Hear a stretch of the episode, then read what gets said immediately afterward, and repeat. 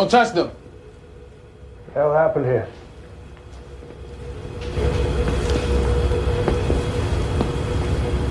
It hasn't happened yet. Ich will ein richtiges Kind. Aber es muss doch von jemandem gezeugt werden. Da gibt es leider nichts mehr, woraus Leben entstehen könnte. Hätte ich gewusst, dass es Polizisten sind, hätte ich wahrscheinlich niemals geschossen. So I'm going to ask you some questions. They can be really personal, and all you have to do is answer either never, rarely, sometimes, or always. It's kind of like multiple choice, but it's not a test. I remember that motorcycle. My best dress. Coming home is terrible. Whether the dogs lick your face or not. Whether you have a wife or just a wife shaped loneliness waiting for you.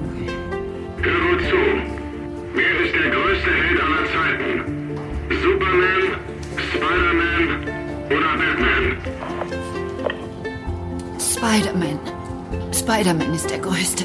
These companies, they have all the money all the time, and they'll use it. Trust me. I know. I was one of them. You're still one of them. Well, You should thank me. Why? I saved your life. Saved me? You bit me. Well, you kicked me in the gob enough times. Well, you were attacking me. I was trying to get you out of that trap.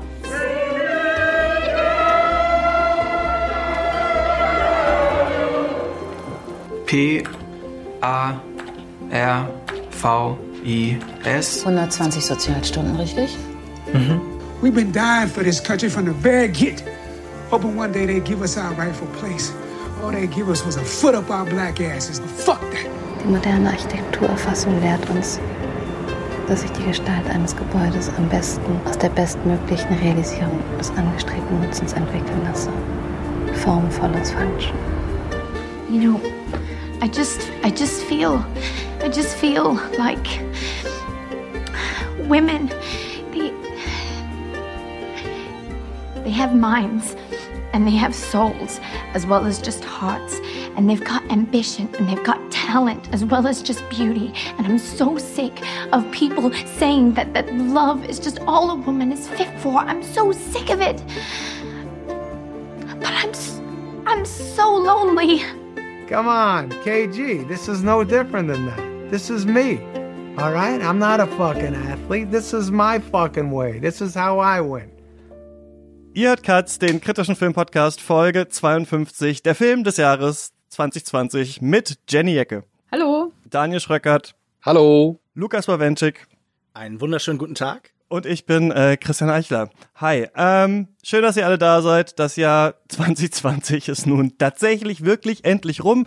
Neues hat begonnen, ähm, aber auch das ist jetzt kein normales Kinojahr, denn die Kinos sind zu, äh, Berlinale und Oscars verschoben, Lockdown verschärft und verlängert. Äh, wir wissen zu dem Zeitpunkt auch gar nicht genau, was eigentlich mit den Zahlen von Weihnachten und so weiter. Also es bleibt ein bisschen Unsicherheit, aber wir können sagen, 2020 ist durch und ähm, ich finde es ganz gut, dass wir jetzt zurückblicken. Es ist so ein bisschen, wir machen es ja immer so ein bisschen später als alle anderen. Ähm, Jenny, du warst glaube ich schon in zwei anderen Jahresrückblick-Podcasts. So, ich hoffe, es ist. Musst du noch viel, hast du noch andere auf der auf der Liste oder ist es denn jetzt das letzte Mal auf 2020 zurückschauen? Also ich hoffe, es ist der letzte, aber natürlich nicht, weil ich mich nicht drauf freue, sondern weil das jetzt quasi die Krönung meiner 2020 äh, Rückschau-Podcasts wird. Okay, ja, das versuchen wir. Das ist jetzt erstmal äh, das Filmstarts-Podcast. Genau. Das sagt man dann immer gerne. Ja, die davor waren jetzt nicht so wie, sage ich in jedem Podcast auch immer ganz gerne. Ähm, genau, ich finde es trotzdem so ein ganz schöner Zeitpunkt zurückzuschauen, weil es gerade so vorbei ist. Also Zeit zwischen den Jahren ist rum. So richtig hat der Arbeitsstress bei vielen noch nicht angefangen. Jetzt guckt man nochmal zurück und ähm, ja, schaut nochmal so ein bisschen drauf. Wie war das eigentlich? Was war das eigentlich für ein Filmjahr? Und wir haben alle schon viel über Corona geredet, aber wir müssen da jetzt nochmal so ein bisschen immerhin zurückschauen. Und ähm, deswegen würde ich euch fragen, wie war denn das Jahr 2020, also das Filmjahr für euch, aber auch beruflich? Weil ich denke mal, das war für uns ja alle anders. Wir mussten alle, wir machen alle ähm, Podcasts oder Film- und Kinosendungen, mussten alle irgendwie ein bisschen umplanen. Ich denke mal, wir haben auf eine Art auch profitiert davon, dass diese Lockdown-Situation war, weil wahrscheinlich mehr Leute unsere Sachen, Sendungen gehört haben, Sendungen geguckt haben und so weiter. Aber wir mussten natürlich auch überlegen, wie füllen wir das eigentlich so ein bisschen. Ähm, Daniel, wie war das so bei dir und bei euch? Spannend, anstrengend, aber dann auch überraschend ergiebig. Weil, ja, so wie du es halt sagst, ne, wir mussten umdenken, wir mussten irgendwie auch die Konstellation auf, also verkleinern, weil wir halt nicht mehr mit so vielen Leuten im Studio und dann auch so dicht beieinander sitzen durften. Und dann, ja, gucken, was da ist, was kommt, was wie kommt, was wie erreichbar ist. Und da muss ich tatsächlich sagen, war das Jahr 2020 eine ganz, bei all dem ganzen Dreck, der irgendwie passiert ist, auch eine ganz nette Erkenntnis dabei, wie einfach oder gut man jetzt doch mit Festivals irgendwie arbeiten kann und über Online-Festivals Zugang zu Filmen kriegt, die vielleicht auch nicht unbedingt im eigenen Land stattfinden. Das hat bei uns mehrfach gut geklappt, so dass ich halt doch, obwohl ich nicht wie geplant zu meinem geliebten Festival nach Sitges fahren konnte, ähm, dann doch einige Filme gesehen habe, die dann dort auch gelaufen wären oder halt auf anderen Festivals gelaufen sind. Das und war zusammen mit, ja. Und zusammen mit so, wenn man halt, ich weiß nicht, ich habe das immer mit so zwei, drei äh, Freunden irgendwie, haben wir das immer so einen Angriff, Angriff genommen und dann auch direkt danach immer die Filme ausgetauscht. Und ja, es ist nicht das Gleiche, aber es hatte auch einen angenehme, einen angenehmen Beigeschmack, so von wegen, ey, man hat doch miteinander irgendwie so ein kleines Festival erlebt oder gehabt. Ja, das haben wir alle, glaube ich, auch so gemerkt, oder? Ich habe das auch, also wenn wir den Discord äh, seit diesem Jahr, gut, Katz gibt's ja auch so richtig erst eigentlich seit diesem Jahr, aber da hat man auch viel gemerkt, okay, das Festival macht jetzt auch was online, die machen was online, klar, gab's auch schon vorher so ein bisschen, aber das ist wirklich halt 2020 so richtig losgegangen, oder? Dass man auch das Gefühl hatte, viele Leute haben ja auch dieses Jahr sehr viele Filme gesehen, die einen regulären Start halt erst wahrscheinlich nächstes Jahr, wenn überhaupt kriegen, ne, Lukas? Äh, ja, doch schon. Ich meine, vor allen Dingen gibt es ja so eine Korrespondenz zwischen Film und Filmkritik und beiden ist natürlich so ein bisschen die Gegenwart abhand geko abhanden gekommen. Also ich hatte das Gefühl, man hatte eine ganze Weile kein neues Kino, kein zeitgenössisches Kino, das jetzt irgendwie den Moment beschreibt und damit halt irgendwie im Austausch steht und deshalb blickte natürlich auch die Filmkritik und das, was wir hier in irgendeiner Form machen, ob das jetzt Sendungen oder Texte oder Videos sind, mehr zurück und ich finde, das ist etwas, das man für sich vielleicht in Teilen auch erhalten sollte. Also ich finde das sehr schön, dass man natürlich auch Festivals irgendwie plötzlich auf eine andere Weise nah hatte. Sie verlieren die Räumlichkeit, alle Distanz bricht irgendwie durch das Internet, durch diese neue Digitalität eben weg und man hat all diese Festivals auf einmal zu Hause. Für mich verlieren sie dadurch auch viel von diesem Auratischen, von dem, was ich da eigentlich gern habe, diese Stimmung und vor allen Dingen auch eben die Menschen, mit denen man sich trifft. Für mich sind Filmfestivals auch genauso wichtig, immer naja, was für Leute man da trifft, als was für Filme man dort sieht, weil irgendwie Filmkultur ja auch irgendwie ein großer Austausch ist und so. Aber ähm, diese Verschiebung ist halt omnipräsent und ich würde mir wünschen, dass so die positiven Sachen dafür, dass der Blick zurück halt nicht immer irgendwie unter dem Stiefel der Aktualität zerdrückt wird, dass das irgendwie ein bisschen präsent bleibt, während halt so die Sachen wie das Verschwinden der Räume und des Zusammenkommens, äh, das würde ich mir halt wieder wünschen, dass das in 2021 oder allerspätestens 2022 wieder anders wird. Es ist äh, nicht einfach gewesen, würde ich sagen. Wie war's bei dir, Jenny? Ja, ich würde auch äh, in vielen äh, meinen Vorrednern zustimmen. Für mich hat's auch irgendwie neue Perspektiven eröffnet, weil man ähm, so gezwungen war, in noch mehr Filmzeitzonen irgendwie zu leben als sowieso schon. Also damit meine ich jetzt sowas, dass man äh, ja auch irgendwie immer teilhaben will an der großen Diskussion der Bubble, äh, was einfacher ist, wenn alle nach Cannes fahren oder alle nach Venedig oder alle über die Oscars reden oder eben zu sonst einem Festival fahren oder in den USA jetzt die Oscar-Saison anfängt und dann äh, äh, werden die Herbstfestivals und so alle durchgewalzt und die Filmstarts haben sich ja in den letzten Jahren auch immer mehr so angegleicht und dadurch war man dann immer näher dran und auf einmal wurde in diesem Jahr alles auseinandergeschoben und man wusste aufgrund der unterschiedlichen Kinosituationen in allen möglichen Ländern auch gar nicht so richtig, worüber reden die jetzt, jetzt eigentlich da, müssen wir uns jetzt wieder, worauf konzentrieren wir uns jetzt, müssen wir uns jetzt mhm. selber unseren Diskurs schaffen. Das fand ich super spannend, herausfordernd und was ich auch sehr interessant fand, war, obwohl es weniger Kinofilme gab, hatte ich hinterher nicht das Gefühl, dass länger über, also wirklich signifikant länger über Streaming-Veröffentlichungen gesprochen wird. Und das äh, war, obwohl sich auf einmal alle, auch bei uns in der Berichterstattung, darauf fokussiert haben, hatte ich nicht das Gefühl, dass jetzt wahnsinnig viele so Filme so eingeschlagen sind in die Diskussion allgemein, wie das vielleicht bei Kinofilmen in den Jahren davor der Fall war.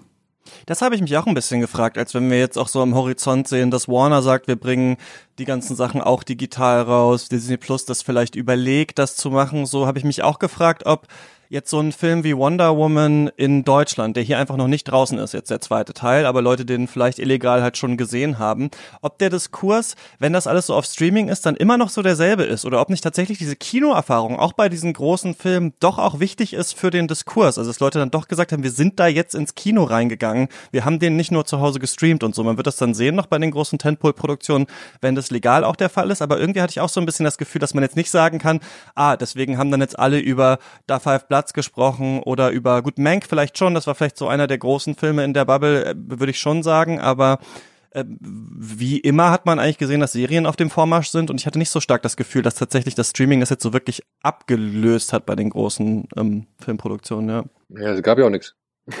Also, was, was waren denn die großen, was waren denn die großen Titel dieses Jahr, die irgendwie Aufsehen erregen hätte können? Mank bei Netflix, Tyler Rake Extraction, weil er halt teurer war. Mhm. Aber was, aber was, was, was kam denn ansonsten großartig raus? Diese On the Rocks äh, mit Bill Murray, der ist ja auch, sag ich mal, ja, die hat ja von, von dem hat ja keine Notiz genommen, großartig. Ich habe ihn im Kino gesehen. Ja, okay, aber und wie viele Leute noch? Na, es war nicht so voll, das muss ich schon ganz ehrlich sagen.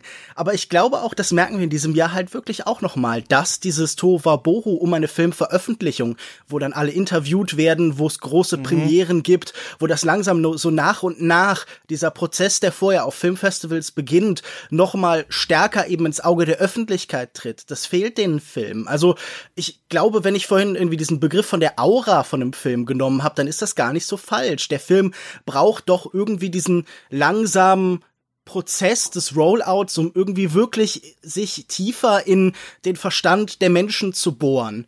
Ich meine, du hattest, glaube ich, vereinzelt Filme, die dann vor allen Dingen über Streaming gekommen sind, also sowas wie Uncut Gems, die trotzdem sehr präsent waren in den Köpfen der Menschen, einfach weil sie dann auch von so einer Online-Kultur in Form von Memes und Videos und allen möglichen clip-ästhetischen Sachen so aufgefasst worden sind. Aber das ist natürlich einfach nur vereinzelten Filmen auch in diesem Jahr gelungen, so dieses Collective Unconscious irgendwie zu erreichen. Und ich kann mir auch nicht vorstellen, dass das ohne so diesen Raum und ohne auch die Aura des Kinos wirklich funktionieren wird. Also ich glaube, da ja, wird das dann eher an so einer Serie wie The Queen's Gambit hängen oder so, die diese Mimifizierung, die auch diese Präsenz einfach sehr viel stärker etablieren kann, weil die auch bei den Leuten bleibt, weil man das über eine Zeit guckt und weil dann alle das über eine Zeit gucken und dann gucken das Leute danach und so und äh, diese Verfügbarkeit ist eine andere. Also wir sehen, dass das äh, im Kino einfach auch am Raum und an dieser Vorbereitung hängt. Ja, das finde ich eigentlich ganz gut beobachtet, weil, weil, weil so Sachen, auch wenn wir überlegen, was so im deutschen Arthouse-Kino vielleicht letztes Jahr oder in deutschen Kinos gut gelaufen ist, es waren ja auch so, so Filme wie Systemsprenger oder sowas, ne, die sich so ganz langsam so von Berlinale dann über übers Feuilleton, dann über die Tour durch die Kinos und dann liefen die ewig und danach hast du schon den gesehen und so weiter. Und äh, bei Streaming hast du es natürlich so, da kannst du natürlich auch das so irgendwie vermarkten, aber dann ist es so auf einmal überall und das ist ja bei den Streaming-Sachen total krass, dass dann irgendwelche Leute aus Lateinamerika sich ähm, How to Sell Drugs Online Fast oder sowas angucken, aber es ist dann auch gerade, wenn es ein Film ist, glaube ich auch echt schnell wieder weg, habe ich so das Gefühl. Also es ist dann mal ganz kurz, jetzt gucken wir das alle und dann ist es eigentlich wieder so ein bisschen vergessen. Was bei Serien, die haben ja dann immer noch mal so ein bisschen längere Halbwertszeit, aber ähm, ja, es wird, glaube ich, sehr interessant, das zu, das zu ähm, beobachten so in der nächsten Zeit, ja. Ja, aber wenn du danach gehst, dann waren Netflix, also war es bei Netflix, waren es vor allem zwei Filme, die eine etwas größere Aufmerksamkeit, Nachhaltigkeit, weiß ich nicht, aber zumindest auch Aufregung generiert haben. Das war dann zum einen 365 Tage, der auch irgendwo in irgendeiner Umfrage oder beziehungsweise in irgendeiner Studie jetzt als der beliebteste Film bei Netflix des Jahres hervorgegangen ist. Wonach immer die das auch bemessen. Ne? Und dieser Cuties. Stimmt. Mhm. Das war auch dieses Jahr, naja. Und in beiden Fällen geht es dann ja sehr stark über den Skandal, über das Empörungspotenzial, weil ja auch diese Genau. 365 Days ganz stark an diese Kontroverse um sexuelle Übergriffigkeit letztlich halt definiert war. Und ich meine, das schwingt ja bei Mignons, bei Cuties noch mal sehr viel stärker rein, weil der ja auch wirklich zum Politikum geworden ist, gerade in den USA auch noch einmal stärker, glaube ich, als hier. Aber ich glaube, das war in Teilen ja eine weltweite Bewegung, die gegen diesen Film auch äh, aufbegehrt hat. Ich weiß nicht, wie man das formulieren soll. Auf jeden Fall gab es da eine Kritik, die sehr zornig und sehr vehement auftrat. Man sieht auf jeden Fall auf, auf, an, an unserer Liste, zu der wir später noch kommen und sowas, es fehlen natürlich die riesigen Hollywood-Produktionen. Ne? Also da wären vielleicht jetzt auch nicht so viel mehr drin, als da jetzt drin sind, aber natürlich haben wir wirklich gesehen, dass Sachen wie ein neuer Bond-Film oder sowas halt tatsächlich ewig, ewig, ewig verschoben werden. Und ich würde sagen, das größte Event war natürlich Tenet in diesem Jahr, also diesem ewigen, also diesem ewigen Anteasen über Monate lang, dann kommt er und das war ja auch das Kino-Event des Jahres, würde ich sagen, wenn es überhaupt, wenn es eins gab, dann war es Tenet. Äh, den dann doch sehr, sehr viele Leute gesehen haben oder zumindest viele Leute, die man kennt. Vielleicht ist das natürlich auch so ein, so ein Millennial-Film oder sowas. Ich weiß nicht, ob es die Zoomer und sowas alle interessiert, aber so eine bestimmte Altersgruppe, die dann sagen, oh, der neue Christopher Nolan, den, den muss man gesehen haben.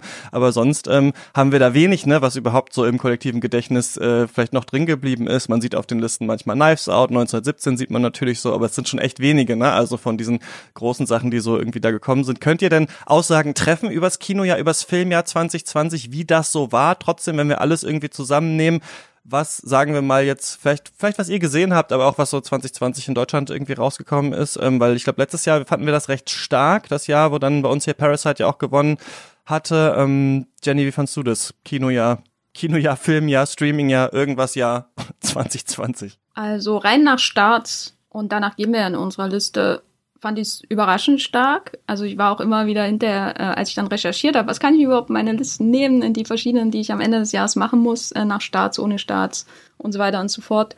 Ähm, da war ich dann schon positiv überrascht, wie viele Festivalfilme, die mir sehr gut gefallen haben aus dem Jahr davor, ähm, es dann doch noch irgendwo in ein Kino mindestens geschafft haben, vielleicht irgendwo in Deutschland. Aber es war natürlich auch so ein Jahr, wo man, glaube ich, intensiver suchen musste, um zu seinen ähm, Schätzen zu kommen, vielleicht auch. Also ja, das, äh, dann muss man eben ähm, hoffen, dass Days äh, zum Beispiel von Simon Young äh, äh, in der Arte Mediathek irgendwo landet und so. Und dann kann man ihn dort schauen und dann ist man äh, dann hat man diesen Schatz gefunden. Und so war es glaube ich mit verschiedenen Dingen. Man musste sehr auf der Hut sein. Wo landet denn jetzt was in der Mediathek von der ARD von Arte und so weiter und so fort und so konnte ich dann auch ein bisschen meine ähm, verschiedenen Listen so ein bisschen und mit DVD-Starts auch äh, meine Bis Listen ein bisschen anreichern. Aber es ist natürlich trotzdem auch ständig bei mir zumindest das Gefühl da, dass ich eher so einen Rumpf äh, von einem normalen Filmjahr gesehen habe. Was an sich auch interessant ist, weil diese veränderte Form, dieses Gefühl, da fehlt was, natürlich einen auch dazu zwingt, nochmal das genauer anzuschauen, was man dann jetzt tatsächlich gesehen hat, vor Augen hat, diese Form, die dann eben da ist, auch wenn sie vielleicht nicht vollendet ist, wenn da irgendwie ähm, zu wenig da ist an Grundauswahl äh, und so weiter und so fort. Also es ist auf jeden Fall kein Filmjahr, was ich jetzt fundamental irgendwie bedauere, wo ich denke, ich habe irgendwie Zeit verschwendet auf der Suche nach, nach meinen Top-Filmen dieses Jahr, nach den Entdeckungen. Aber das finde ich gut, dass du sagst, weil ich habe auch das Gefühl, diese Filme, viele von denen hatten keinen Raum zum Atmen oder zum Leben eigentlich. Man guckt dann, man macht sich dann am Ende des Jahres eine Liste mit den 30 Sachen, die man so ganz gut fand oder noch mehr in den letzten zwei Jahren und oder Sachen, von denen man Gutes gehört hat und dann googelt man rum, ah ja, hier war der mal eine Woche im Kino, ach ja, da im Oktober kam der mal kurz, bevor dann der nächste Lockdown war, gut, gilt als Deutschlandstart, kann man mit reinnehmen. Also wenn ich die Liste angucke, die wir haben, denke ich, das ist eine knaller Liste. Also wenn ich jemandem sagen würde, schau dir mal diese 16 Filme an, dann weiß, dass 2020 abgegangen ist, so dann würde ich sagen, da ist echt viel drin, an dem man sich abarbeiten kann, dass man vielleicht auch hassen kann, aber auch ein Lieblings Lieblingsfilm finden kann. Also ich finde die Liste ziemlich stark, aber an sich würde ich auch sagen, ja, total seltsames Jahr, um darauf zurückzublicken. Wie war das eigentlich so? Weil viele Sachen wirklich nur so punktuell, also man merkt ja immer, dass das komisch ist, nach Deutschland Start zu gehen, aber wir machen das jetzt einfach hier, damit es irgendwie jedes Jahr, damit wir nicht so komische Übergänge haben, die in zwei Jahren drauf sind und so weiter oder die nur einer mal auf dem Festival gesehen hat und so. Aber ähm, ja, ist, ist seltsam, aber ich finde es qualitativ so von der Liste auf jeden Fall auch recht ähm, hochwertig, muss ich sagen. Ja. Bin ja mal gespannt, wie das nächstes Jahr wird mit den Lücken, die jetzt entstehen durch diese mhm. ganzen Produktionen, die eben nicht stattfinden konnten. Also das ist ja für mich das Spannende. Ich habe das Gefühl, so ein bestimmter Teil der Filmkultur und auch das, was dann vielleicht stärker auf meinen Listen immer vertreten ist, hat so einen gewissen Echo-Effekt. Das sind ja auch oft Sachen aus dem Jahr davor, die ich da auf Herbst- oder Sommerfestivals halt irgendwie gesehen habe. Also in meinem Fall dann zum Beispiel in München oder in Thessaloniki oder so. Und ähm, ich bin ja wirklich gespannt, was jetzt passiert, wenn diese Sachen, die jetzt in diesem Jahr halt irgendwie nur so in verkleinerter Form stattfinden konnte, wie sich das dann halt auf das ganze nächste Jahr überträgt, wenn all diese Sachen so, natürlich ist vieles, was verschoben worden ist, dann präsent oder so, aber man kann sich ja schon die Frage stellen, wird das nächste Jahr jetzt stärker als sonst vielleicht von diesen ganzen Blockbustern, die aufgetaucht sind, die doch herumlagen, irgendwie geprägt und was Mhm. sind die Lücken, die wirklich durch diese Krise jetzt dann nachher vor allen Dingen auf der Produktionsebene gerissen werden? Also das kommt ja noch auf uns zu und ich glaube, das lässt sich noch gar nicht so weit irgendwie vorausschätzen, weil man natürlich schon ein Gefühl dafür hat, was alles unterbrochen, verschoben und ausgesetzt worden ist, aber die, die, die vollständige Auswirkung, so die Nachbeben, die wird man dann erst in den nächsten zwei Jahren eben sehen. Ja, wir werden viele noch von diesen Quarantäneproduktionen auf jeden Fall sehen. Ne? Da haben ja echt viele an sowas Ja. gearbeitet. So, die werden wahrscheinlich auch reinplätschern dann irgendwann. Wahrscheinlich in Deutschland dann erst, ähm, weiß ich nicht wann, hier wieder so richtig gelockert werden kann. Vielleicht ich habe eine äh, Ende gab es März, welche von denen, die ihr so. gut fandet? Ich habe davon, weiß gar nicht, ob ich überhaupt schon einen gesehen habe. Von irgendwie Steven Soderbergh nimmt Leute aufs Boot mit oder irgendwelche Zoom-Filme. Habt ihr davon irgendwas gesehen, was euch überzeugt hat? Oder Home, diese Netflix-Produktion, wo alle von zu Hause halt, ähm, so Leute wie Naomi Kawase und so halt irgendwie ihre Filme eingeschickt haben? Also der Oh, Soderbergh ganz ist gut. fantastisch. Wie heißt der? Äh, Let them all talk. Ähm, aber da hat man, da kriegt man auch jetzt gar nicht so viel von Corona mit, sondern bewundert vor allem ähm, ja den Mut äh, zu entscheiden. Also für mich ist das so ein bisschen ähm, so eine Soderbergh, Adam Sandler, wir machen Urlaub in Süditalien und drehen nebenbei einen Film. Film. äh, weil er halt einfach seine Leute, seine Stars auf, auf eine auf eine Kreuzfahrt schickt und sehr fasziniert die Gänge dort beobachtet und währenddessen wird viel geredet und ich dachte die ganze Zeit, das ist alles ein Nichts, aber am Ende war ich doch erstaunlich berührt, aber ich bin auch ein Riesenfan von Steven Soderbergh, insofern weiß ich nicht, ob ich die Richtige bin, darüber zu urteilen. Ich fand den Host ganz lustig.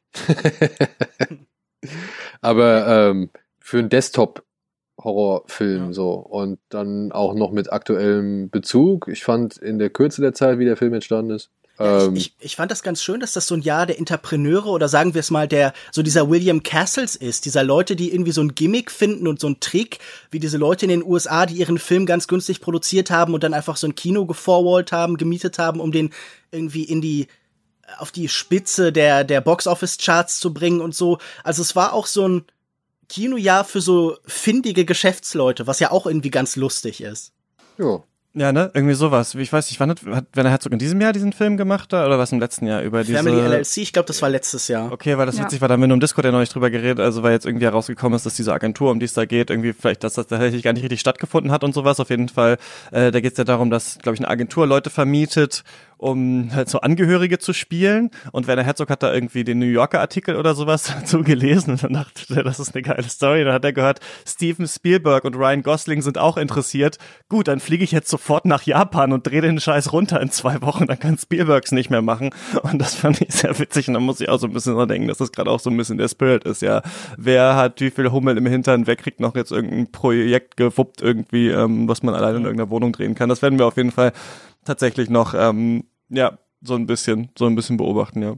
Ich bin gespannt auch, ob ich bin gespannt auch, ob wir nächstes Jahr überhaupt diese Filme, die sich direkt damit befassen, noch sehen wollen. Ähm, gestern kam zum Beispiel so ein Trailer raus für so einen Anne Hathaway Ocean's Eleven im Lockdown-Film. Ich glaube, der heißt auch Lockdown vom Drehbuchautor und Regisseur von Lock mit Tom Hardy, aber Lock, die Figur Lock spielt keine Rolle in Lockdown, alles eine Riesenenttäuschung. Aber da dachte ich auch so, als ich das gehört habe, will ich mich damit überhaupt noch befassen oder will ich nicht auch in gewisser Weise zurück zu einer filmischen Normalität? Will ich Sitcoms sehen, wo Leute ähm, Mund-Nasenschutz tragen zum Beispiel? Also das, das wird sich, glaube ich, nächstes Jahr natürlich dann zeigen, inwiefern überhaupt in der breiteren Öffentlichkeit dafür dann Interesse da ist. Ich hoffe, in dem Film Oder wird für viel über die. Gesellschaftsentwürfe von Mhm. John Ja. Locke diskutiert. Ganz aber das bestimmt. Ist, äh, aber das ist eine gute Frage, ne? Weil ich glaube, also einen Satz, den ich ganz oft gehört habe in diesem Jahr von ganz, ganz vielen unterschiedlichen Leuten, ist wirklich egal, wem man, ähm, wem man geredet hat, war so diese Beobachtung. Wirklich ganz viele Leute mir das auch, ohne dass es darum ging, unabhängig voneinander erzählt haben. Ey, ich habe neulich eine Serie geguckt oder ich habe neulich einen Film gesehen und die, das ist, man findet ja mittlerweile, dass die Leute total nah beieinander stehen. Ne? Also das Mhm. Kino mittlerweile für uns diese Erfahrung auch des Lebens vor der Pandemie abbildet und wir langsam das Gefühl haben, ist es nicht zu nah, wie die da in der Bar sind und so weiter. Also wir selber dann mit Erschrecken feststellen, wie sehr wir uns schon an diese neue Normalität ähm, gewöhnt haben, wo man natürlich nur hoffen kann, wenn wir uns so schnell dran gewöhnt haben, werden wir uns vielleicht auch so schnell wieder entwöhnen. Aber ich frage mich auch, ähm, wie sich das tatsächlich dann in Erzählweisen ähm, übersetzt und mit was für Projekten wir es dann zu tun haben und ob auch diese ganzen ewig verschobenen Sachen. Also das finde ich einfach auch interessant. Wenn es so große Filmproduktionen gibt, ne, dann ist es ja normalerweise so, dass marketingmäßig ganz klar ist, wann man was macht. Ne? Also dann wird ja gesagt, okay, dieser morgen kommt der Teaser zum Teaser und dann kommt irgendwie dann nach zwei Monaten der Trailer und dann kommt irgendwie der zweite Trailer und dann gibt's die Junkets und die Interviews und dann kann die Presse das sehen und dann kommt der Film. Und jetzt haben wir halt das alles plus, ach nee, dann kommt der Film doch nicht, ach nee, dann kommt der Film doch nicht. Bond, okay, machen wir dann nächstes Jahr. Dune machen wir dann nächstes Jahr im Herbst. Und ich habe mich auch, ich frage mich auch, ob die Sachen auch noch kicken oder ob das vielleicht ein Gefühl gibt, dass die Leute, also ob die Leute eher sagen, geil, es kommt mal wieder ein Film oder sagen, ja sorry, da habe ich jetzt schon so lange unter, im Unterbewussten gibt's diesen Film schon so lange. Bei mir habe ich eigentlich gar nicht mehr so viel Interesse dran.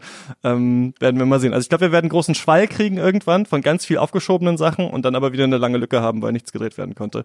Aber das ähm, werden wir dann alle sehen. Lass uns zum Turnier kommen. Wir wählen den Film des Jahres hier, Leute, in einem knüppelharten äh, K.O.-Turnier. Es ist so insgesamt das fünfte oder so, das wir machen. Es gab schon mal eins bei Cuts, es gab schon mal drei vorher im Pencast. Äh, ich habe die Idee damals von Polygon geklaut. Die haben das mal mit Games gemacht äh, und äh, eigentlich ist es immer ein großer Spaß. Und zwar ist es so, dass 16 Filme gegeneinander antreten in einem K.O.-Turnier. Immer ein Film gegen einen anderen und äh, wir haben jeweils äh, eine Stimme, also jeder und jede, die wir vergeben können und der Film mit mehr Stimmen rückt dann äh, weiter die Turnierleiter empor. Sollte es aber 2 zu 2 stehen, dann können wir natürlich versuchen, uns gegenseitig zu überzeugen, noch jemanden mit ins Boot zu holen.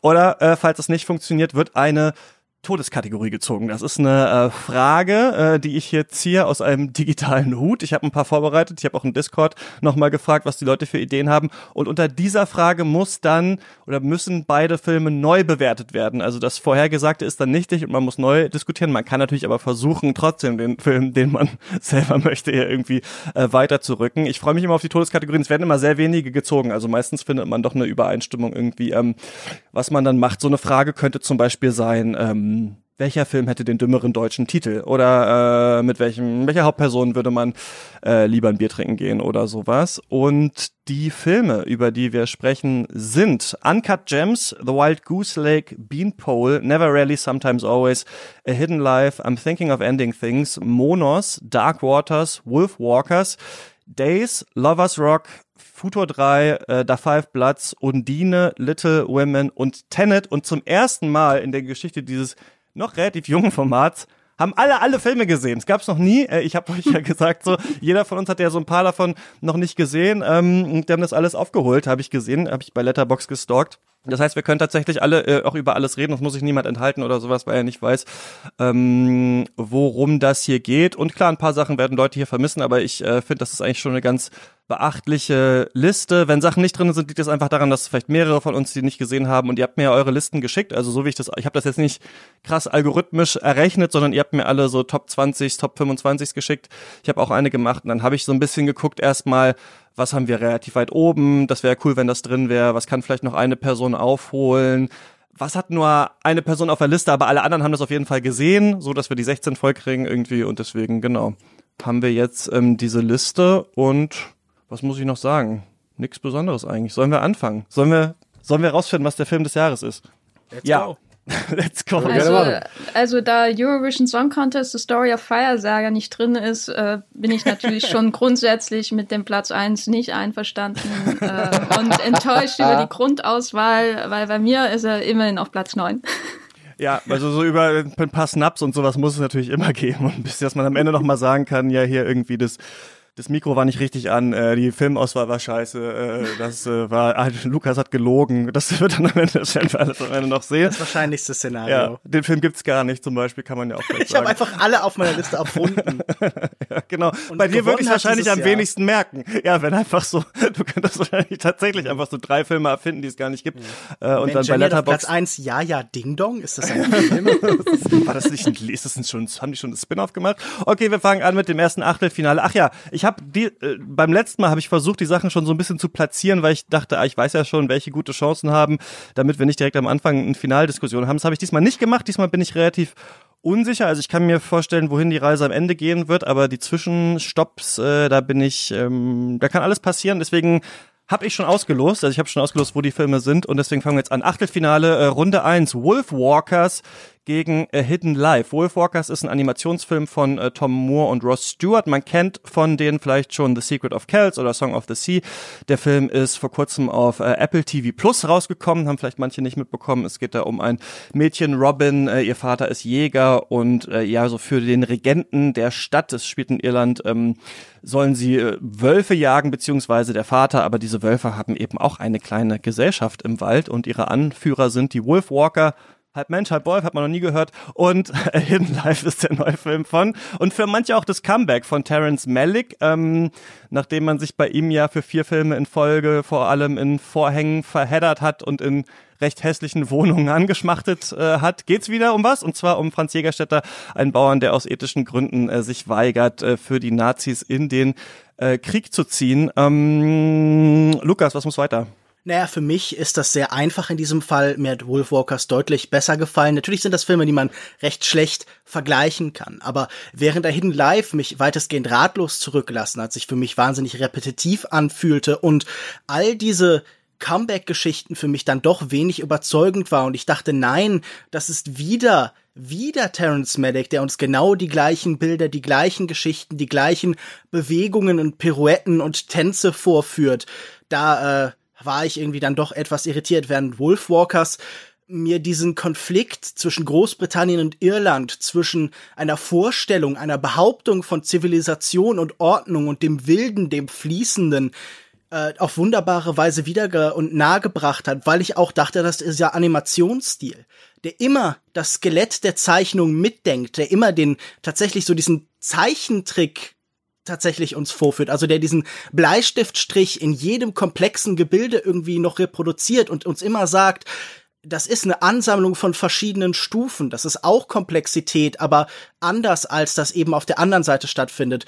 Da war ich schon sehr beeindruckt von. Ich fand den Plot jetzt in weiten Teilen recht vernachlässigbar, aber immer wieder löst sich dieser Film eben von diesen Strukturen und geht in reine Animation über. Also man tanzt irgendwie oder springt und singt irgendwie durch die Nacht und vor allen Dingen, wenn am Ende da dieser Himmel ist und ich dachte, warum kann die Welt nicht immer mit Wasserfarben gemalt sein? Da war ich von diesem Film dann doch sehr überzeugt. Ich fand, das ist äh, einer der schönsten Animationsfilme dieses Jahres oder der letzten Jahre überhaupt und für mich ist Wolfwalkers hier der klare Gewinner. Also ich äh, habe auch eine einfache Entscheidung. Ich bin äh, eindeutig für A Hidden Life. Äh, ich gehöre zum Terence Malick ist wieder da. Juhu!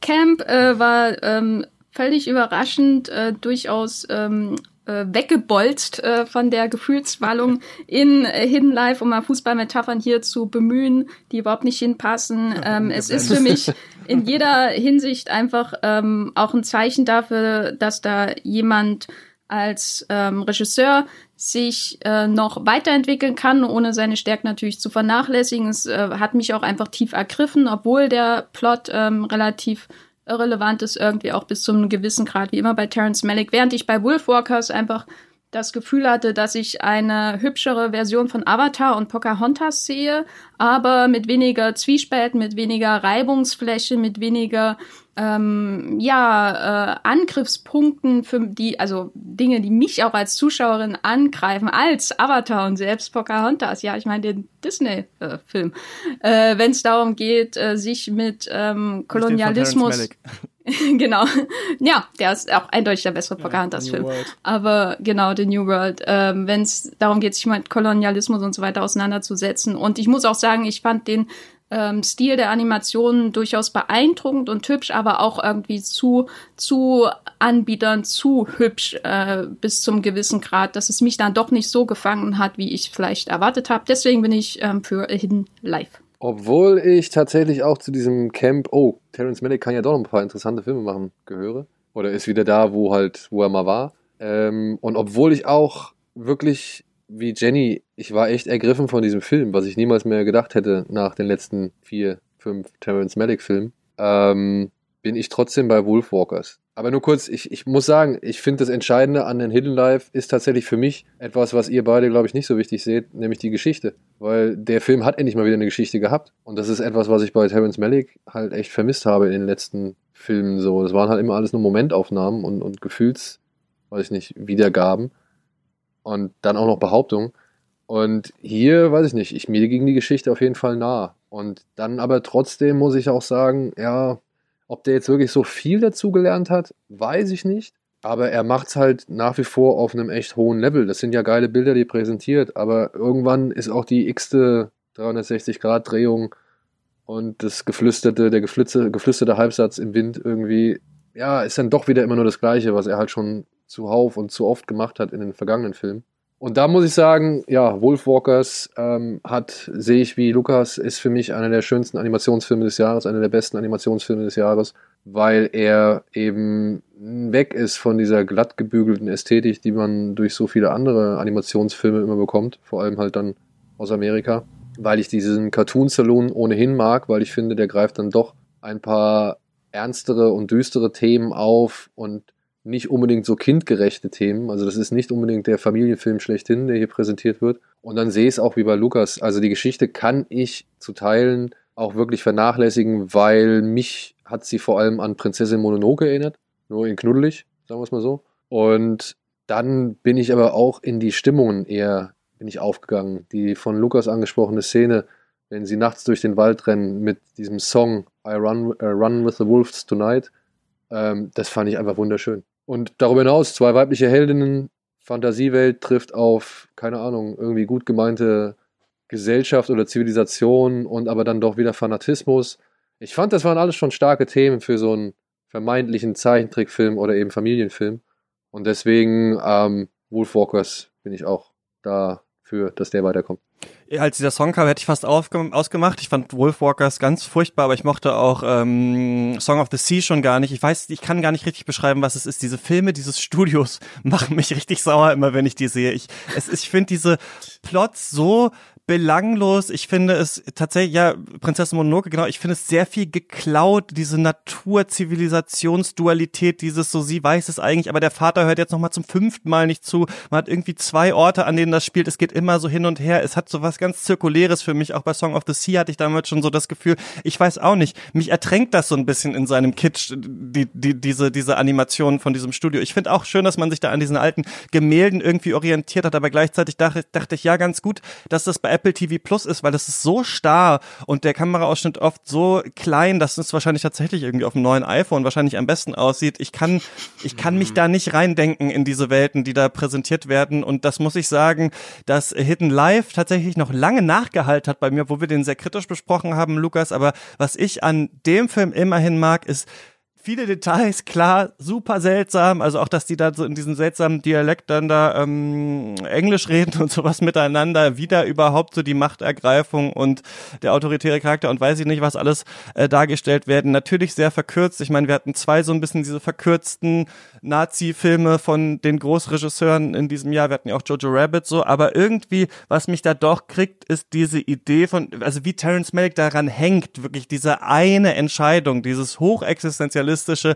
Er entscheidet sich jetzt aber und wie lange halt das nach? Wie lange dauert das, bis dann wirklich das Leben beendet werden muss. Wie viele mhm. Stationen gibt's dazwischen und immer wieder diese Rückschnitte auf diese Landarbeit. Ähm, ich habe diesen Song, also den äh, Titelsong von Hidden Life von James Newton Howard bestimmt hundertmal gehört in diesem Jahr. Ich finde den wunderschön und äh, es sind beides nicht meine Lieblingsfilme, aber ich denke, Hidden Life muss hier weiter und das würde eigentlich heißen, dass wir Gleichstand haben und eigentlich direkt eine Kategorie äh, ziehen müssen. Es sei denn natürlich, Lukas, du sagst jetzt, ach komm, Hidden Life muss weiter. Nein, nein, ich glaube, da werde ich nicht hingehen. Gerade auch, also deine Argumentation mit der Ästhetik, diese Orientierung an Gobelins, an Wandteppichen, an diesen minimalistischen Bildern, die halt durch Bildwirkerei irgendwie entstehen. Das ist doch nun eine Stilistik, die wir nirgendwo sonst eigentlich im Kino haben. Also gerade dieses flache, an mittelalterliche Kunst orientierte, das ist doch ganz außergewöhnlich. Da verstehe ich nicht wirklich, wie man sich gerade an den Animationen stören kann. Aber ich glaube, wir müssen dann wohl zur Todeskategorie. Mit wem trinken wir lieber ein Bier oder so? Nee, äh, ich habe äh, hier ausgelost und zwar wel welcher Film? Also, wir stellen uns vor, diese beiden Filme würden ihre Casts tauschen. Welcher Film würde dann besser funktionieren? A Hidden Life mit den Wolfwalkers oder die Wolfwalker mit äh, Jägerstädter? Und da muss ich natürlich sagen, äh, natürlich der die Sprecher oder die Darsteller? Ähm, also das ist natürlich die Frage. Ich hatte natürlich nicht damit gerechnet. Die Frage ist irgendwie äh, aus dem Discord finde ich ganz gut nicht damit gerechnet, dass wir hier den Animationsfilm direkt mit drin haben. Ich würde sagen, wir haben A Hidden Life, aber wir haben dann diese also Space Jam mäßig so diese Cartoon-Figuren und wir haben Wolfwalkers, aber so mit äh, äh, mit richtigen Menschen. Und da würde ich natürlich sagen, da würde ich, glaube ich, lieber Hidden Life mit den Wölfen sehen. Ja. Super Trick, die Kategorie so auszulegen, dass dann auf der einen Seite Space Jam rauskommt. Sehr fair. Wie legst du es denn aus? Meine Stimme naja, geht hier auch noch wieder an Hidden Life. Also ich würde sagen, ein Wolfwalkers funktioniert, wenn man da die Darsteller überträgt, und die die Sprecherrollen machen lässt, eigentlich immer noch hervorragend. Das sind alles ganz ausgezeichnete Darsteller, die irgendwie da auch noch mal eine Form von Gravität in das Ganze hineintragen können, die dem vielleicht mit ihren Stimmen, mit ihrer Präsenz noch mal Gewicht geben und dem vielleicht auch noch so eine teutonisch-germanische Schwere irgendwie da reinliefern. Und ich glaube, Weil das die wäre genau die, bei Malik immer so, immer so, ja, das, das, so, so ein bisschen. Und ich glaube, das wäre genau die Art von Bruch, die diesen Film vielleicht von diese Art von Geschichte, die euch gestört hat, weiter löst und den zu dieser stärker visuellen, abstrakten Erfahrung macht, die in der Ästhetik schon angelegt ist. Also ich glaube, das wäre ganz hervorragend. Ich würde dem entgegenhalten, obwohl ich zugebe, dass ich Valerie Pachner auf jeden Fall gerne als Wolfwalkerin äh, mit einem roten Haarschweif sehen würde, äh, dass ich äh, sagen muss, dass ja, wenn man jetzt die, dass die Sprecher von Wolfwalkers auf hin live übertragen würde, ähm, glaube ich, ein viel bemängelter Fehler dieses Films ja korrigiert werden würde, nämlich die nicht nachvollziehbaren ähm, Akzente, weil wenn die dann jetzt alle lossprechen mit ihrem irischen, englischen, was auch immer, dann würde ich sagen, ähm, enttippt dem, äh, dass äh, Hidden Life ja grundsätzlich so diesem Anspruch der absoluten Authentizität. Ich persönlich habe mich nicht an den Akzenten ähm, in diesem Film gestört, aber habe das auch von vielen anderen gehört und würde sagen, das würde dem Film ähm, die, der, äh, der Realität doch zu einem gewissen Grad enthobenen ähm, Geschichte dieses Films, obwohl sie ja auf wahren Begebenheiten basiert, durchaus äh, hilfreich äh, zukommen, wenn die dann alle anfangen, äh, äh, da gällisch zu reden. Also es gibt ein Beispiel, wo ganz viel, ich glaube, irisch gesprochen wird in Deutschland und das war Alone in Berlin mit Brandon Gleason. Das war ganz scheußlich und ich glaube, das sollten wir nicht wiederholen. Daniel, äh, Wolf Walkers mit Nazis oder, oder Ich bin irritiert. Also ich bin, ich bin wirklich irritiert, aber ähm, wieso denn nicht? Wolf, die Nazis auf Wolfwalkers sind die Fanatiker von dem großen Lord. Passt doch. Aber ich weiß gar nicht, warum ich jetzt, also beziehungsweise inwiefern ich jetzt gegen den einen oder für den anderen Film dadurch spreche. Also, was macht. Ich, ich verstehe es nicht. ja, es ist, es, ist, es ist sehr schwierig auf jeden Fall, bei welcher Film also besser diese wenn die anderen dabei wären, ja. Okay, ähm, und wenn, wenn wir dann wieder bei Abstrakt, beim Abstrakten wären, ja, tut mir leid, aber dann passt es auf jeden Fall besser auf Wolfwalkers oder dann, dann spricht es alles für Wolfwalkers, denn allein diese ganzen verschiedenen Perspektiven und Dimensionen, die in Wolfwalkers immer in 2D irgendwie versucht werden darzustellen, ähm, trifft eigentlich die Breite und Universalität dieser Geschichte von, von Malik. Und die Sprecher, gebe ich auch Lukas recht, sind gut. Also es sind gute Schauspieler, warum sollten die das nicht auch alle sprechen können? Ähm, ich weiß es nicht. Ich bin nach wie vor bei Wolfwalker. Also für mich ist es, ergibt es keinen Sinn, was ich jetzt hier erzähle. Und äh, genau, und äh, damit wir nicht nochmal ziehen müssen, ähm, sage ich ja, ich würde mir auch Wolfwalkers mit den Nazi-Leuten angucken und deswegen ist der doch eine Runde weiter. Hidden Life fliegt raus. Runde zwei Monos gegen The Wild Goose Lake. Monos, ein Film von Alejandro Landes, den wir vielleicht alle schon so ein bisschen vergessen haben. Ich glaube 2019 auf der Berlinale, äh, da im Februar irgendwie gelaufen, dann ewig gedauert, bis der in Deutschland äh, im Kino war, kam dann irgendwann nochmal auch oft verschoben worden, glaube auch wegen Corona, ne? Ähm, und dann, dann kam er irgendwann raus, äh, zeigt eine Gruppe Teenager, die in so einer Guerilla-Kampfgruppe in den äh, kolumbianischen Bergen sind. Sie haben eine US-amerikanische Geisel, äh, die Doktora und ähm, ja, müssen sich irgendwann bewaffnen, als der Krieg näher rückt und dann geht's auch noch in den Dschungel und dann äh, The Wild Goose Lake von Yao Jinan, eine Gangstergeschichte. Ein äh, Kleinkrimineller hat aus Versehen einen äh, Polizisten getötet, muss ähm, in einer Stadt am See der wilden Gänse irgendwie Zuflucht suchen. Der Ort ist sehr verworren, ähm, seine Frau ist irgendwie verschollen, eine andere taucht auf und man merkt, es ist ähm, schwer zu verstehen, was passiert, aber auch unheimlich schön ähm, mit anzusehen. Ich finde, das sind, es ist schwierig. Es sind, glaube ich, zwei Filme, die uns mit recht großer Präzision für uns vielleicht so als äh, weiße Mitteleuropäer irgendwie fremde Orte zeigen, Gesellschaften, die wir nicht so ganz äh, verstehen. Ich würde aber sagen, Wild Goose Lake muss hier doch gewinnen, weil er auch wie Monos so die Million-Dollar-Shots und Bilder hat, sich aber nicht so drauf ausruht, sondern auch noch viel erzählt und die irgendwie vielleicht, vielleicht noch ein bisschen schleichender kommen als bei Monos. Und irgendwie hat Monos für mich, ich weiß nicht, was es ist, irgendwie auch so eine alberne Kika-Seite, je länger der Film dauert und irgendwie äh, ist deswegen hier Wild Goose Lake für mich ähm, eine Runde weiter, also eher der See als äh, der Dschungel. Wie ist es bei euch? Äh, ich mach's kurz. Ich bin für Monas. Ähm, ich kann mich kaum noch an den Film erinnern, aber immerhin mehr als Wild Goose Lake, den ich signifikant später gesehen habe. Ich bin äh, Wild Goose Lake gegenüber auch etwas härter als gegenüber anderen Filmen, weil der im Grunde angesichts seines Genres, seines Settings, seines Landes, seines alles, alle meine ähm, Dinge bedient, die ich gerne in Filmen sehe normalerweise und trotzdem kommt es für mich alles nicht zusammen. Also ich liebe Gangsterfilme, ich liebe Film Noir, ich liebe chinesische Filme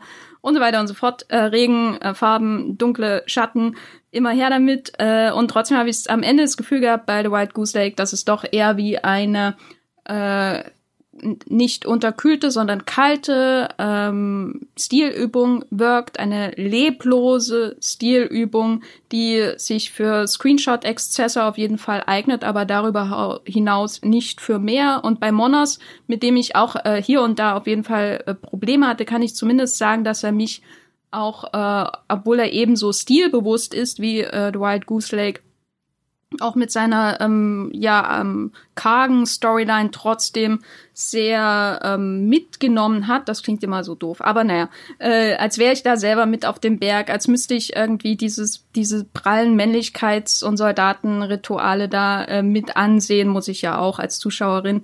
Ähm, und der hatte so etwas Gewaltiges, dem ich mich zumindest äh, nicht entziehen konnte, auch wenn ich bis zum gewissen Teil durchschauen konnte, wie es funktioniert und deswegen gebe ich ihm den Vorzug Monos. Ich kürze es ab. Monos war einer meiner Lieblingsfilme des letzten Jahres. Deswegen zählt er für mich einfach dieses Jahr nicht dazu. Und deswegen gebe ich The Wild Goose Lake die Stimme. Weil auf den hoffe ich, dass der weiterkommt und dementsprechend ähm, werde ich noch später über diesen Film reden. Ja, ich würde mich da auch anschließen und ich würde auch sagen, gerade das, was Jenny hier irgendwie als Schwäche beschreibt, dass er nicht krampfhaft alles zusammenfügen muss, sondern auch die Bereitschaft hat, Fragment in irgendeiner Form zu bleiben, Sammlung von Ideen, von Bildern, von Bewegungen, das finde ich ist für mich an diesem Film das Reizvolle. Während Monos sehr viel stärker klassische Kunstfilme wirklich versucht so zu emulieren, zu, zu kopieren auch in Teilen. Also da sind ja wirklich viele Shots, die irgendwie bei Beau Travail oder bei Werner Herzog oder so, was heißt geklaut sind, aber aber wo man sich diesen Konstrukten und diesen Gerüsten ein bisschen zu stark bedient, während The Wild Good, äh, Wild Good während äh, der See der wilden Gänse sehr viel mehr tatsächlich mit diesem Noir-Konstrukt spielt und damit sehr viel freier umgeht und dabei sicher dann auch eine Distanz zu den Figuren aufbaut. Aber das ist ja okay, wenn man Kino nicht immer nur als Apparatur versteht, die einem hier Geschichte liefert, sondern eben auch sagen kann, mir gefällt, was der in diesem gebrochenen, splitternden, kristallhaften, prismatischen irgendwie so präsentiert. Also mir hat auch der See der wilden Gänse sehr viel besser gefallen als Monos, den ich ganz okay fand. Ich glaube, dieses Kiekerhafte, für mich auch so ein bisschen Kasperle-Theaterhafte, das äh, habe ich bei Christian irgendwie gerade gehört und habe sofort gedacht, ja, total. Gerade am Ende, äh, wenn der irgendwie uns immer wieder klar macht, nein, der wird nie so weit gehen in der Darstellung von Trauma, von Schmerz, den dieser Kinder Clan in dieser Gruppendynamik irgendwie erfährt, wie er vielleicht müsste und außerdem diesen Konflikt, der da eben in Kolumbien schwelt, mit seinen beiden Seiten immer auch als eine Art von von Oberfläche, von Hintergrund irgendwie begreift. Das hat mich dann doch sehr gestört und das fand ich auch nicht interessant umgesetzt. Also ich glaube auch nicht, dass er da ähm, also er, er geht sicher auf Distanz zur reinen Aktualität, aber er schafft in diesem Bruch nichts Interessantes Neues für mich. Und damit ist The Wild Goose Lake eine Runde weiter. Monos fliegt raus. Ihr wisst ja übrigens nicht, welche Filme hier in den Runden gegeneinander antreten. Das weiß ja nur ich. Äh, Überraschung, Runde drei, Little Women äh, gegen Uncut Gems. Zwei Filme, die schon vielleicht so leicht in Vergessenheit geraten sind, weil sie eben noch irgendwie so vom Anfang des Jahres sind oder viele sie sogar Ende 2019 vielleicht auf Presseverführung oder so gesehen haben. Ähm, Little Women, äh, Greta Gerwigs zweiter Langfilm verfilmt noch einmal Alcott's ähm, Klassiker ja mit so einem All-Star-Cast über vier Schwestern, die in der Mitte des 19. Jahrhunderts ähm, während des Bürgerkriegs eben aufwachsen, sich verlieben und äh, die eine will natürlich Schriftstellerin werden, gespielt von Saoirse Ronan und ähm, ja, soll natürlich auch so ein bisschen Alcott selber sein und die Safdie-Brüder sind zurück mit einem Film, der ja ziemlich viele Leute weggeblasen hat, Adam Sandler vielleicht mit der besten Leistung ever oder seit Punch Drunk Love äh, spielt den Juwelenhändler und Zocker Howard Ratner der einen sehr seltenen Opal an einen Basketball-Pro verleiht und ihn dann aber äh, unbedingt wieder zurückkommen muss. Und weil ich weiß, was hier am Ende bei rauskommt oder mir sehr sicher bin, muss ich jetzt einmal sagen, dass natürlich Little Women hier weiterkommen müsste, äh, weil es mein Film des Jahres ist. Und ich kann, das ist so ein seltsamer Film, weil ich habe den im Kino gesehen und war davon so überwältigt. Und dann, je länger man wieder Little Women oder ich Little Women nicht gesehen hat, denke ich immer, das kann doch gar nicht so gut gewesen sein. Ja, so ein Historienfilm, irgendwie schon hunderttausendmal gesehen und sah ja jetzt auch nicht so besonders aus und auch der Soundtrack dudelt ganz schön doll und so weiter. Und dann habe ich ihn jetzt aber nochmal gesehen und ich weiß nicht, was es ist. Ich glaube, Lukas, ist ein bisschen wie wenn du von Mami erzählst. Little Women geht los und ich guck den so und denk so, ja gut, okay, komm, beeindruckt mich jetzt nochmal Greta Gerwig. Und spätestens nach 15 Minuten bin ich wie in Treibsand weggezogen von diesem Film. Ich kann jeden Charakter, der da ist, super gut verstehen. Ich finde das alles so gut gezeichnet, gleichzeitig so total tragisch, tief traurig eigentlich, was da passiert. Von dem Film hätte ich gerne eigentlich so eine Scorsese-Version, die vier Stunden lang ist oder sowas, wo man noch den Tod und die Kinder und weiß ich nicht, was alles sieht und am Ende so einsam die Tür zugeht. Also ähm, für mich, weiß ich nicht, also das krasseste Kinoerlebnis des Jahres und irgendwie der Film, den ich noch hunderttausendmal sehen kann. Ähm, ich liebe natürlich Anka Gems und weiß, was jetzt passiert, aber eine Lanze will ich brechen. Little Women muss hier natürlich eine Runde weiter. Ja, ich fand Little Women ja auch ganz niedlich. Ja, auch viele Stars und sieht ganz hübsch aus. Aber also, ich meine, du, du beschreibst es ja schon selber, du weißt, was jetzt kommt. Uncut von Uncut Gems ist einfach die Art von von Macht als Film, die ich bei Little Women in keiner Sekunde empfunden habe. Ich finde das alles sehr nett. Ich finde schön, wie Greta Gerwig aus ihrer Mumblecore-Zeit so ein paar stilistische Eigenheiten so rüberrettet. So diese extrem kurzen Szenen, so diese Idee vom, vom Film fast als Fotoalbum, das so Einzelmomente aneinander reiht. Ich finde, das funktioniert ja alles und das ist ganz schön, aber also, ich, ich meine, da müssen wir ja eigentlich gar nicht drüber diskutieren. Das klang ja auch bei dir schon an. Du weißt ja, dass äh, Uncut Gems der für uns und allgemein auch bessere Film ist. Ich, ich, ich kann es gern auch schnell machen. Äh, ich schließe mich da an. Little Women, der plätschert halt schön dahin. Der ist schön anzuschauen. Man guckt sich die Damen gerne an. Ich muss sagen, Emma Watson, Emma Watson heißt sie, ne? Ja. Ja. Ähm, muss aufpassen, dass sie mit den entsprechenden Co-Darstellerinnen einfach nicht untergeht. Also da merkt man schon, dass da Damen existieren, die es einfach doch ein bisschen mehr Präsenz, ein bisschen mehr Können haben als sie und äh, sie droht da immer ein bisschen unterzugehen. Aber ja, am Ende des Tages, ey, ich denke nicht über Little Women großartig nach. Der hinterlässt keinen Eindruck bei mir, der kratzt nirgendwo, der ist einfach, der geht fluffig runter. Wirklich. Ich mag auch den etwas leichter feministischen Ansatz, den Frau Görbig da hat einfließen lassen. Oder diese feministischen Änderungen, die sie an der Geschichte vorgenommen hat, fand ich auch in Ordnung. Aber sind wir ehrlich, Uncut Gems ist einfach nur ein Film, der anstrengt und der dich wirklich zum Schwitzen bringt oder aufregt oder keine Ahnung, der dich einfach nur nervt. Und wenn ein Film das schafft, dann kann ich dem einfach nicht irgendwie, ja, weiß ich nicht, da kann ich nicht sowas wie Little Women den Vorzug geben. Das geht nicht. Das ist einfach pure, pure, keine Ahnung, pure Anstrengung, dieser Film. Und das verdient absoluten Respekt und deswegen muss Uncut Gems weiterkommen. Also ich finde Little Women weder niedlich noch plätschernd. Ähm, das, da würde ich äh, grundsätzlich sagen, obwohl ich den Film äh, niemals meine Top Ten nehmen würde, äh, dass man damit Greta Gerwig und ihr Anliegen mit dem Film unter Wert verkauft und es ist, entspricht auch nicht meiner Erfahrung. Ich fand den äh, Little Women deutlich anstrengender als alles, was in Uncut Gems passiert, obwohl Uncut Gems mhm. Natürlich wie eine Säge äh, auf den äh, Gehirnzellen und Synapsen herumraspelt, zwei Stunden lang. Und trotzdem äh, muss ich sagen, dass nachdem ich diverse Little Women Verfilmungen geschaut habe, dass eben alle Bemühungen von Greta Gerwig ähm, diesen Film eben nicht plätschernd, eben nicht niedlich aussehen zu lassen, sondern da eben durch die ähm, veränderte Erzählung im Vergleich zum Roman, durch bestimmte Akzente, die sie setzt und Veränderungen, die sie wählt, dass sie den Film dadurch ähm, überspannt, dass sie die ähm, organischen die organische Auseinandersetzung mit äh, Frauen und ihren Entscheidungen und ihrer Selbstbestimmung, beruflich wie privat, dass sie da, dem irgendwie dadurch auch einen Riegel vorschiebt für mich. Das kommt in bestimmten Verfilmungen, die viel, viel älter und aus viel, viel konservativeren Zeiten stammen, viel besser rüber als ähm, in dieser seltsamerweise 2019 erschienenen Verfilmung. Ähm, deswegen muss ich sagen, bin ich für Uncut Gems natürlich der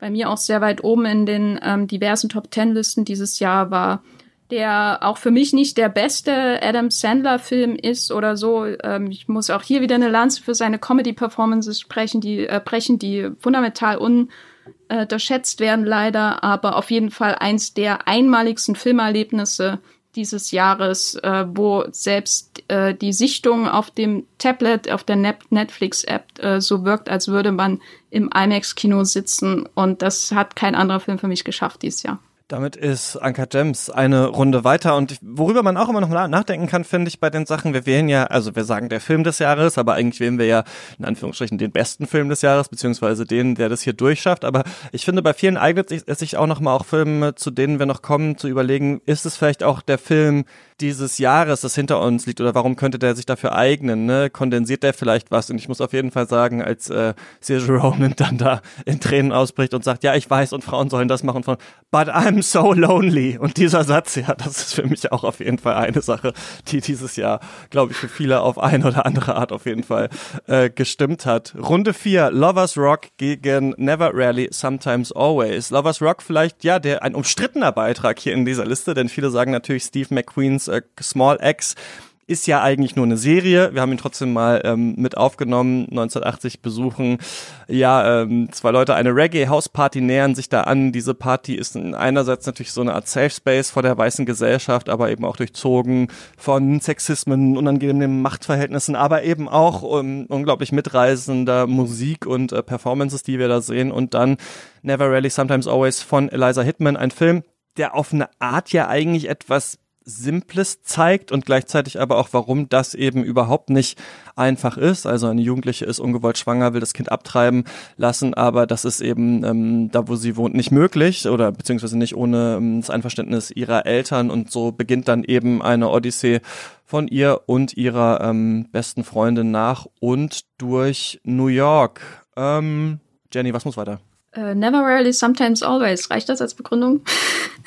Klar, du kannst so viel und so wenig sagen. Also Lovers, ich bin kein großer Fan von Steve McQueen, war positiv überrascht von Lovers Rock, auch im Vergleich zum Beispiel zu Mangrove, der ebenfalls aus dieser Serie stammt. Ähm, muss aber sagen, dass äh, Lovers Rock zwar in Ansätzen ähm, mich durchaus begeistert hat, eben in äh, dieser in diesem dieser Idee, diese Räume, die sich da, die da selber geschaffen werden, äh, außerhalb einer repressiven, äh, innerhalb einer repressiven Gesellschaft, ähm, das äh, einfach zu zeigen, zu erleben, zu beobachten, ähm, die Bewegungen zu erspüren durch die Kameraarbeit und natürlich die Musik ganz besonders, dass mich das ähm, durchaus begeistert hat, aber dann ist der Film auch immer wieder ähm, oder McQueen in dem Fall auch immer wieder in diesen Modus gefallen, wo ich das Gefühl habe, ich bin wieder in, in einem Vortrag. äh, ich bin wieder zu nah an der Argumentation. Die Argumentation fließt nicht äh, äh unterschwellig genug in die Bilder rein, sage ich mal, sondern sie wird sehr stark an die Oberfläche gehoben und das hat mich dann immer wieder rausgeholt. Deswegen Never Rarely, Sometimes Always. Einer der besten des Filme des Jahres für mich auf jeden Fall, wie ich schon in diversen Podcasts erwähnt habe, äh, nicht zuletzt durch seine ähm, Dekonstruktion des Coming of Age von Coming of Age Filmmotiven, die er ähm, umsetzt, aber natürlich auch einfach durch seine ähm, un wirklich ähm, ungewöhnliche Perspektive äh, auf die Perspektive eines ähm, jungen Mädchen, Mädchens in einer ähm, ungerechten, ungewöhnlichen, überwältigenden Situation und einer noch viel erdrückenderen Stadt. Ähm, nein, einfach ein fantastischer Film. Ich finde das ja spannend, wie unterschiedlich man Filme wahrnehmen kann, weil meine Wahrnehmung wirklich exakt andersherum ist. Wenn, wenn ich jetzt über Never, Rarely, Sometimes, Always sprechen würde, dann muss ich ein böses Wort sagen. Problemfilm alles, was in dieser Welt stattfindet, verlängert eigentlich nur den Versuch, ein großes Problem, das gesellschaftlich existiert, zu visualisieren. Alles ist Fortsetzung dieses Gedanken. Und was da ästhetisch außenrum passiert, ist auch nicht ansatzweise so reizvoll, wie das bei Eliza Hitman zum Beispiel in äh, den letzten Filmen irgendwie stattgefunden hat. Hier hatte ich auch das Gefühl, man klebt halt ästhetisch total nah an den Figuren. Man hält keinen äh, Sicherheitsabstand von 1,5 Meter oder von sowas, äh, sondern man, man hängt halt an den Gesichtern und versucht damit eine Nähe und Unmittelbarkeit zu erschaffen und auch eine Nähe zu bestimmten Formen von amerikanischem Indie-Kino, von sicher auch eben Coming-of-Age-Kino. Aber nein, es bleibt alles so seltsam mechanisch, alles so ein ähm, Checklistenartiges Abarbeiten der Probleme. Das heißt, der Film ist eigentlich in seiner ganzen Visualität, in seiner ganzen Ästhetik einfach nur eine Fortsetzung dieses Gesprächs, wo ähm,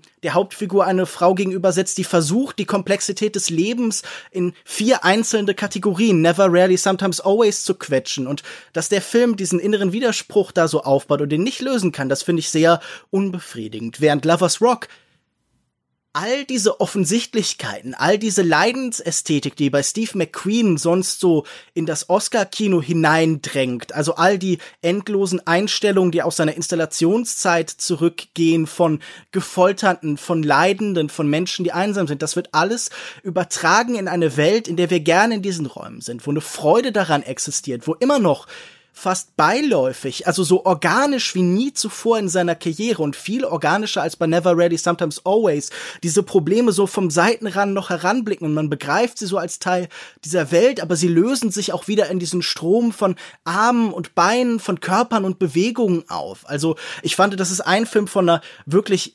außergewöhnlichen Schönheit, von einer außergewöhnlichen Intelligenz dabei, aber auch.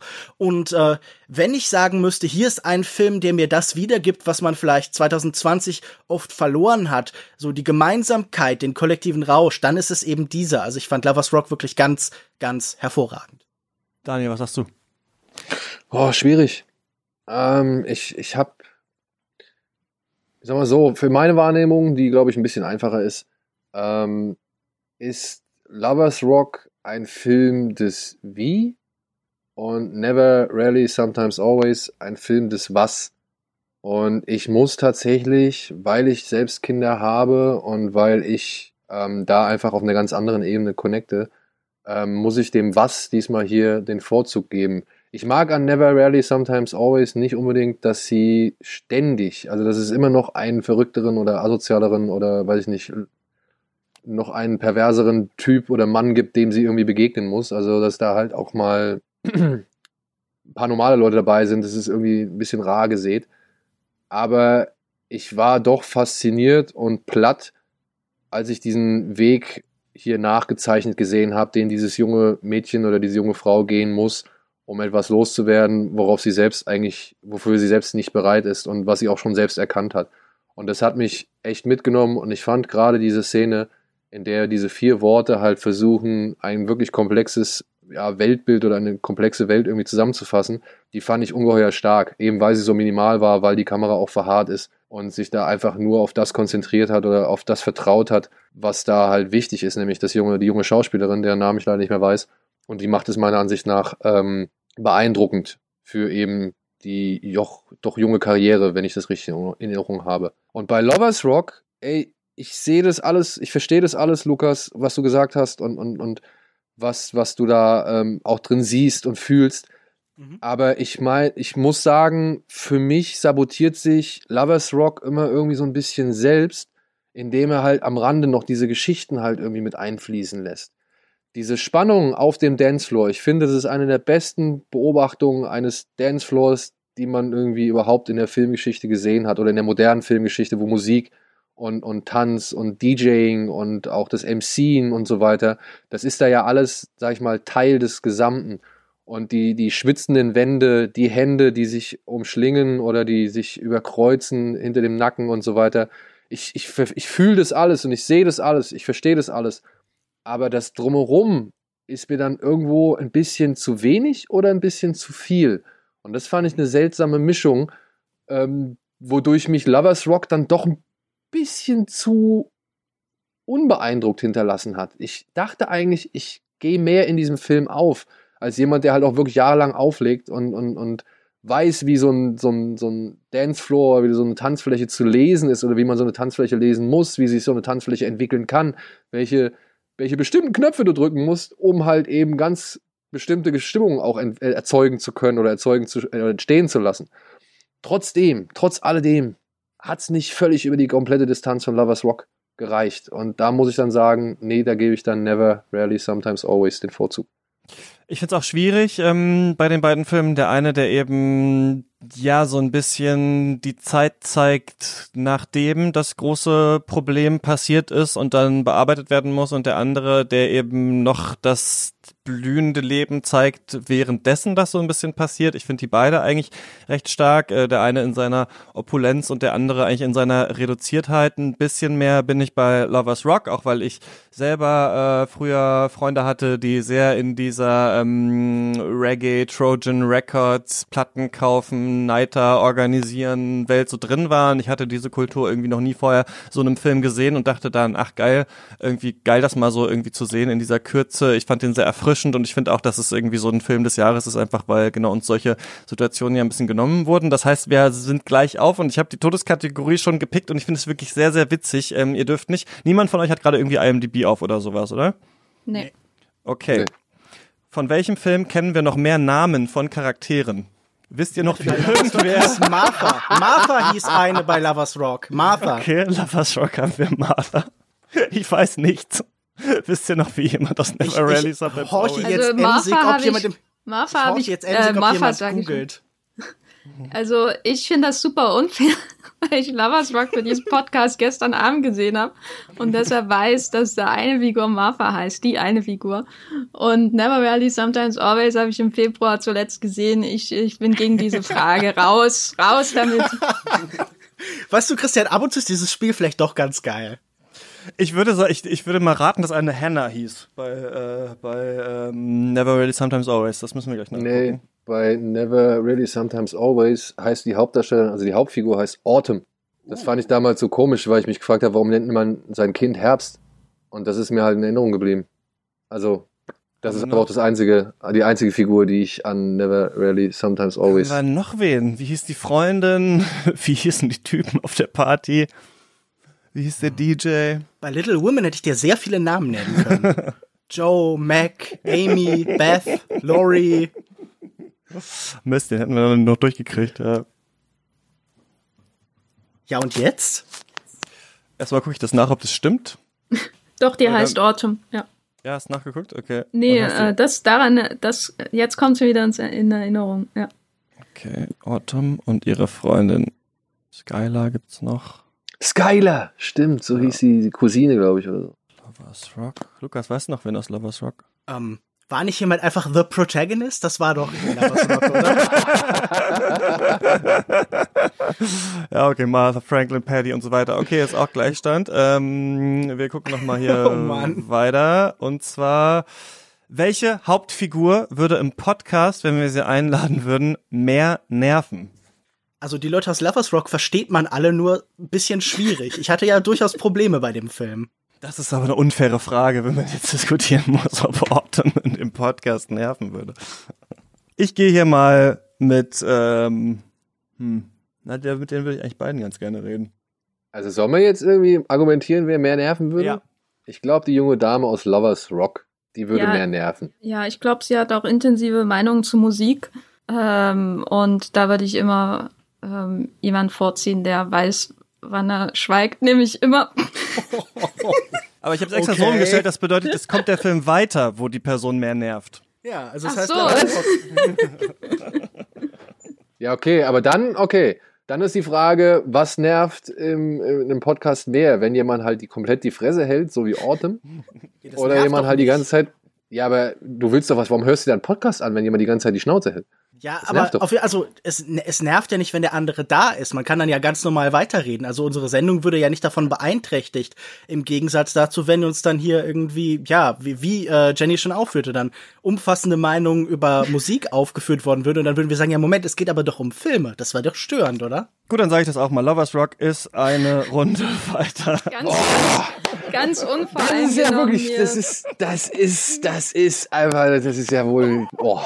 Also ich, ich äh, möchte hier offiziell Beschwerde gegen das Verfahren und Zweifel an der Unvoreingenommenheit des Schiedsrichters anmelden. Danke. Das ist immer, Abmahnung wenn der Schiedsrichter auch Seite. Teilnehmer ist, das ist nicht so einfach.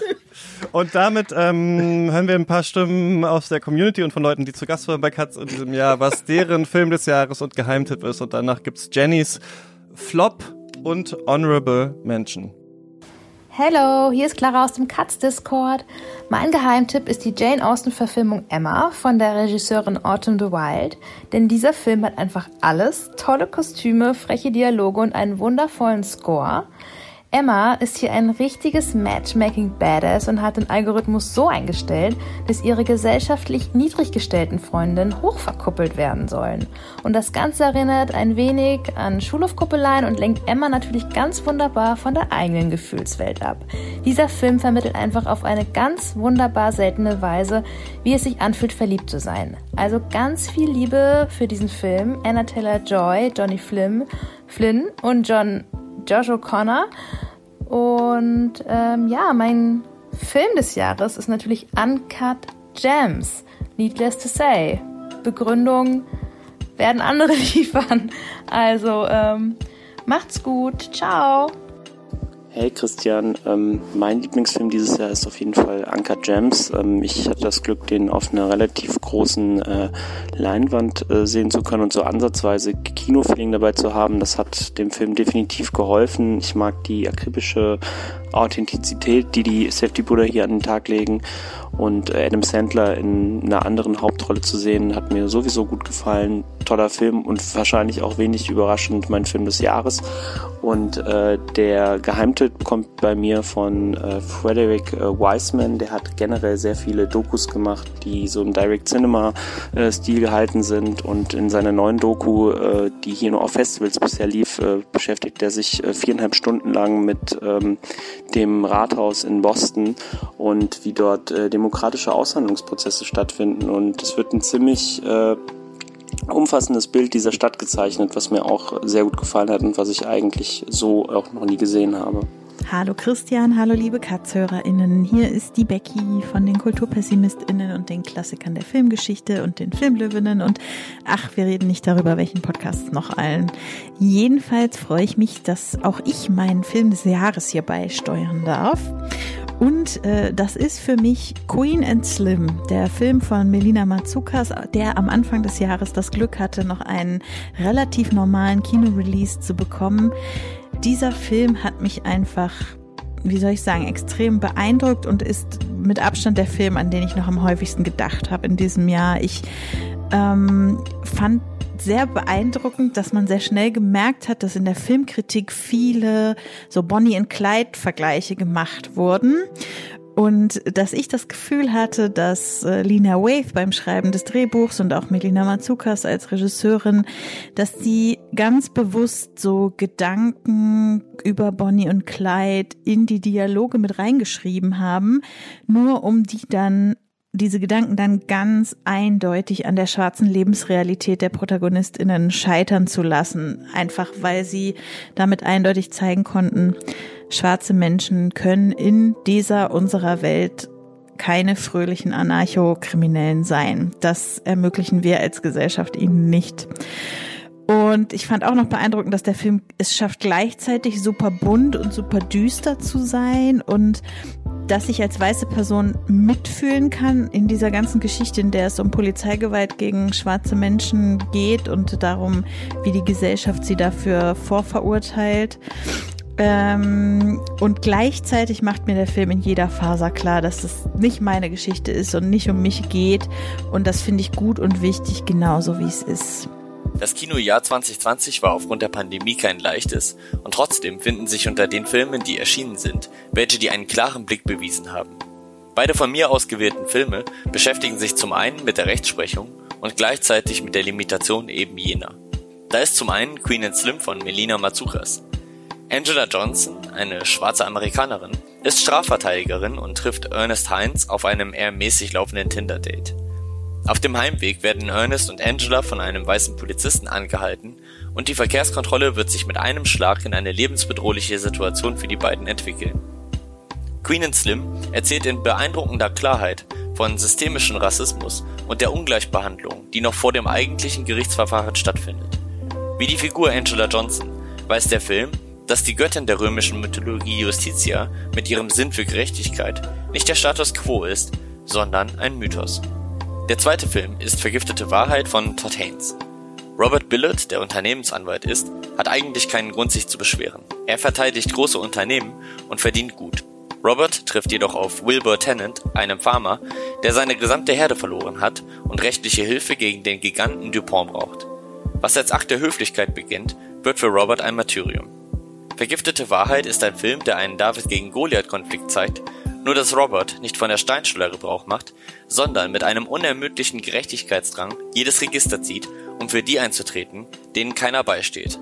Mein Film des Jahres ist Waves von Trey Edward Schultz, den ich trotz dieses ungewöhnlichen Jahres glücklicherweise im Kino sehen konnte. Denn der Film ist unglaublich gekonnt inszeniert. Hier treffen fantastische Bilder auf einen wundervollen Soundtrack, der mit seinen Rap- und Hip-Hop-Einflüssen super zu den beiden jugendlichen Protagonisten passt. Waves ist ein Film, der wie das Leben der Hauptfiguren nie wirklich stillsteht. Immer ist die Kamera in Bewegung oder es ist ein neuer Song zu hören. So ist man durch den Film und seine Mittel wirklich mitten im Leben der Hauptfiguren. Und dadurch ist der Film an vielen Stellen auch sehr intensiv, emotional und mitreißend, kann aber aufgrund seiner ungewöhnlichen Struktur die Geschichte einer amerikanischen Familie multiperspektivisch, aber vor allem liebevoll und empathisch erzählen. Mein Geheimtipp des Jahres wurde auch schon kurz bei Katz angesprochen. Ich möchte ihn aber nochmal allen ans Herz legen, und zwar ist das Vitalina Varela von Pedro Costa. Der Film zeigt eine Seite von Portugal, die ich so noch nie gesehen habe, und überzeugt mit wunderschönen Bildkompositionen, die innovativ mit Licht und Schatten umgehen.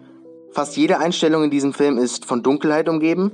Der Film ist auch sehr ruhig und entwickelt so mit seinen wenigen, sehr poetischen Dialogen eine Sogwirkung, die selbst bei mir zu Hause am Laptop noch funktioniert hat. Hallo, mein Name ist Stanislav und mein Lieblingsfilm des Jahres ist Days von Ming Liang. Ich bin ja ein ganz großer Fan, vor allem von Stray Dogs und Goodbye Dragon Inn, aber hier erzählt Simon Young eine ganz kleine Geschichte über eine intime Begegnung zweier einsamer Männer in einer Großstadt. Der eine beklagt sich über seine chronische Krankheit, seinen Nackenschmerzen, der andere kocht gerne. Can I make it any more obvious? Das war auch schon beinahe die gesamte Handlung. Der Film kommt beinahe ohne Dialog und nicht einmal 30 Einstellungen aus während seiner zweistündigen Laufzeit.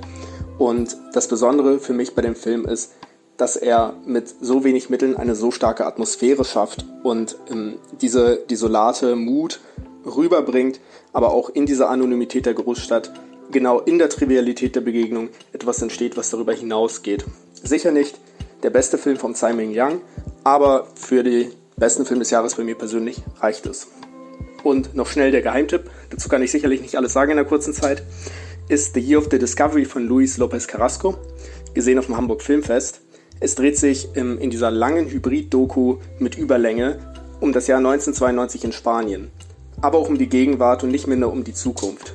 Es ist ein Jahr der Olympischen Spiele in Barcelona, ähm, der 500. Jahrestag der Entdeckung in Anführungszeichen Amerikas durch Kolumbus.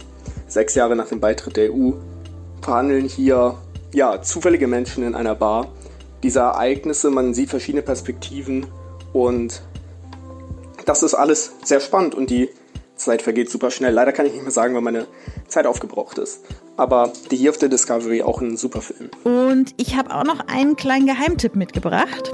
Äh, ich hoffe, das ist noch, äh, gilt noch als Geheimtipp. Und zwar ist es ein Netflix-Film von Reda Blank.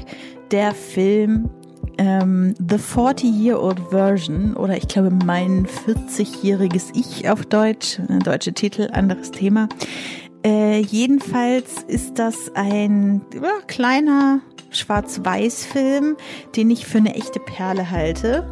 Äh, Blank gibt da nicht nur ihr Regiedebüt, sondern ähm, auch ihre Rap-Persona Radamus Prime spielt eine Rolle in dem Film und sie hat eben einen Film geschrieben, in dem sie sich selber reingeschrieben hat.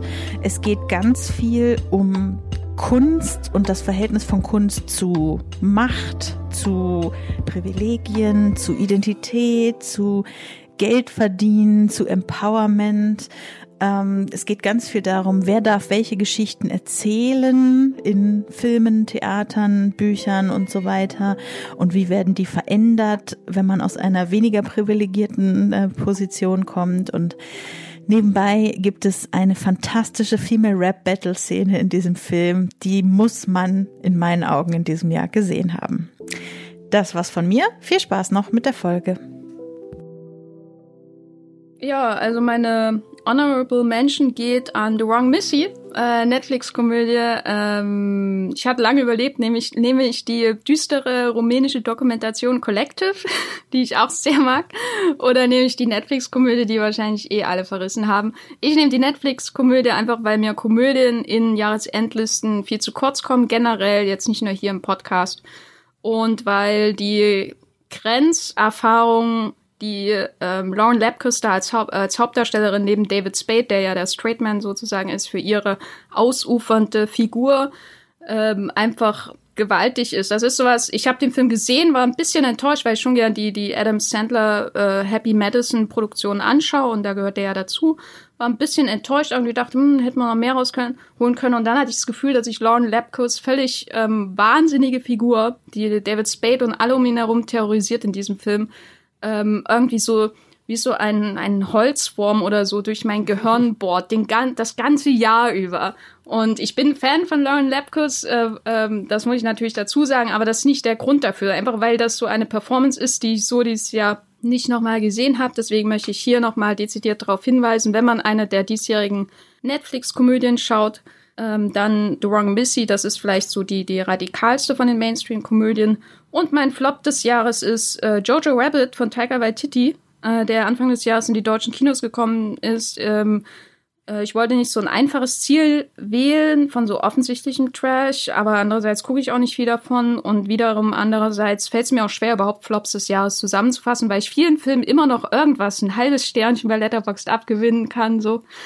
Aber Jojo Rabbit, das da saß ich einfach drin und dachte, was zum Teufel, ähm, was hat das Genre Satire dir angetan, dass du das damit machen musst? Ähm, und äh, weil ich liebe Satiren, ich liebe Dr. Strangelove und so weiter, aber eine gut gemeinte Satire ist für mich so eine der katastrophalsten Fehlentscheidungen in größeren Hollywood-Kreisen in den letzten Jahren. Insofern Jojo Rabbit, Flop des Jahres. Und damit kommen wir zu Runde 5 und wir sollten wahrscheinlich bei diesen zweiten, zweite Runde Achtelfinals ein bisschen schneller äh, die, die, die Filme durchgehen. Aber ich finde es ganz gut, wir haben oft so 2-2, weil unsere Listen auch sehr unterschiedlich sind. Mal gucken, ich tippe mal, es läuft vielleicht wieder darauf hinaus, Runde 5 Dark Waters gegen Undine. Finde ich sehr witzig, so von der thematischen Paarung, die wir hier haben. Dark Waters, der neue Film von Todd Haynes, den man ja vielleicht noch von Carol zum Beispiel kennt, ist so ein investigativer Polit-Thriller, in dem ein Anwalt, gespielt von Mark Ruffalo, äh, den Machenschaften eines riesigen Chemie Konzerns auf die Schliche kommt, ja, dessen Giftstoffe wir alle wohl in unseren Körpern haben. It's in the Water fällt da und das gilt natürlich auch für Christian Petzolds neuen Film äh, Undine, in dem sich ein Taucher, gespielt von Franz Rogowski, in ähm, Paula Bär dann da in diesem Film äh, verliebt, die sich in Berlin gerade von ihrem Freund äh, getrennt hat und ja, wie die Sagengestalt natürlich Männer ins Wasser zieht. Und ich kann sagen, ich mag beide Filme gar nicht. Und deswegen ist mir relativ egal, was hier weiterkommt. Ich habe jetzt Dark Waters aufgeholt, gerade eben noch viel Gutes gehört, aber ich finde den Film ultra austauschbar. Also wie jeden anderen dieser, ob das jetzt Adam Driver ist, der die CIA-Foltermorde aufdeckt, oder Mark Ruffalo, der, oder dem, ich habe auch das Gefühl, Mark Ruffalo hat in den fünf dieser Filme, die ich schon gesehen habe, die so sind, auch schon mitgespielt. Ich fand es einfach irgendwie relativ egal. Ich muss aber sagen, Undine mag ich auch echt gar nicht. Also ich verstehe, ich habe vielleicht muss ich noch mal schauen, aber irgendwie an nichts, was davon so erzählt wird, finde ich interessant. Ich finde auch diese magisch realistische Ebene daran, die Bilder und sowas, alles echt sau Banane. Vielleicht noch die Idee, dass unter der Stadt so ein bisschen was schwelt und so und diese Landkarten finde ich vielleicht noch ganz gut. Deswegen kriegt Undine hier sehr missmutig von mir ähm, den Punkt. Ich bin für Black äh, Dark Waters. Krieg von mir den Punkt. Ähm, ach, keine Ahnung. Ich, muss ich, muss ich nee, viel begründen? ich find, aber mir geht's bei Undine ähnlich wie dir. Ich hab, ähm, ich mag den Christian Petzold eigentlich so für die Art und Weise, wie er seine Filme macht oder dass er halt versucht, irgendwie das ein bisschen spezieller zu machen. aber wenn ich den dann vergleiche mit seinem Film Phoenix, mhm. den er vorher gemacht hat, den fand ich bedeutend besser. Und Undine ist jetzt halt auch die x-te Verfilmung dieser Geschichte oder zumindest wurde die Geschichte jetzt auch schon ein paar Mal irgendwo im Film aufgegriffen. Und da muss ich sagen, hat er mir jetzt nicht so wirklich signifikant Neues hinzugefügt zu der Geschichte oder zu dem Dilemma. Und abgesehen davon, dass der halt schon gut gespielt war, ich sehe Franz Rogowski auch immer sehr gerne. Aber Dark Waters hat mich kalt erwischt, weil ich kannte diesen ganzen, ganzen Prozess nicht. Ich kannte diese Chemikalie nicht. Ich kannte die Ausmaße der Chemikalie nicht. Ich lasse mich gerne von solchen ähm, True Life Thrillern ähm, lasse ich mich gerne mitreißen und ich finde, der Film macht es in der angemessenen Stimmung mit einem guten Schauspiel und mit den richtigen Fakten, dass ich auf jeden Fall gehuckt war. Deswegen Dark Waters geht von mir den Punkt. Ja, für mich ist das gar nicht so schwer. Undine ist für mich ein Film, der immer weiter gewachsen ist in meiner Erinnerung, der auf der Berlinale bei mir irgendwie beim ersten Sehen doch eine ganze Menge Probleme und Unsicherheiten ausgelöst hat, aber der irgendwie mit seinen Bildern, mit seinen Ideen, mit seinen Themen total stark in meinem Kopf geblieben ist. Der war irgendwie für mich erstaunlich lang präsent und Dark Waters, ich muss sagen, ich mag Todd Haynes sehr gern. Ich mag ihn als Douglas Sirk Epigonen. Ich mag ihn als Barbie-Puppen-Experimentalfilmer. Ich mag ihn bei großen Liebesgeschichten, aber im Biopic-Modus mag ich ihn nun überhaupt nicht und deshalb muss ich diesen dann doch sehr uninteressanten, mittelmäßigen Film in die Teflon-Pfanne hauen. Also ich fand äh, gar nicht schlecht, was Mark Ruffalo da macht, wie sehr er sich zurückhält, wie sehr er nicht auf die Oscar-Performance drängt, aber für mich war Undine dann doch der eindrucksvollere Film. Mein Punkt geht an Undine. Äh, ja, Dark Waters ist mein Platz 1 des Jahres in allen Listen, die ich bisher angefertigt habe. Und Dine ist mein Platz 2 des Jahres in allen Listen. Hör den Wollmilchcast, empfehle ich dir. Ähm, und Dine ist mein Platz 2 des Jahres. Ich kann also nur gewinnen, egal wie es ausgeht. Ich sag einfach Dark Waters. Jetzt haben wir schon wieder Ja, eine so es. Und ich habe schon die Kategorie gezogen. Welcher Film hat das größere Meme? Potenzial. Und da muss man natürlich sagen, dass es Undine ist. Wir haben da das, den Taucher, wir haben da irgendwie diesen witzigen Fisch, äh, wir haben da diese Awkward-Szene im Café. In Dark Water ist einfach kein Witz drin auf zwei Stunden, muss ich sagen. Deshalb, also It's in the Water, vielleicht kann man vielleicht noch nehmen, aber ich würde sagen, ähm, mehr Memes. Undine hat mehr Memes. Das kann jetzt bitte nicht dein Ernst sein. Weil, ey, ey, wirklich, da hätten wir auch Mandy hier mit in die Liste nehmen können und da hätte der anhand des Meme-Potenzials auf jeden Fall, wäre das der beste Film es des Jahres. nur für die ganz seltenen Patt-Situationen, die wir eigentlich wirklich in den fünf Jahren nie haben. Aber in diesem Podcast ist es sehr oft der Fall. Jenny, bitte. Also, allein die Memes, die sich daraus produzieren lassen, dass Mark Ruffalo da in dieser einen Szene in diesem Raum sitzt mit diesen ganz, ganz vielen Akten, da kann er ein komplettes Arbeitsleben vernehmen damit. Ähm, ich kann das und, äh, äh, Meme-Potenzial von Undine nachvollziehen, aber Undine bietet sich für mich zu sehr ähm, für Memes an, weil der Film ja eben leicht und äh, fluffig und märchenhaft und lustig ist und ich finde, die besten Memes entstehen, wenn das überhaupt nicht, ähm, der, wenn die, die Stimmung überhaupt nicht dafür da ist, um ein Meme zu produzieren und das ist bei Dark Waters absolut der Fall. Und allein die, die Inklusive- Cry-Faces von Anne Hathaway, also bitte. Ja, inklusive, inklusive des, sag ich mal, ähm, des echten Darstellers oder des echten Leidtragenden dieses ganzen Skandals, äh, den man tatsächlich dann auch irgendwo, böse Menschen würden ihn wahrscheinlich als Motivbild für das Jahr 2020 nehmen und würden dann irgendwie bei ihm After hinschreiben nach 2020 und vorher irgendwie so ein Bild von, weiß ich nicht, hier Michael Chiklis oder sonst irgendwas äh, daneben stellen und sagen, ja, vor 2020. Also mich überzeugt das. Lass uns doch Dark Waters weitergeben. Finde ich auch gut. Dark Waters eine Runde weiter und Runde 6. Da Five Bloods gegen Futur 3. Spike Lee ist zurück, äh, rollt die Geschichte des Vietnamkriegs noch mal ein bisschen anders auf. Äh, diesmal geht's um vier schwarze Veteranen, die die Überreste ihres Bloods, äh, gespielt von Chadwick Boseman, suchen, der in diesem Jahr ja ähm, tragischerweise verstorben ist.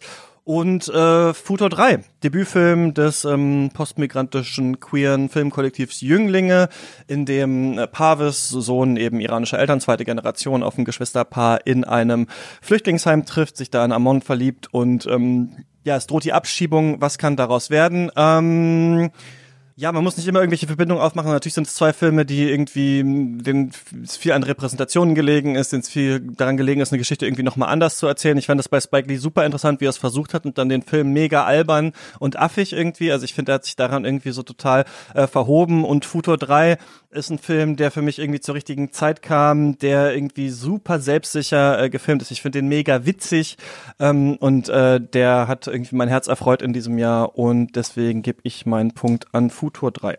Mein Punkt geht an der Five Platz. Ähm, ich mochte Futur 3, ist ja auch in meiner Liste drin.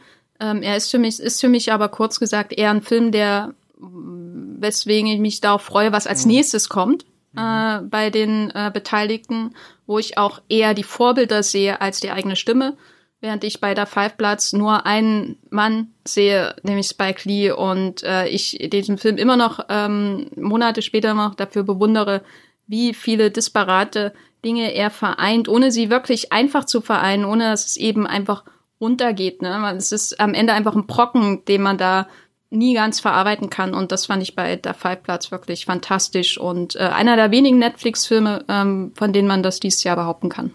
Da schließe ich mich Jenny komplett an. Für mich ist Futo 3 auch ein Versprechen. Ich finde, das ist ein Film, ich mag dessen Vorbilder, ich mag diese Mischung aus Statement auf ästhetischer und auf politischer Ebene, aber für mich ist da Five Bloods einfach sehr viel weiter. Spike Lee ist jetzt in seinem, ich würde jetzt mal in irgendeiner Form sagen, Spätwerk auch an einem Punkt, wo seine Filme sehr stark so Termitenkunst sind, sehr stark Sammlungen von ganz vielen disparaten Ideen und Elementen sind, die ganz fantastisch zusammenkommen. Diese Filme waren schon immer ein bisschen so ähm, rausgenommen aus dieser ganz klassischen Hollywood-Erzählökonomie. Die waren eigentlich immer ein bisschen zu, zu lang. Die würden nie irgendwo in irgendeiner Kritik beschrieben mit, daran ist kein Gramm Fett. Aber gerade das finde ich das Reizvolle. Dieses so etwas ausufernde, labyrinthische, chaotische. Das passt auch zu diesem Thema. Das passt zu Vietnam.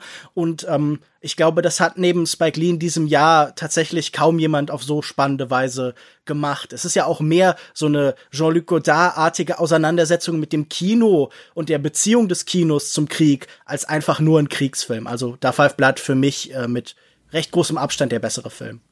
Boah, schwierig. Mein Herz hängt an keinem dieser beiden Filme. Ich fand sie beide nicht wirklich ähm, herausragend in diesem Jahr. Ähm, und ich bin da mehr bei Christian. Ich muss sagen, Herr Lee hat sich für mich ein bisschen verhoben. Alles, was ihr da beschreibt, ähm, mit dem Termitenhügelartigen, habe ich das richtig verstanden? Mhm. Ähm, und und, und also dieses, dieses chaotisch zusammengewürfelte hat mir dann am Ende dann doch genau das, ähm, den Eindruck vermittelt, es ist einfach chaotisch zusammengewürfelt. Da wurde doch mal jeder, äh, jede Agenda die man irgendwie noch äh, versucht abzuarbeiten oder beziehungsweise die noch irgendwie auf dem Zettel steht, die muss nochmal irgendwie reingequetscht werden. Und das gibt dem Film meiner Ansicht nach eine gewisse unfreiwillige Komik, die es nicht geben müsste und auch eine gewisse Selbstverliebtheit, die leider die falschen Leute erreicht, meiner Ansicht nach, weil das ist wieder das Problem, was ich bei Spike Lee auch schon mal mit Black Clansman hatte. Den Film gucken nur Leute, die dadurch sich eher in ihrer Meinung bestätigt fühlen, als irgendwie neu aufgerüttelt oder, oder äh, weiß ich nicht, um neue Perspektiven bereichert werden. Und da muss ich sagen, finde ich Futur 3 einfach viel besser oder in dem Falle einfach besser, weil er mir neue, neuen Einblick in etwas ge gegeben hat, den ich zuvor einfach nicht filmisch gesehen hatte oder beziehungsweise den man bisher filmisch noch nicht so sehr verarbeitet hat. Ich fand die Umsetzung spannend, also beziehungsweise unterhaltsam und eben nicht so verkrampft. Ich fand es auch sehr locker und lustig teilweise. Ich habe zwar meine Probleme mit Futo 3, aber ich glaube, in der Hoffnung, dass dieser Film weiterkommt, werde ich erst später darauf eingehen, wenn es dann um andere Filme geht, gegen die er antreten muss. Aber da allein, allein die Tatsache, dass Futo 3 etwas ist, was ich nicht so häufig im Kino sehe oder sehen kann und da Five Bloods irgendwie schon sich doch anfühlt wie eben der so und so vielte Spike Lee Film, ähm, ja, gebe ich Foto 3 und damit ist Gleichstand und ich habe eine Kategorie gezogen und ihr werdet wahrscheinlich wieder ausflippen, aber ist mir egal. Welcher dieser Filme oder ähm, welchen von welchem dieser Filme würden wir lieber den Snyder Cut sehen? Snyder Cut wäre folgendes. Zack, Zack Snyder erhält alles Material, das angefertigt wurde beim Drehen und dafür HBO Max mit nochmal 100.000 Euro und Nachdrehs eine fünfteilige Filmserie machen. Und da muss ich natürlich sagen, äh, da gewinnt bei mir da Five Bloods. Ich glaube, Foto 3 ist sehr gut, aber natürlich auch irgendwie auserzählt. Aber ich glaube, da könnte man sehr viel noch draus machen. Äh, das würde ich Zack Snyder zutrauen. Deswegen äh, shifte ich meinen Punkt äh, von Foto 3 nach da Five Bloods. Ja, würde ich in dem Fall auch so belassen. Also ich glaube, der Snyder Cut von da Five Bloods wäre super spannend. Ja, allein die, die äh, HBO Max Miniserie, die von Matthias Schweighöfer neu geschnitten wird, genau wie das Prequel von Arm Zack Snyders kommt, ein Army of the Dead, die sich nur um die Vietnamkriegsepisode dreht, die wir ja nie so ganz sehen, äh, der würde ich schon zehn Punkte geben.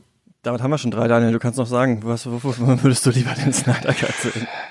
Allein äh, aufgrund der Tatsache, dass sich ein Zack Snyder mit deutschen Befindlichkeiten befasst oder beziehungsweise mit äh, ausländischen Befindlichkeiten befasst und nicht irgendwie die Gelegenheit nutzt, um eben das besser zu machen, was äh, ein Spike Lee leider nicht so wirklich gut konnte, nämlich die Action-Szenen in The Five Blood, äh, Bloods. Ähm, Ja, nein, gut, was soll ich sagen? Ich bin trotzdem, wäre ich neugieriger auf den Snyder Cut von Futur 3 als eben von der Five Platz, was für mich ziemlich naheliegend ist, dass er sich da austobt ja. und nochmal irgendwie das Ganze ein bisschen aufpowert und sonst irgendwas. Jahresends bitte. Sechs Snyder in Hildesheim. Runde 7, I'm thinking of end. Ja, was überraschender kann es geben. Runde 7, I'm Thinking of Ending Things gegen Days. Charlie Kaufman hat sich in diesem Jahr auf Netflix zurückgemeldet mit einem Film, der erstmal sehr unverständlich wirkte. Ein junger Mann nimmt seine Freundin mit zu den Eltern, aber irgendwie ist alles ganz äh, unangenehm. Die Autofahrten wollen irgendwie nicht mehr enden und ja, äh, während die beiden in dem Film ewig unterwegs sind, verleben zwar andere Männer ihren Alltag getrennt. Kang lebt in einem äh, großen Haus, wird von unglaublichen Rückenschmerzen geplagt. Äh, Non lebt in einer kleinen Wohnung vor sich hin und beide ähm, treffen dann schließlich bei einer Full Body oder Happy Ending Massage in Bangkok aufeinander. Der erste Film, erste Langfilm von äh, Tsai Ming Yang, Yang seit langer Zeit und ähm, ich finde, die beide passen hier sehr gut zusammen, weil das für mich beide sehr starke Filme der Pandemie sind, Filme des Jahres. Ich will nicht spoilern, was ja am Ende bei I'm Thinking of Ending Things rauskommt oder wie man das lesen kann, aber sich sehr viel mit den eigenen Problemen beschäftigen, immer weitere Runden im Kopf zu drehen. Bin ich nicht doch liebenswürdig? Was kann da am Ende bei rauskommen? Ich glaube, das ist ein Gefühl, das manche während der Pandemie hatten. Und dann ist aber Days, finde ich auch so ein Film ähm, von Tsai Ming Yang, der so ein bisschen zeigt, wo, wie kann vielleicht dann doch noch die Pandemie irgendwann mal enden. Also wir leben fast alle gerade so wie diese beiden Männer aneinander vorbei, aber wann ist das Treffen möglich? Gut, ist nur ein Kontakt, das dürfte man auch jetzt noch in Deutschland, wenn man nicht weiter als 15 Kilometer fahren muss. Aber ähm, auf jeden Fall passen die ganz gut ins Jahr. Ich muss sagen, I'm Thinking of Ending Things ein bisschen wie Hidden Life hat so ein bisschen Nachgehalt bei mir lange. Es sind beides keine Filme, die ich nochmal unbedingt anschauen wollen würde, aber über die ich viel nachdenken musste. Ich hatte ja dann auch das Buch gelesen, das ich besser fand zu I'm Thinking of Ending Things. Ich finde die Idee sehr gut. Ich finde die Umsetzung von Kaufmann nicht so gut. Ähm, aber Days ist für mich der bessere Film. Ich bin ja nicht, nicht so der große Kenner von Slow Cinema. Es war für mich auch schwer, den zu gucken. Aber bei dem hatte ich ja auf der Berlinale dieses Erlebnis, dass ich dachte, oh, ich gehe jetzt raus, da passiert ja gar nichts. Und dann habe ich gemerkt, nee, ich lebe ja schon drin in diesem Film. Jetzt muss ich auch noch weiter äh, schauen, was da passiert. Ähm, Deswegen geht meine Stimme an Days. Könnten das abkürzen, glaube ich, oder? Was sagst du? Naja, ich weiß nicht. Gibt es hier jemanden, der Days hinter I'm Thinking of Ending Things sieht? Also ich nicht, nein. Nein, um Gottes Willen. Siehst du, dann wäre Days schon weiter und ähm, jetzt wird's langsam ich muss ökonomisch. Mir jetzt, ich ja. muss, ich muss, ich muss nicht wirklich. Ich schade, ich, ich mag Days leider ist ja. nicht mein Danke, Film, ganz einfach. Hast, ja. Und und ähm, Deswegen bringt es jetzt nichts, uh, I'm thinking of ending things zu verteidigen. Ich finde den toll. Ich hätte nicht gedacht, dass mich dieser Film auch nochmal im Kopf so lange beschäftigt. Und ähm, ja, ich, ich kann einfach mit diesem verquirlten und, und verkopften Ding, was Kaufmann da macht, ich komme damit einfach gut klar. Ich sehe da immer Teilaspekte drin. Ich behaupte nie, ich würde sie ganz verstehen. Aber ich fand gerade die Äußerung, die Adaption von, was ich nicht, hier dieser Kritik an eine, eine Frau unter Einfluss, oder wie er heißt, A Woman Under Influence, die er sich da von Pauline Kael genommen hat und die, auch die Stimmung bei dem, bei dem Essen mit den Eltern, ich fand das äh, erstaunlich, wie, wie irre dieser Film auf einmal ist, wie, wie unheimlich und bedrohlich oder unangenehm die, diese Situation ist, dass immer wieder sich alle kleinen Details ändern. Ich fand es, ich fand es cool, aber ähm, ich glaube, ich werde dagegen ich habe halt einfach keine Chance, glaube ich, das alles gegen Days zu verteidigen. Und ich verstehe, glaube ich, euren Punkt. Ich denke mal, wir werden gleich noch über Days ein paar Mal reden.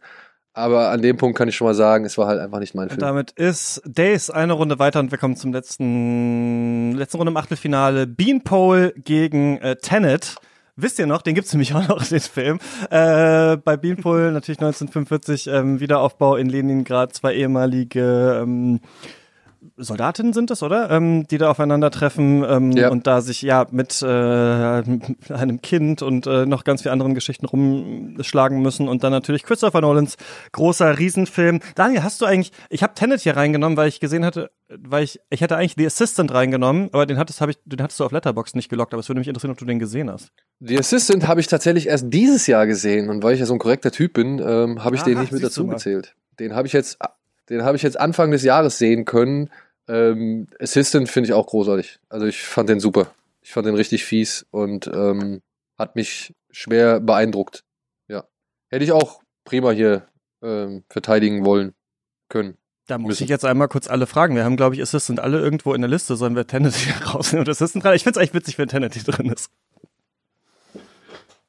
Wir lassen das so, wie wir das ja. gemacht haben. Assistant finden wir alle gut, kann man angucken. Äh, Tenet, großer Film von Christopher Nolan, wisst ihr noch, es geht, glaube ich, um Inversion. Äh, John David Washington äh, spielt so ein bisschen äh, James Bond und findet dann natürlich raus, äh, irgendwas stimmt hier nicht. Die Zukunft führt Krieg mit der Vergangenheit und so weiter und so fort. Für mich ist das eine schwierige Wahl hier, weil ich beide Filme nicht so gerne mag. Ähm, ich habe Tenet noch mal geschaut und ich habe es wirklich, ich habe es wirklich versucht. Ich habe alle Lobpreisungen dann gelesen und das ist ja, und man muss dann einfach da nur fühlen und keine Ahnung was. Und ich habe den angefangen zu gucken und dachte so, da ist schon richtig viel echt Gutes drin. Das ist eigentlich, das sieht top aus. Das ist irgendwie ganz gut. Aber irgendwann stürzt der Film so über sich rüber. Es wird gelabert und gelabert und dann kommt der Kunsthandel und dann kommt Goya und dann geht das immer weiter und Feuer brennt rückwärts und keine Ahnung was. Es geht nicht. Ich kann diesen Film nicht mögen. Für mich ist es so, als hätten der dümmste Mensch der Welt und der schlauste Mensch der Welt zusammen einen Film gemacht. Und die Hälfte denken, also das, und deswegen landet es genau bei Mittelmaß für mich. Es ist ein krass mittelmäßiger Film, der super nervig ist.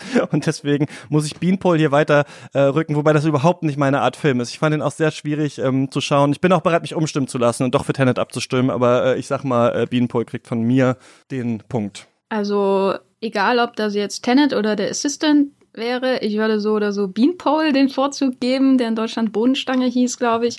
Ähm, Tenet ähm, mochte ich überhaupt nicht, war für mich nach Dunkirk nochmal ein Rückschritt für einen Regisseur, mit dem ich sowieso so meine ähm, äh, einseitige Feder habe. Äh, war für mich auch vor allem ein, ein ähm, katastrophaler Actionfilm, katastrophal inszeniert. Ähm, und Beanpole ist ähm, eigentlich ähm, jetzt oberflächlich betrachtet auch nicht unbedingt meine Art Lieblingsfilm, die diese ähm, niederschmetternden osteuropäischen bis russischen Filme, die bei Festivals laufen, da muss man dann immer durch. Aber der kannte mir Balagov, der Regisseur, der hat vorher Closeness gemacht, der hat's einfach drauf. Beanpole ist für mich dafür der Beweis, vor allem weil er es schafft, diese unglaublich, also einerseits so so unglaublich viel Unerwartetes aus diesem ähm, Historienrahmen, ein, ein gut ausgestattetes Historiendrama ja irgendwie herauszuholen, aber vor allem, dass er diesen Wechsel sehr gut hinkriegt zwischen niederschmetternden Schocks, äh, die, dieser, die, diese Geschichte auch äh, recht früh am Anfang schon entwickelt und dann so völlig unerwarteten Momenten, entweder der Leichtigkeit, der Wärme, aber vor allem auch des Humors gegen Ende. Ähm, ähm, ich habe den schon sehr lange nicht mehr gesehen, aber ich erinnere mich trotzdem an eine der lustigsten Szenen des damaligen ähm, Filmfestivals von Cannes, was ich auf jeden Fall nicht in diesem Film erwartet hätte. Und trotzdem muss ich es jetzt einmal von Kantemir Balagov erwarten, weil es war in Closeness schon ähnlich und äh, Beanpole eindeutig der bessere Film. Ja, wir haben hier einen Wettbewerb zwischen Grün und Rot auf der einen Seite und auf der anderen Seite Grau und noch mehr Grau und dann noch mehr Grau. Und da würde ich doch immer den Farben den Vorzug geben. Also hier gewinnt für mich auch Bohnenstange. ähm, ja, für mich gewinnt auch Bohnenstange. Obwohl ich gerne ein nochmal an, anmerken möchte, dass Tenet für mich der Film ist tatsächlich, den ich vor allem respektiere. Aber dieses Fühlen und so weiter, da ist nichts. Da fühle ich nichts. Aber ich respektiere Nolan für eben, er zieht es halt einfach durch oder er versucht es durchzuziehen. Und das kann man scheiße finden, das kann als misslungen angesehen werden. Aber auf dem Level mit so einem Budget und dann halt auch den Möglichkeiten, die er hat und den Aufwand, den er betreibt, da versuche ich einfach meinen Respekt immer ein bisschen mehr wirken zu lassen als mein Herz und äh, dementsprechend finde ich das eigentlich okay, dass man auch Tenet mal irgendwie äh, in diesem Jahr zu diesen Filmen dazu zählt oder zumindest auftauchen lässt, weil wir haben uns alle aufgeregt, wir haben uns alle drüber abgearbeitet und, und das glaube ich in einer Leidenschaft und Frequenz, wie es bei vielen anderen Filmen nicht der Fall war, weil sie einfach doch viel egaler sind. Das mag jetzt daran liegen, dass der Mann halt schon keine Ahnung, so viele andere Filme gemacht hat auf so hohem produktionstechnischen Level oder eben, dass seine Filme auch überhyped sind und Leute halt vehement eben gegen sie sprechen oder für sie sprechen. Aber trotzdem ähm, halte ich Tenet auch für einen besseren Film, als ich es empfinde oder fühlen kann oder von mir aus auch verstehe. Aber Beanpole ist halt der Film, der, keine Ahnung, der dann doch deutlich mehr in mir weckt, weil er halt einfach auch so man könnte meinen, das wäre das Alterswerk von irgendeinem 70-jährigen russischen, ja, weiß ich nicht, staatsverdienten Regisseur. Und der junge Mann ist ja was, 28 oder paar 30 so. Der ist ja noch relativ jung.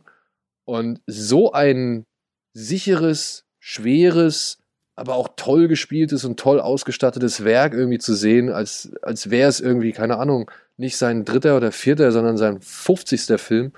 Das hat mich schon beeindruckt. Und ich muss auch sagen, die Dramen, die aus dieser Geschichte geschält werden, ähm, obwohl sie so fern von mir, von meiner Realität sind, konnte ich dann doch wirklich mich da reinfühlen. Und allein die Szene, wenn die Bohnenstange, ich habe ihren Namen leider vergessen, es tut mir sehr Du hast leid. die Kategorie schon aber ja, wenn, wenn, wenn sie einen ihrer Anfälle bekommt und jemand anderes darunter in, oder ja, dadurch in Mitleidenschaft gezogen wird, das fand ich einen echt so irritierenden, also ich habe es zuerst gar nicht verstanden, wie aber dann halt auch harten Moment, der halt irgendwie erst so im Nachgang einschlägt, wo ich gedacht habe, Moment mal, ist das jetzt wirklich passiert oder habe ich das jetzt nur, habe ich das falsch gesehen? Und das fand ich schon ziemlich krass und das hat mich erwischt, also auf der persönlichen Ebene und dementsprechend, ja, Beanpole, ein schwerer Brocken, den ich unterschätzt Und den habe. wir nochmal im was, Viertelfinale oder wie oder was nochmal gleich sehen. Wir hören ein paar Stimmen aus dem Off und dann gibt's Lukas Flop und Honorable Mention. Mein Film des Jahres ist mit Abstand Tenet. Ich will gar nicht so viel dazu sagen, weil das unbestreitbar ein Film ist, den man ohne Vorwissen schauen sollte, um ihn dann am besten gleich zweimal hintereinander zu schauen. Dann kann man sich nämlich selbst innerlich beim zweiten Zuschauen dabei zuschauen, wie man die erste Sichtung gerade prozessiert. Nolan belegt hier in dieser invertierten James Bond-Dekonstruktion, dass man ein Präventionsparadox eben doch sichtbar machen kann. Mein Film des Jahres ist Tenet. Wer Filme liebt, muss Tenet lieben. Wer Tenet nicht liebt, hat nichts von Film verstanden. Tenet ist Filmkunst, wie man sie nie zuvor gesehen hat und wie man sie leider viel zu selten sieht. Tenet erschafft eine eigene Wirklichkeit, die ästhetischen Gesetzen folgt, die nur im und als Film funktionieren, über die man zunächst nur staunen kann und die sich nicht gänzlich rational auflösen lassen. Tenet entzieht sich platten Figurenpsychologien, indem er seine Figuren offen als Klischees des Actionkinos anlegt. Und dabei interessiert er sich vielmehr für die Frage, wie sich mit den Mitteln des Films das aktuelle globale Spekulieren mit unserer Zukunft denken lässt. Nämlich als eine sich gegenseitig bedingende Inversion von Kausalitäten. Durch dieses visionäre Umkehren und Überlagern der zeitlichen Perspektiven ist Christopher Nolan einer der wichtigsten wie zugleich unaufdringlichsten Filme über den Klimawandel und über Generationengerechtigkeit gelungen. Hey, Stefan hier. Der Film des Jahres 2020 ist natürlich Tenet. Aus mehreren Gründen. Zum einen, es ist überhaupt der einzige Film 2020, der es geschafft hat, auf großer Bühne aufgeführt zu werden, wo man mal so wieder richtig das Kinoerlebnis hat. Zweitens, man schaut den Trailer und ist überrascht, weil man sich denkt, was, das läuft irgendwie rückwärts? Dann schaut man den Film und stellt fest, nee, es geht gar nicht um rückwärts, es geht um Invertierung. Dann hat man den Film geschaut und fragt sich die ganze Zeit, um was ging's jetzt eigentlich? Und man kriegt es nicht ganz zusammen. Genauso muss ja Kino sein, man ist schön beschäftigt über den Film hinaus. Also schaut man ihn nochmal und nochmal und das hat ja 2020 gut gepasst. Es war ja viel Zeit, Filme zu gucken. Hallo liebe KatzhörerInnen, hallo Christian, ähm, ich bin Dax Werner und vielen Dank, dass ich auch nochmal ähm, meinen Lieblingsfilm 2020 kurz reinwerfen darf. Wird wahrscheinlich öfter genannt werden ähm, und auch wenn ich weiß, dass im Katz Podcast äh, zu diesem Film eigentlich die Meinung so ein bisschen war, naja, äh, ist noch Luft nach oben, ist es für mich Tenet. Äh, auch deswegen, weil es der einzige Film war, den ich dieses Jahr überhaupt oder letztes Jahr im Kino gesehen habe, nämlich so wie es sich der Meister gewünscht hätte im Autokino von Köln-Ports. Ich muss sagen, ich habe den Film nicht verstanden und trotzdem hat er mich unfassbar gecatcht, weil ich fand, dass er einfach stilistisch und ähm, atmosphärisch ähm, komplett sehr, sehr viel anders war als das, was ich so sonst sehe und ähm, das hat mich sehr gecatcht. Ich hatte das Gefühl, dass äh, da liegt irgendwie was Wichtiges, was Wahres drin in der Art, wie das erzählt ist. Aber wie gesagt, verstanden habe ich ihn nicht. Liebe Grüße und keep up the good works. Dein Dax Werner. Ja, Niklas Bui von Hollywood Breaking News. Mein Film des Jahres ist Christopher Nolans Tenet. Ein Film, der in diesem Sommer gewagt hat, was so viele Filme nicht gewagt haben, nämlich einen Millionen-Dollar-Film trotz der Pandemie ins Kino zu bringen. Dafür hat er auf jeden Fall schon mal meinen Respekt verdient. Und dann fand ich es einfach einen super Agenten-Thriller, der über die Genregrenzen hinausgeht, nicht so wie die abgeschmackten James Bond-Filme das seit Jahren machen und da einfach mal neues, neuen Wind in das Genre reingebracht hat. Vorsicht vor der zweiten Welle. Das hörten wir im März, wir hörten es im April und wir vergaßen es alsbald wieder bis dann die zweite Welle tatsächlich kam. Gar nicht auf dem Schirm hatten wir, dass Moderna den Impfstoff bereits im Januar fertig hatte. Nicht im Januar 2021, sondern im Januar 2020. Natürlich musste er einige Prüfphasen durchlaufen, aber rückblickend können wir sagen, hätten wir nicht so sehr darauf geachtet, wie wirksam dieser Impfstoff jetzt ist und hätte es uns genügt zu wissen, dass er uns nicht krank macht, dass er uns auch keineswegs umbringt, dann hätten wir Tausende, Zehntausende Tote verhindern können. Aber wie reagiert man, wenn die Zukunft auf einen zurollt, ja und wenn die Rache der Zukunft schon ausgedrückt werden kann in Prognosen? Es wird 20.000, 30.000 Tote geben. All das war Statistik, all das war Prognose, all das zeichnet sich nun in der Realität ab, was man vorher nur in Diagrammen lesen konnte. Ist nicht Tenet deshalb wirklich der Film unserer Zeit? Denn genau damit arbeitet Tenet und er lässt uns neu nachdenken und hoffentlich sehen ihn auch viele politische Entscheider. Er ist eigentlich der Film, der uns erlaubt, politisches Handeln vielleicht gänzlich neu zu definieren und deswegen ist Tenet zweifellos der beste Film des Jahres 2020. Mein besonderer Tipp, Family Romance LLC von Werner Herzog. Man zahlt dafür, dass andere, das zeigt uns Werner Herzog in diesem Film, einem vorspielen, sie seien Familienmitglieder. Doch diese Spielerei, diese käufliche Spielerei, die löst bei denen, die die Mieter sind, wahre Gefühle aus. Und ist es nicht so auch mit dem Kino? Wir sehen uns künstliche, gekaufte Gefühle an, aber unsere Gefühle, die wir dabei haben, die sind echt. Mein Geheimtipp wäre von Werner Herzog Family Romance LLC, der sich einem Phänomen in Japan annimmt und zwar mit der Frage auseinandersetzt, was ist eigentlich, wenn ich mir den Vater, den ich nicht habe, einfach miete. Total absurde, total absurdes Phänomen und ähm, wahnsinnig tolle Dokumentation wieder mal von Werner Herzog, die absolut zum Nachdenken anregt. Meine Geheimtipps 2020. Zum einen der Wirtschaftsdokumentarfilm Ökonomia von Carmen Losmann. Ein Film, der sich für die Frage interessiert, woher eigentlich das Geld kommt, mit dem Unternehmen Gewinne machen und der dabei in erschreckenden Interviews aufzeigt, wie wenig Ahnung wichtige Akteure der Finanzwirtschaft und der Banken bei ihren Spekulationen mit einer unsicheren Zukunft haben. Und ein zweiter Geheimtipp, Sorry We Missed You von Ken Loach. Ein Sozialdrama, aus meiner Sicht auch ein Horrorfilm, bei dem es sich um eine Art invertierte Version vom Oscar-Gewinner Parasite handelt. Ein Film, der auf unerträgliche Weise davon erzählt, dass es in der Gig-Economy für die Unterschicht bei allen Aufstiegsversprechen kein Happy End geben wird. Der Geheimtipp 2020 ist zum Tode Sean Connerys nochmal alle alten James Bond-Filme, die original mit ihm zu schauen. Allerdings nicht hinsetzen und Film gucken, sondern als Ambiente. Wir haben ja alle große Fernseher zu Hause.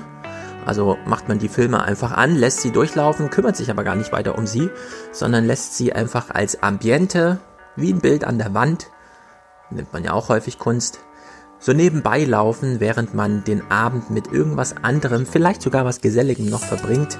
Das kann ich sehr empfehlen, das macht großen Spaß.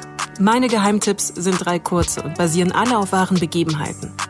Der wunderbare Mr. Rogers mit Tom Hanks als der legendäre Fernsehmoderator der Kindersendung Mr. Rogers Neighborhood. Es geht um Väter, Vergebung und den vielleicht freundlichsten Menschen der ganzen Welt. Wer die Serie Kidding mochte mit Jim Carrey oder Michel Gondry-Filme insgesamt mag, bekommt hier sein eigenes geistiges Spielhaus. Der Fall Richard Jewell von Clint Eastwood. Fantastisch gespielt, großartige Regiearbeit. Im Grunde genommen eine amerikanische Version der verlorenen Ehre der Katharina Blum. Dark Waters von Todd Hayes. Mark Ruffalo verkörpert hier den verzweifelten Anwalt Robert Billett, der versucht zu beweisen, dass die Chemiefirma DuPont seit Jahrzehnten die Einwohner der Stadt Parkersburg wissentlich mit einer krebserregenden Chemikalie vergiftet. Der Film ist zum Zerreißend spannend, irrsinnig ungerecht, verstörend, entsetzend und am schlimmsten wahr. Und meine Nicht-Empfehlung, die muss ich aus Frust noch kurz loswerden. Doolittle. Wie ist, warum ist, woher ist, schaut ihn nicht. Komplette Katastrophe. What the fuck. Ich würde sagen, diese Niederlage von Tenet widmen wir Memo Jeftic, der uns in den letzten Tagen immer wieder wütende Nachrichten über Tenet geschickt hat. Genau, Lukas. Was hat er, was hat er denn gesagt? Ach, ich glaube, die schönste Beschreibung war, es fühlt sich an für ihn wie ein schlechter Mathelehrer. Aber er steht ja auch so auf Kriegsfuß was, mit Was Nolan. Nolan nicht also. versteht, ist, dass es erst Spaß macht, wenn es Klick macht. Tenet ist wie einen unfassbar schlechten Mathelehrer zu erwischen. Dieses Gefühl von, ah, now I get, I get it, muss ich während des Films einstellen und nicht erst beim Lesen eines Reddit-Erklär-Threads. Also, äh, Lukas, willst du direkt weitermachen? Ja, genau. Und ich glaube, über meine äh, Honorable Mention habe ich in diesem Podcast hier schon gesprochen. Vitalena Varela von Pedro Costa über eine Frau, die ihren Ehemann verloren hat nach langer Zeit zurückkehrt in den Ort, an dem sie mit ihm gelebt hat und jetzt in den Trümmern eines alten, vergessenen Lebens steht. Und wie immer sehen diese Bilder aus, ja, nahezu perfekt, so aus der Dunkelheit fast geklöppelt, so wie so Monumente. Caravaggio wird ja irgendwie oft oder Rembrandt wird ja oft irgendwie als Bezugspunkt ernannt. Und äh, ich glaube, wenn man Pedro Costas Filme kennt und mit ihnen was anfangen kann, dann ist auch dieser Film eben einer, den man auf keinen Fall verpassen darf. Und ich glaube auch mein Flop vom, kommt von einem großen anerkannten Arthouse-Regisseur in diesem Jahr, denn ich glaube, äh, im Festivaljahr 2020 hat mich kein Film so sehr genervt wie Irradiated von dem tollen Regisseur Riti Pan, der sonst äh, seine persönlichen Erfahrungen mit den Roten Khmer in ganz vielen verschiedenen Formen umgesetzt hat, also als Bühnenstück mit Ausdruckstanz oder mit kleinen Holzfiguren oder so, aber diesmal hat er so eine Art seltsame Videoinstallation gemacht, den Bildschirm dreigeteilt und dann uns einfach an den Gräueln des äh, 19. und 20. Jahrhunderts teilhaben lassen. Alles in einer Suppe, alles nebeneinander, gleichwertig dazu. Relativ, naja, ich will nicht sagen belanglos, aber doch recht uninteressante Voice-Over. Das war für mich eine absolute Katastrophe und ja, also sonst noch Jojo Rabbit, da würde ich Jenny noch mal unterstreichen wollen. Das war auch wirklich ein scheußlicher Film, aber diesen hier fand ich, glaube ich, noch schlimmer. Das erste Viertelfinale, Wolfwalkers gegen Wild Goose Lake. Wild Goose Lake finde ich gut, Wolfwalkers finde ich doof. Meine Stimme geht an Wild Goose Lake. Äh, ich mach's auch schnell. Ähm, für mich ist The Wild Goose Lake einer der Filme des Jahres. Und so schön ich Wolfwalkers finde, ähm, die Ästhetik, die Geschichte, die Figuren, das, das, der Hintergrund, all das äh, finde ich in äh, The Wild Goose Lake doch alles eine Ecke und deutlich spannender als bei Wolfwalkers. Und so gern ich diesen Film habe, aber The Wild Goose Lake kommt weiter. Ja, da schließe ich mich an. Wir sind jetzt an dem Punkt, wo die Sendung ein bisschen Fahrt aufnimmt und ich würde auch sagen, Wild Goose Lake ist eindeutig der bessere Film. Also ich mag die beide nicht besonders und sag Wild Goose Lake. Yay. Yes! Das freut die Leute, die den Film gemacht haben. So, und wat, wo sind wir hier? Äh, zweites Viertelfinale. Uncut Gems gegen Lovers Rock. Und da muss ich sagen, ja, Leute, so, Lovers Rock, das ist ein guter Film. Steve McQueen, kannst du gerne noch ein paar Filme machen, aber so weggewämst wie von Uncut Gems war ich, glaube ich, selten im Kino. Ich finde den so ich finde alleine geil, normalerweise gewinnen oder verlieren Filme mich, für mich nicht so doll damit, was dann die Regisseure, Regisseurinnen darüber sagen, aber es gibt dieses eine, in diesem einen Podcast reden die ähm, Safdies mit Paul Thomas Anderson halt so über, wie das war, mit Adam Sandler zusammenzuarbeiten und eigentlich labern die Safdies denen nur zu und erzählen alles, wie sie da waren, wie sie nachgeforscht haben und so weiter. Irgendwann kommt so raus, dass sie ja so lange an diesem Film geplant haben, dass sie dann immer überlegen mussten, doch einen anderen Basketballer zu nehmen und zu welcher Zeit kann das eigentlich spielen und so weiter. Ich finde das alles so wahnsinnig daran. Ich finde es das geil, dass Netflix das seit immer in Deutschland dann rausgebracht hat. So, ich finde das mit Adam Sandler in dieser Rolle super. Ich finde irgendwie, ähm, ja, das ist so ein Kristallisationspunkt dieser Film, wie auch wenn man in diesen Opal reinschaut, ähm, ich habe das Gefühl, Lovers Rock ist, ist fast irgendwo drin bestimmt in Uncut Gems. Irgendwo spielen Uncut Gems in einer Ecke, spielt sich der komplette Film Lovers Rock ab. Deswegen ähm, muss hier Uncut Gems eine Runde weiter. Ja, ich muss auch sagen, für mich sind die Safdie-Brüder ja wirklich eine der, einige der großen Hoffnungsträger des amerikanischen Kinos. Also ich habe sie das erste Mal, glaube ich, mit äh, Heaven Knows What wahrgenommen und war völlig überwältigt. Und auch Good Time hat mich nicht enttäuscht. Und auch dieser Film führt das fort. Also es gibt ja wenige starke, vitalisierende Kräfte in das dann doch oft stagnierende und etwas im eigenen Brackwasser suppende amerikanische Kino. Gerade dieser Übergang zwischen Mainstream und Indie-Kino, der ist oft nicht ausreichend bedient auf eine interessante Weise.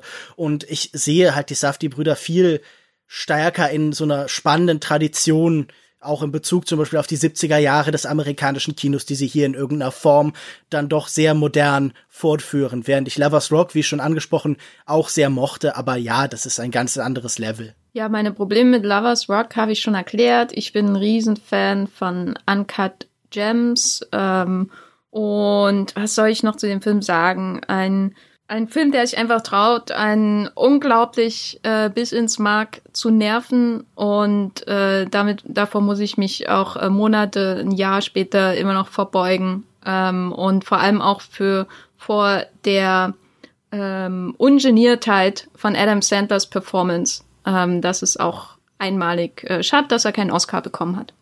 Ja, ich schließe mich da euch beiden jeweils oder euch allen dreien an.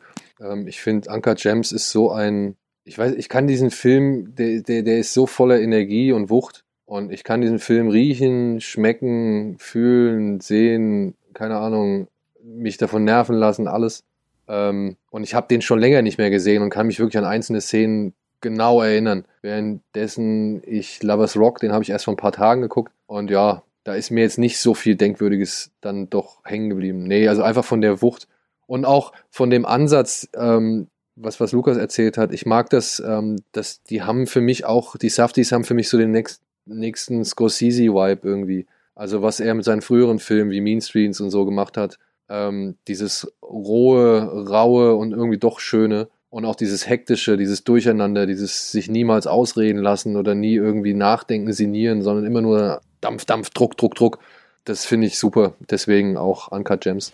Ist eine Runde weiter. Drittes Viertelfinale. Dark Waters gegen Da Five Bloods. Ähm, das kann man sich, glaube ich, jetzt schon sogar ausrechnen, ne? Wer was, wer da was sagt. Ähm, und ich, mir ist es richtig krass egal. Ich bin das ähm, Fähnchen im Wind, sagt ihr mal, Lukas. Ah, okay, jetzt muss ich den Swing State, ja, Swing State Christian Eichler, überzeugen, um dann Georgia für ja, mich zu holen oder jetzt so. Rein. Ja, ich habe ich hab gehört, die Briefwähler sind alle große Fans von Spike Lee und Da Five Blood, während die äh, Republikaner alle hier für. Nein, ähm, ich muss ja sagen, hier würde ich dann einfach, ich finde, Da Five Blood ist der aufregendere, der spannendere, der vitalere Film.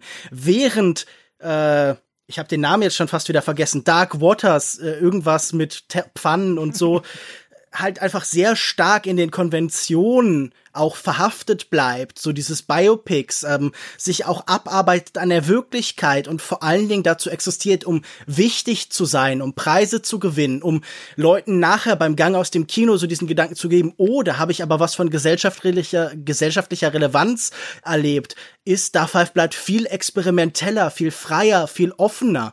Es ist ein Verweissystem, ein Referenzsystem. Er spielt mit dem Genre, mit der Geschichte Hollywoods, mit der Geschichte des Kriegsfilms, mit der Geschichte von Vietnam. Und das ist für mich um Welten aufregender als das, was Todd Haynes da macht. Jenny, wir sind beide bei Dark Waters, oder? Ja, natürlich. Okay. Also das heißt, ja, da würde ich vielleicht Fall noch, da würde ich vielleicht noch als Kritikpunkt dann anbringen, dass so schön und so, also so sehr er auch mit den Sachen spielt, finde ich dann bei der Five Platz trotzdem schade, dass er sich zum einen fast immer nur auf die gängigen Bilder verlässt oder bezieht und tatsächlich dann im Kern ja eigentlich sich auch nur an Apocalypse Now abarbeitet und äh, so viele andere verdiente Kriegsfilme oder herausragende Kriegsfilme oder auch miese Kriegsfilme, die in Amerika zur reinen Propaganda gedient haben, eher außen vor lässt. Da könnte man Herrn Lee vielleicht ja noch so ein kleines Versäumnis unterstellen. Ich muss ähm, da, da Five Platz, also ich muss wirklich intensiv nachdenken, um irgendwas finden, was mir an der Five Platz jetzt nicht gefallen hat. Äh, vielleicht erkläre ich es eher so, dass ich da Five Platz persönlich als intellektuelles Erlebnis unglaublich spannend finde. Ähm, und ich habe sehr gerne über diesen Film nachgedacht und auch in anderen Podcasts geredet. Ähm, bei Dark Waters muss ich aber sagen, es ist ein Film, von dem ich eigentlich gar nicht viel erwartet habe. Ich mag den Regisseur, das Genre ist interessant, aber ähm, da kommen eigentlich normalerweise immer die Filme raus, von denen Lukas spricht, äh, die ich hier in Dark Waters eben gerade nicht wiedererkenne, weil er zwar ähm, alle möglichen Formen erwarten lässt, die uns bekannt vorkommen, des Biopics, des ähm, ja, Anwaltsfilms auch, ähm, Whistleblower-Geschichten und so weiter und so fort. Und am Ende kommt sogar eine Texttafel. Mensch, das ist ja eigentlich immer ein Zeichen, dass man den Film runterwerten muss. Aber das, was dazwischen kommt, ist halt das, was ich super spannend finde, was mich vor allem nicht nur intellekt, intellektuell irgendwie belebt hat, sondern was mich hineingezogen hat in diese ähm, Räume, in diese ähm, Welten, die äh, Haynes zusammen mit seinem Team hier ähm, inszeniert. Ähm, und das ist sowas, was ich dem wirklich zugutehalten würde. Er sieht auf dem ersten Blick aus wie Oscar-Ware, aber ich sehe in diesem Film, wenn ich mir dann, äh, und ich war dreimal im Kino, äh, äh, wenn ich mir anschaue, nie dieses konventionelle. Ich sehe immer eine Unterwanderung wirklich ganz nah an den Grenzen des Bekannten. Und das finde ich unglaublich spannend, wie das hier geschieht. Auch letztendlich, wenn man sich dann die Geschichte anschaut, die eben keinen Höhepunkt hat, die einfach ausläuft. Und das ist so niederschmetternd, niederschmetternder als viele Filme, die, die dann die, die ähm, Geigen am Ende hervorholen. Ähm, ähm, das hat mich wirklich jedes Mal einfach nur platt gemacht, wie dieser Film in, an den Grenzen des wirklich formal oder des, des ähm, strukturell wirklich allzu bekannten arbeitet und trotzdem eine wirklich katastrophale ähm, ähm, Bestandsaufnahme auch ähm, ja des des des ähm, äh, kapitalistischen Systems in den USA auch fast. Und auch der der auch immer das macht aus Sicht einer Person, die integraler Bestandteil dieses Systems ist und sich daraus herauswinden muss. Und das hat mich wirklich wahnsinnig beeindruckt. Und der hat mich einfach persönlich mehr angegriffen, auch als der Five Platz. Deswegen bin ich bei ich bin leider bei der Five Platz. Ähm, ich finde Lukas Argumentation hier tatsächlich für mich schlüssiger. Ich finde ihn tatsächlich interessanter, obwohl ich den ja auch so mit seiner Darstellung der vietnamesischen Bevölkerung und sowas fand ich alles so ein bisschen versimplifiziert, aber bei Dark Waters dann doch zu krass. Ich, hab, ich finde es interessant, dass ihr sagt, es so unterwandert auch so die Oscar-Klischees und sowas, aber ich habe mir bei so vielen Sachen in dieser Thematik gedacht, ah, das hätte man doch irgendwie anders zeigen können, als das nochmal mit der Musik und dann guckt man nochmal auf das Feld und dann trifft man nochmal einen Betroffenen und dann Diese ja, Szenen mit Anne Hathaway ganz, als ganz Mutter. schrecklich auch Also- tatsächlich. ähm, dadurch ist Gleichstand. Äh, Ich ziehe, habe die Kategorie gezogen ähm, und zwar äh, der Regisseur welches dieser beiden Filme wird als nächstes von Disney abgeworben, um einen Marvel-Film zu machen. Ich finde, die ähm, bieten sich beide nicht so richtig dafür an. Ich glaube, Spike Lee hätte schon mal einen äh, gemacht, wenn, wenn er das gewollt hätte. Äh, Todd Haynes finde ich aufgrund seiner Thematiken auch so ein bisschen schwierig. Ähm, aber ich bin hier Spike Lee. Spike Lee. Wenn da nochmal irgendwie Black Panther 3 oder sonst irgendwas kommt. Ja, glaube ich Okay, auch. dann bin ich auch da. Und Ja. damit ist da Five Platz eine Runde weiter und es tut mir sehr leid. Obwohl Ach, das was? Das eigentlich ist ein ein- vernichtendes Urteil ist, ne? Muss man Das ja ist ein so vernichtendes sagen. Urteil. Also wirklich auch. Ich dachte, das wäre jetzt hier das, das, das, Das ist gut, dass ihr es immer vorher Ausschlagkriterium. nicht so ganz wisst, weil sonst argumentiert ihr für euren eigenen Film. Was soll denn das jetzt? Jetzt habe ich für da Five Platz argumentiert. Das ist doch falsch. Das ist. Das ist doch Wenn ihr, wollt, wenn, wenn ihr wollt, dass der, wenn der, wenn ihr wollt, dass der schlechtere Film weiterkommt, habt ihr auf jeden Dark Fall. Waters wäre irgendwann, glaube ich, Ich glaube, was äh, wir- äh, an, an uns auch abgeprallt. Und, ja. So wie es auch der Five Platz. Also ist es doch nur positiv, dass ein Todd Haynes irgendwie sich nicht von Disney kaufen lässt. Dass er endlich selber bei Dupont arbeitet und Teflon macht. rules, Leute, also eigentlich schon, aber so war das jetzt. Äh, letztes Viertelfinale. Das kann nicht sein. Bean Days. Oh, ich distanziere mich von der finalen Entscheidung. Das werden wir dann sehen. Ähm, Days gegen Beanpole. Ähm, ich mach's kurz. Äh, ich finde, ich bin ne, immer noch auch jetzt kein Fan vom Slow Cinema geworden und so weiter, aber ich finde diesen Film wirklich bewegend. Ich finde das schön. Ähm, ich finde, dass es ein Film ist, der ins Jahr passt. Das hat mich äh, doch überwältigt, den zu sehen. Ich sehe Days hier weiter. Aber Beanpole muss ich auch sagen, ich habe schon wieder fast alles vergessen. Also das ist auch, glaube ich, so ein Phänomen bei diesem Jahresende. Was hat man noch so im Kopf? Ähm, äh, Beanpole müsste ich vielleicht noch mal äh, zwei Stunden widmen, aber ich mach's kurz. Ich gebe Days hier den Punkt. Für mich sind das beides eindrucksvolle Liebesgeschichten, aber die von Days funktioniert für mich besser. Ich glaube, bei Beanpole, ich kann schon auch nachvollziehen, wenn Leute sagen, das ist ihnen zu schwer, das ist erdrückend, das äh, gleitet ab in den Miserabilismus. Ich habe das nicht so empfunden, aber ich kann das sehr viel besser verstehen als äh, alles andere, was man dir an Kritikpunkten zum Beispiel gegen Days haben könnte. Also für mich ist Days eindeutig der bessere Film. Jenny. Ja, äh, ach, ich mag die beide. Ich bin für Beanpole, ähm, wenn, weil mein Kriterium jetzt an dieser Stelle wahllos einfach mal ist, dass ich denke, dass Beanpole besser ist als Closeness, aber Days ist schlechter als ähm, hier, wie heißt er? Stray Dogs. Okay. das muss ich jetzt mathematisch nicht ganz nachvollziehen, aber wenn du meinst. Gut, dann äh, ich bin auch für Beanpole.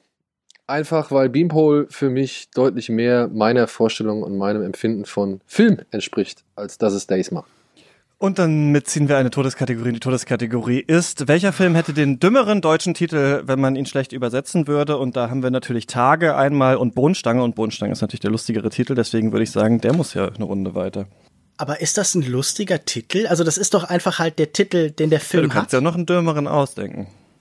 Diesmal sind Ja, die. Runde echt. Also ähm, ich muss an dieser Stelle gegen mich selbst argumentieren, weil Days aktuell oder zumindest vor wenigen Tagen in der Arte Mediathek noch als Days die ganze Dokumentation ähm, gelistet wurde. Und da muss ich sagen, es sind so, so unglaublich dumm, das kann Bodenstange eigentlich nicht toppen. Nee, muss ich auch sagen, weil ich war irritiert. Ich habe mich halt dann die ganze Zeit gefragt, ist das eine Dokumentation oder ist das ein Film? So. Und ähm, für die Dokumentation, weiß ich nicht, fehlt mir irgendwie ein bisschen was. Und für einen Film fehlt mir halt eine ganze Menge. Was fehlt denn? Ich habe zum Beispiel nicht ganz verstanden, warum er bei der Liebesszene nicht weiter so naturalistisch und, und ungeschönt und, und draufhaltend bleibt, wie er es schon zuvor praktiziert hat. Was er macht hat er denn anders? er schneidet, also er, er zeigt es nicht. Er, er, ist, er ist einfach, ähm, er, es, es geschieht im Off. Und das ist für mich auf eine Weise erotisierend oder beziehungsweise doch, ja doch, es ist vielleicht nicht das richtige Wort, aber ich, ich fand es merkwürdig, dass ich das jetzt nicht sehe, wo ich zuvor alles minutenlang gesehen habe und mir selbst überlassen wurde, was ich davon halte.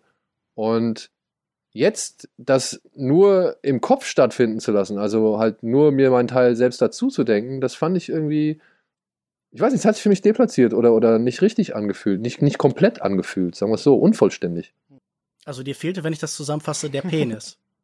Ja, ja, wenn du es darauf reduzieren möchtest, ja, aber darum geht es ja nicht nur in der Szene.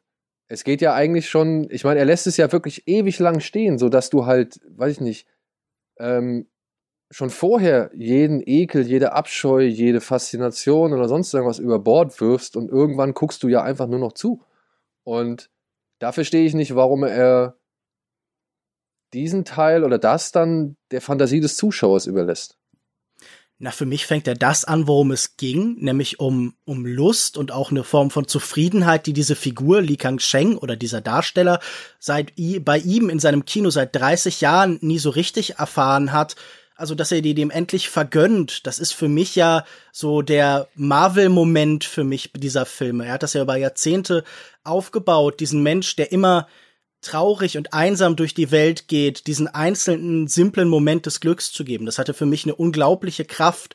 Und ich glaube, da geht es mehr um die Gesichter und um die Bewegung. Und ich finde, das Explizite ist ja nun da. Also er leckt ihm über die Brustwarzen und die Geräusche aus dem Off sind nun sehr eindeutig. Und dass hier natürlich auch die Grenzen des, des Zeigbaren im chinesischen, im taiwanesischen Kino halt äh, nahrücken. Also das können wir ihm schlecht zu oder vorwerfen. Also wir können nicht sagen, zieh doch bitte um oder dreh deine Filme woanders. Also das scheint mir Aber ist schwieriger denn, zu. dann muss ich fragen, ist denn nicht die Darstellung der beiden Herren an sich schon problematisch genug? Ist er in seiner Heimat sicher, aber er scheint ja irgendwie damit durchgekommen zu sein. Ich weiß nicht, ob der da jetzt läuft. Das ist ja nun auch nicht seine primäre Zielgruppe, aber ich glaube, auch bei den Dreharbeiten stoßen sie damit ja nun stärker an Schwierigkeiten halt schon. Ja, okay. Ähm, du, wie gesagt, weiß ich nicht, aber was du jetzt beschreibst, du kennst die Filme davor. Ja, klar. Also ich, ich frage mich auch, das ist natürlich immer ein bisschen schwierig, so ein bisschen so, darf man voraussetzen, dass andere Sachen gekannt werden? Weil ich frage mich, warum das halt, wenn das bei Marvel-Filmen immer legitim ist, halt bei Tsai Ming Yang nicht gelten dürfte. Ja, weiß ich nicht. Also für mich ist zum Beispiel immer ein großer Kritikpunkt oder beziehungsweise ein Punkt, den man, den ich immer bis, bis also wirklich bisher fast immer ab Iron Man mit einberechnet habe, dass man halt ähm, die Vorfilme, die Vorgängerfilme kennen muss oder dass man halt Vorwissen braucht, um wirklich alles zu verstehen. Du kannst meiner Ansicht nach ein Endgame, den kannst du gucken und kannst cool finden, alles. Aber ich glaube, die emotionale Bandbreite, die so ein Film entwickeln kann, die kriegst du nur hin, wenn du halt auch die anderen 22 Filme gesehen hast oder 20 Filme. Also, ich hatte das Gefühl, man kann diesen Film auch so ganz gut verstehen. Also Christian zum Beispiel hat ja schon erzählt, er hatte, glaube ich, davor keinen Tsai Ming Yang Film gesehen und konnte trotzdem sehr viel damit anfangen. Aber gut, Ja. ich glaube, es sollte ja eigentlich um den deutschen Titel ich gehen. ich so, Das ist eine interessante Diskussion, Leute. Aber die viel wichtigere Frage ist ja, also Lukas, du findest auch Days, die ganze Dokumentation, lustiger als Bodenstange, oder? Ja, das ist ein super dummer Titel, weil es geht ja gerade um das Hybride. Es geht ja gerade um das Verschmelzen von Spielfilm und Finde ich auch Dokumentarfilm. witziger, äh, Days eine Runde weiter. Es tut mir sehr leid, äh, dass wir hier Bodenstange raushauen mussten, aber wir sind bald durch und wir hoffen, wir ziehen nicht mehr zu viele ähm, von diesen Todeskategorien. Es wird ja, letzter Zeit wird immer viel kritisiert, so im Discord, auch so, das habt ihr so gemacht, das habt ihr so gemacht und sowas. Ähm, ich bin gespannt, wenn das jetzt die erste, das erste Jahresabschluss-Special ist, dass Leute hören und sie denken, okay, ihr redet eigentlich nur über komische Fragen. Aber naja, äh, wir machen eine kurze Pause, also wir hören was auf dem Off und dann gibt's Daniels ähm, Flop und Honorable Mention. Hallo liebe Katz-Gemeinde, der beste Film des Jahres ist für mich eindeutig Days von Tsai Ming-Yang. Man kann hier nicht nur die schönste Erotikszene der letzten Kinojahre sehen, sondern zugleich auch die traurigste. Tsai Ming-Yang hat vielleicht schon aufwendigere Werke geschaffen, aber ich denke gerade in dieser völligen Reduzierung und Offenheit von Days findet er nochmal eine ganz neue Virtuosität. Das ist eine ungeheuer reichhaltige und komplexe Beobachtung einer Klassengesellschaft, aber auch moderne Einsamkeit in Bildern, die sich die ganze Zeit selbst in ihrer Darstellbarkeit befragen. Also Days war für mich nicht nur der beste Film der letzten Berlinale, wir haben damals ja auch im Podcast schon ausführlich darüber gesprochen, sondern generell ist in 2020 danach kein Film mehr erschienen, der mich so nachhaltig beeindruckt hat. Lieber Christian, liebe Hörerinnen von Katz. Einige Filme, von denen ich glaube, dass sie Potenzial gehabt hätten, 2020 unter meinen Lieblingsfilmen zu sein, habe ich nicht gesehen. Weil sie nicht gestartet sind oder weil die Kinos geschlossen waren und ich streamingmüde geworden bin. Meine zwei Lieblingsfilme gehören dann auch nur so halb in das vergangene Jahr. Und einmal ist es Portrait de la jeune fille en feu von Céline Sciamma, den ich noch im Februar in Berlin im Kino nachholen konnte, nachdem ich ihn zuvor verpasst hatte. Der zweite Film ist First Cow von Kelly Reichardt, den ich im Oktober beim Filmfest Hamburg sehen durfte und der leider erst in unbestimmter Zukunft seinen offiziellen Starttermin haben wird. Das ist ein wunderschöner Film über Freundschaft und Kapitalismus und ein ganz neuer Blick auf das Leben an der Frontier im Südwesten der USA, der ein bisschen an Reichardts Neo-Western Meeks Cutoff erinnert. Ich nenne auch noch einen Geheimtipp, aber wie das mit Geheimtipps so ist, wer weiß, wann und wo man die sehen kann. Ich habe Gul, das Debüt der koreanischen Regisseurin Kim Mi-jo, beim Filmfest Hamburg gesehen und war von dieser unaufgeregt erzählten, aber nichtsdestotrotz sehr drastischen und dringlichen Geschichte über sexuelle Gewalt sehr beeindruckt. Das war's von mir. Vielen Dank an Katz dafür, dieses Jahr etwas besser gemacht zu haben und bis bald. Hallo, ich bin Luis vom Katz Discord Server. Mein Film des Jahres ist Intrige von Roman Polanski. Dieser behandelt ein Thema, was genauso wichtig ist wie die Reaktion von Adele Haenel, als Polanski für diesen Film den César gewann. Aber in getrübter Schönheit und mit chirurgischer Perfektion inszeniert Polanski hier die Dreyfus-Affäre und damit eine der fundamentalen Geschichten über den Emporstieg des modernen Antisemitismus in Europa des späten 20. Jahrhunderts. Ironischerweise ist dieses herausragend gespielte Werk, in der die akkurate Inszenierung jedes kleinen Handgriffs der Figuren einem Spektakel gleicht, ein rastloses Plädoyer für die Unabdingbarkeit des Rechtsstaates und eine Kampfansage an die wuchernden gesellschaftlichen Ressentiments der Gegenwart. Ja, hallo zusammen. Mein Film des Jahres 2020 ist auch gleichzeitig mein Geheimtipp. Und zwar lautet dieser Ökonomia. Das ist ein Dokumentarfilm von Carmen Losmann, welcher sich mit unserem Wirtschaftssystem und dessen Funktionsweise auseinandersetzt und zeigt, wie Wirtschaftswachstum und Verschuldung oder auch der Kapitalismus und die Klimakatastrophe zusammengehören. Losmann stellt dafür im ersten Moment immer sehr naiv anmutende Fragen. Zum Beispiel, wie entsteht eigentlich unser Geld? Entlarvt damit aber meiner Meinung nach auf eindrucksvolle Art und Weise unser kapitalistisches System, genauso wie große Teile der Wirtschaftswissenschaften.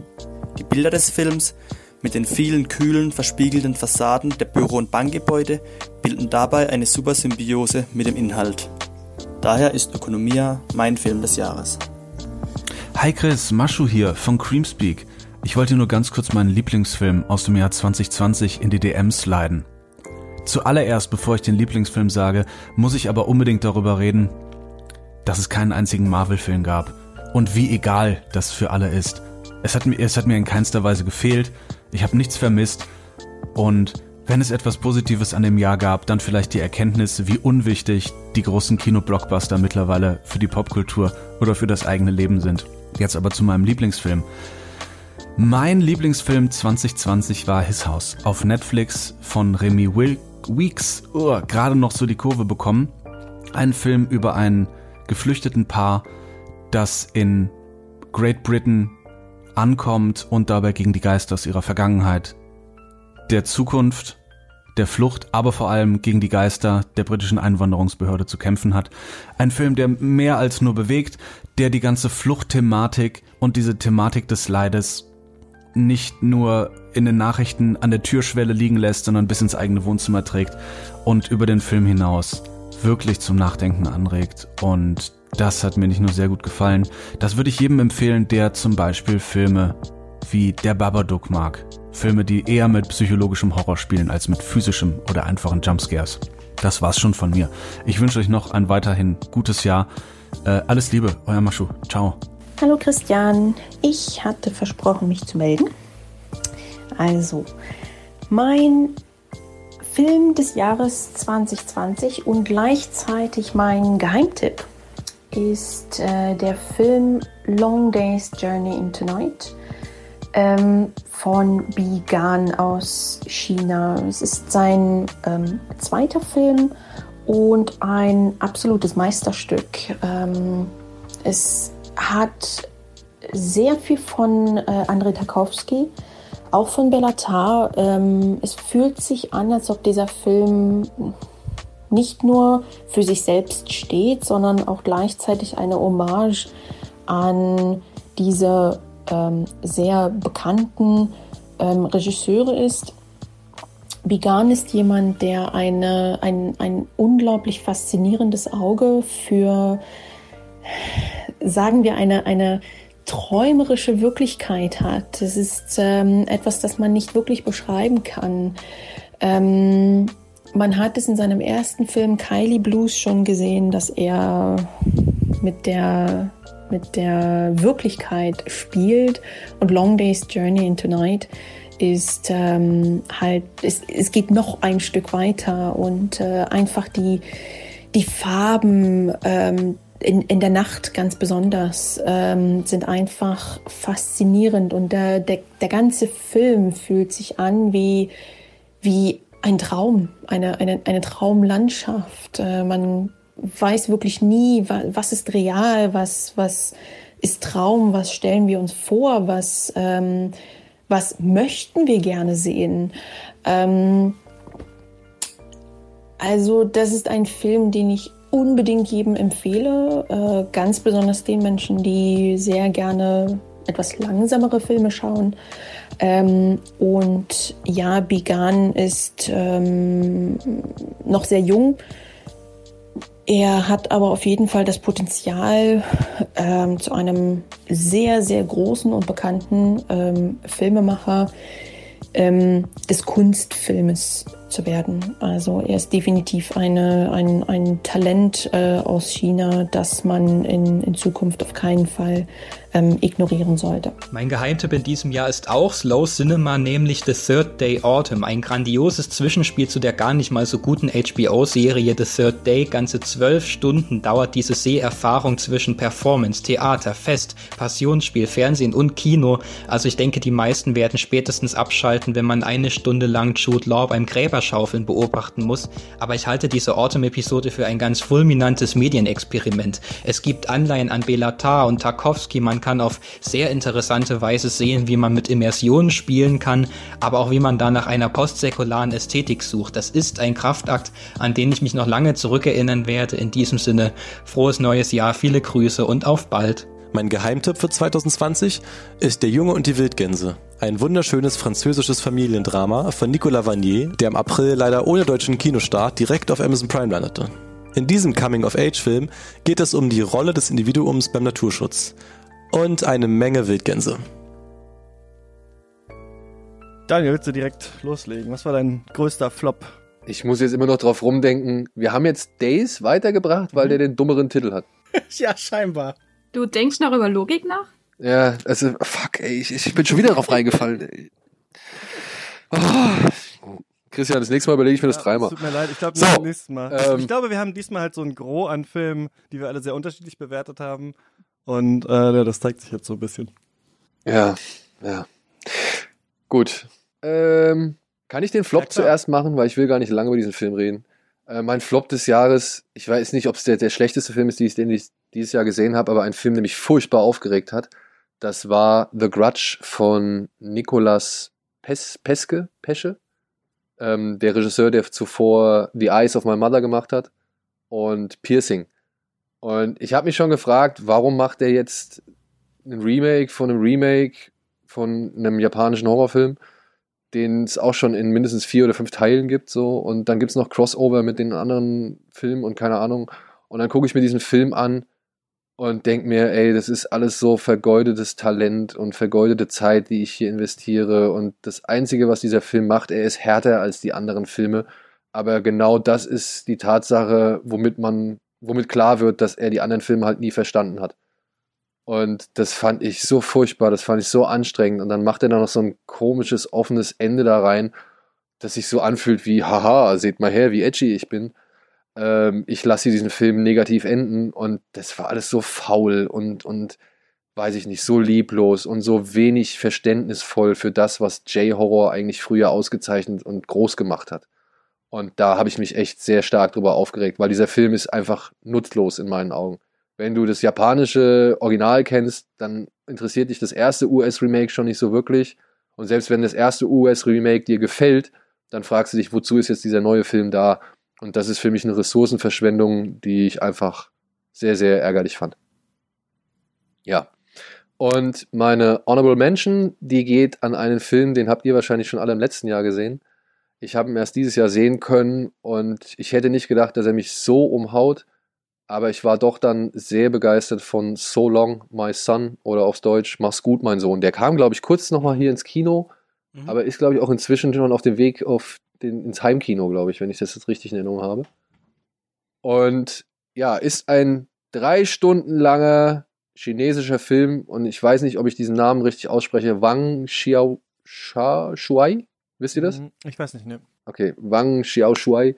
Ich hoffe, ich habe es richtig ausgesprochen. Es geht hier um eine ja, Familientragödie und um die Frage, wie lebst du weiter, wenn ja, du dein Kind überlebt hast? Wie machst du weiter? Und das vor allem in einem Land, in dem es ja, vom Staat her erlaubt ist, nur ein Kind zu haben. Und vor allem, wenn auch noch der beste Sohn deines Freundes, also die, die, die, Familie, mit der du am meisten zu tun hast, wenn die halt auch noch involviert ist in den Tod deines Kindes.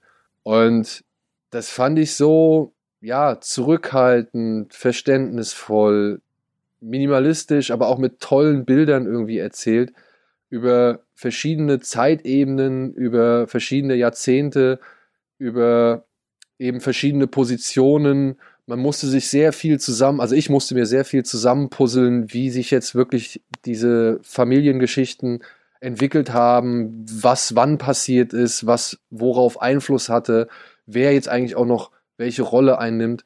Und es ist ein Film, der irgendwie so ein bisschen zeigt, ja, wie schwer es ist, Vergebung zu leben und wie schwer es ist, wie schwer es ist, auch ja, über solche Sachen oder ja, Kommunikation unter solchen Umständen aufrechtzuerhalten oder überhaupt zu kommunizieren. Und welche Mittel und Wege diese Eltern irgendwie auf sich nehmen, um eben mit der Situation klarzukommen, um aber auch eben nicht hasserfüllt oder, oder zu sehr von Trauer übermannt zu werden. Ähm, das fand ich einfach stark. Und der hat ein paar Schlussminuten, die waren so weiß ich nicht, überraschend und erkenntnisreich und auch nochmal irgendwie nicht eindeutig, ob es jetzt ein richtiges Happy End ist, aber dann auch garniert mit einer Dosis Glück, über die ich mich einfach nur gefreut habe und weswegen ich wirklich am Ende ähm, ja gespürt habe, wie sehr mein Gesicht schmerzt, weil ich so weinen musste. ich fand es einfach, ich fand klasse. Ja, so viel zu So Long My Son, My Son. Den fand ich überraschend ja, gut. Ich weiß nicht, wie ich den so als letzten Film auf der Berlinale gesehen habe und so irgendwie gar nicht richtig begriffen habe, aber den muss ich, würde ich auch gerne jetzt nochmal eigentlich nochmal sehen mit Abstand, ja. Ähm, okay, dann sind wir bei den, was ist das, Halbfinals und ähm, da Five Bloods tritt an gegen Wild Goose Lake und ich merke schon wieder, dass wir wieder Gleichstand haben werden. Ich kann aber nicht umhin zu sagen, dass ich Wild Goose Lake besser fand als Da Five Bloods. Ich finde, das ist ein, ein, Film, über den ich noch auf andere, also Da Five Bloods musste ich auch lange drüber nachdenken, der, als wir uns auf die Folge vorbereitet haben. Ich habe dann viel irgendwie nachrecherchiert, überlegt, was macht hier eigentlich Spike Lee? Finde ich das gut, finde ich das schlecht und bin dann am Ende zu einem Urteil gekommen, ja, er hätte, hätte schon besser sein können, ähm, fand ich schon vieles nicht so doll an diesem Film. Wild Goose Lake hingegen ähm, muss ich lange noch nachdenken über bestimmte Bilder in diesem Film. Ähm, leider nicht geschafft, jetzt für die Folge nochmal zu schauen, aber ähm, der ähm, hat für mich hier die Nase vorn, den würde ich gerne ja, nicht im Finale sehen eigentlich, wo man ihn dann hier hinpusht, aber ich würde ihn gerne eine Runde weiter sehen als da Five Platz auf jeden Fall.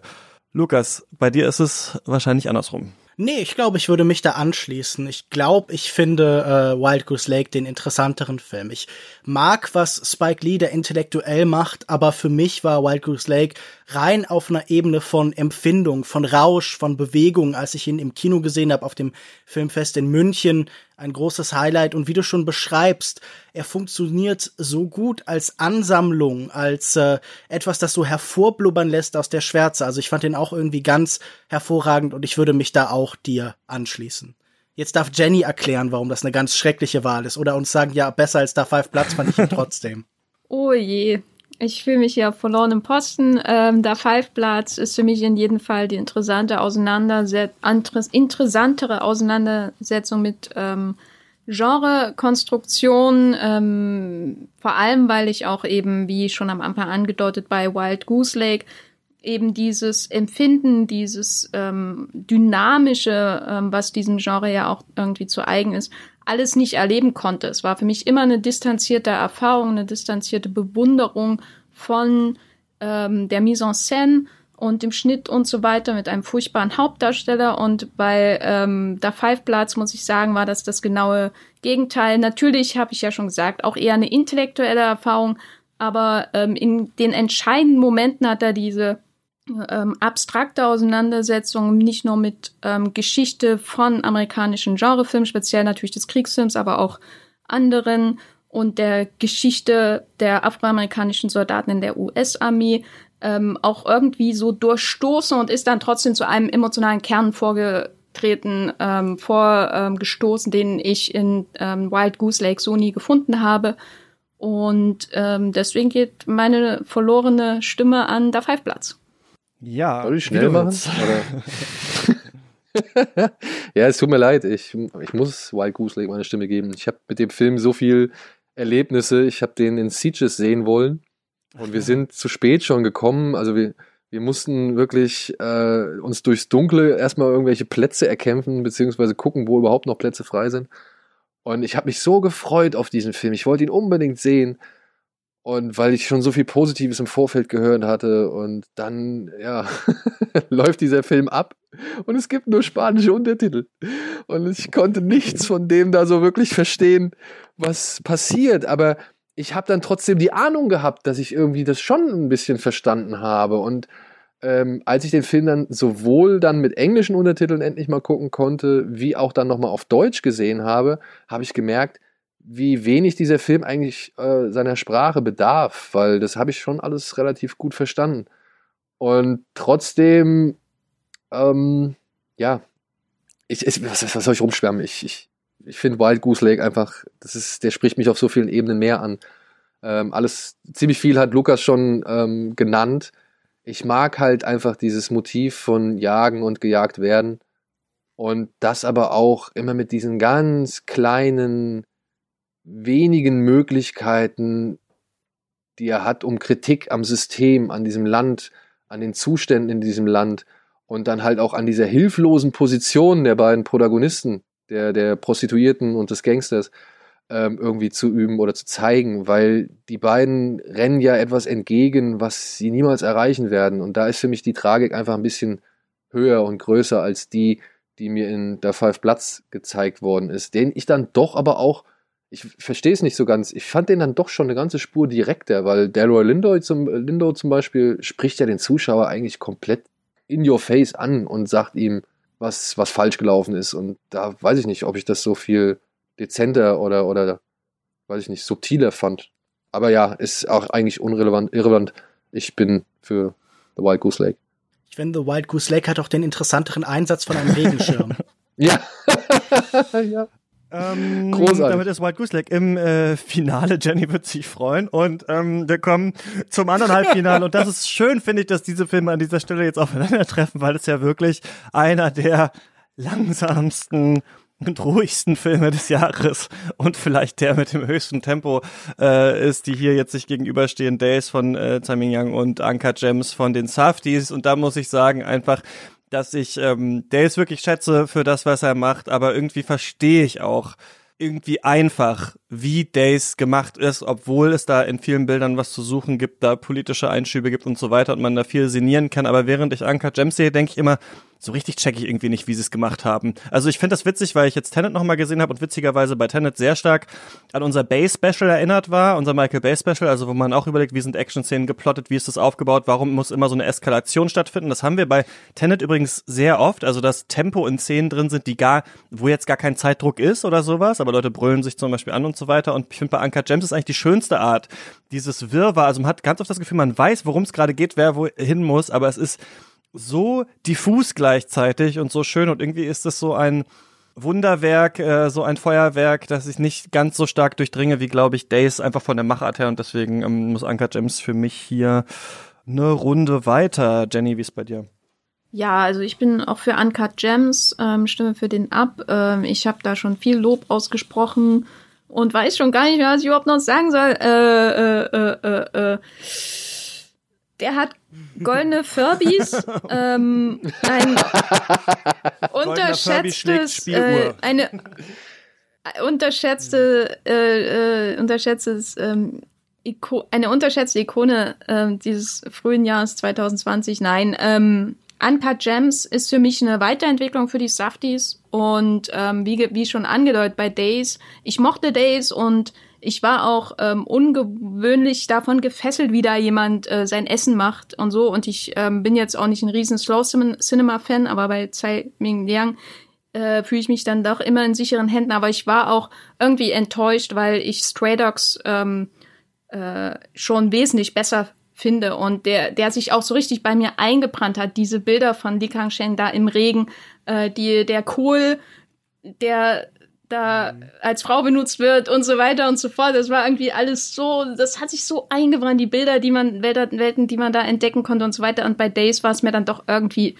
ein bisschen zu wenig in diese Richtung, deswegen Uncut Gems. Ja, ich wähne mich hier oder ich schätze mich hier, glaube ich, auf verlorenem Posten, aber ich will dann nun trotzdem noch äh, eine letzte verzweifelte Lanze brechen für Days. Wir sehen, hier ist der Konflikt des Kinos seit seiner Urzeit zwischen zwei verschiedenen Formen von Wahrnehmung, nämlich einerseits so des Basin-artigen, so des Aufzeichnens, des Dokumentierens, des Retten von physischer Wirklichkeit und andererseits auf der Seite von von Montage, von Chaos, von dem Abbilden unserer chaotischen und schnellen und unübersichtlichen Welt und ich würde mich hier gar nicht auf eine schlagen wollen. Ich würde mich nur schlagen wollen auf die Seite von dem Filmemacher, der über Jahrzehnte uns zum Liebenden gemacht hat, der uns begreifen lässt, wie ein Liebender auf einen anderen schaut. Und es ist wirklich so eine Art von ein Kino der Treue, ein Kino des Bewahrens, ein Kino des in seinen Herzens einschließen.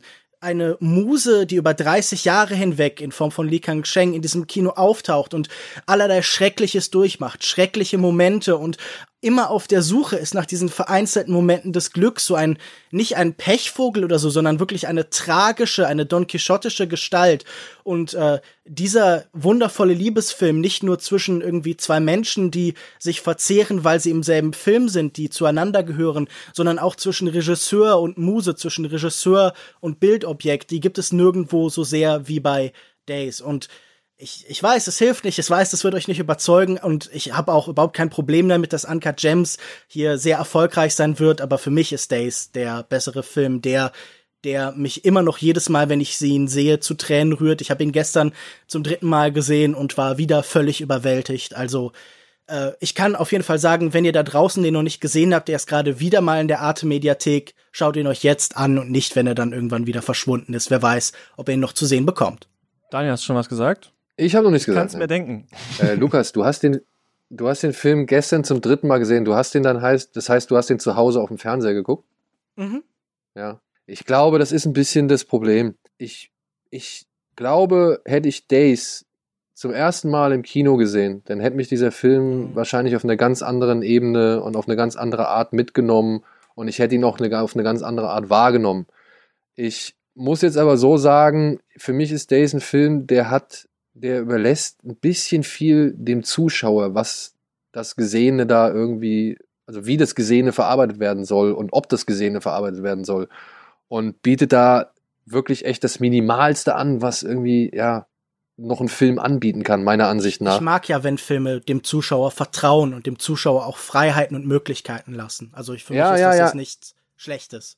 Nein, nein, nein, nein. Ich, ich, ich verstehe auch dass die, die Begeisterung dafür, aber ich muss halt einfach sagen, es ist nicht die Begeisterung, die ich aufbringen kann. Ja, bei aller, bei aller Liebe, bei allem Wohlwollen. Ich finde es auch spannend, dass der da den Mut besitzt, erstmal fünf Minuten einen Mann irgendwie an so einem kleinen Tischchen hinzusetzen und in den Regen glotzen zu lassen.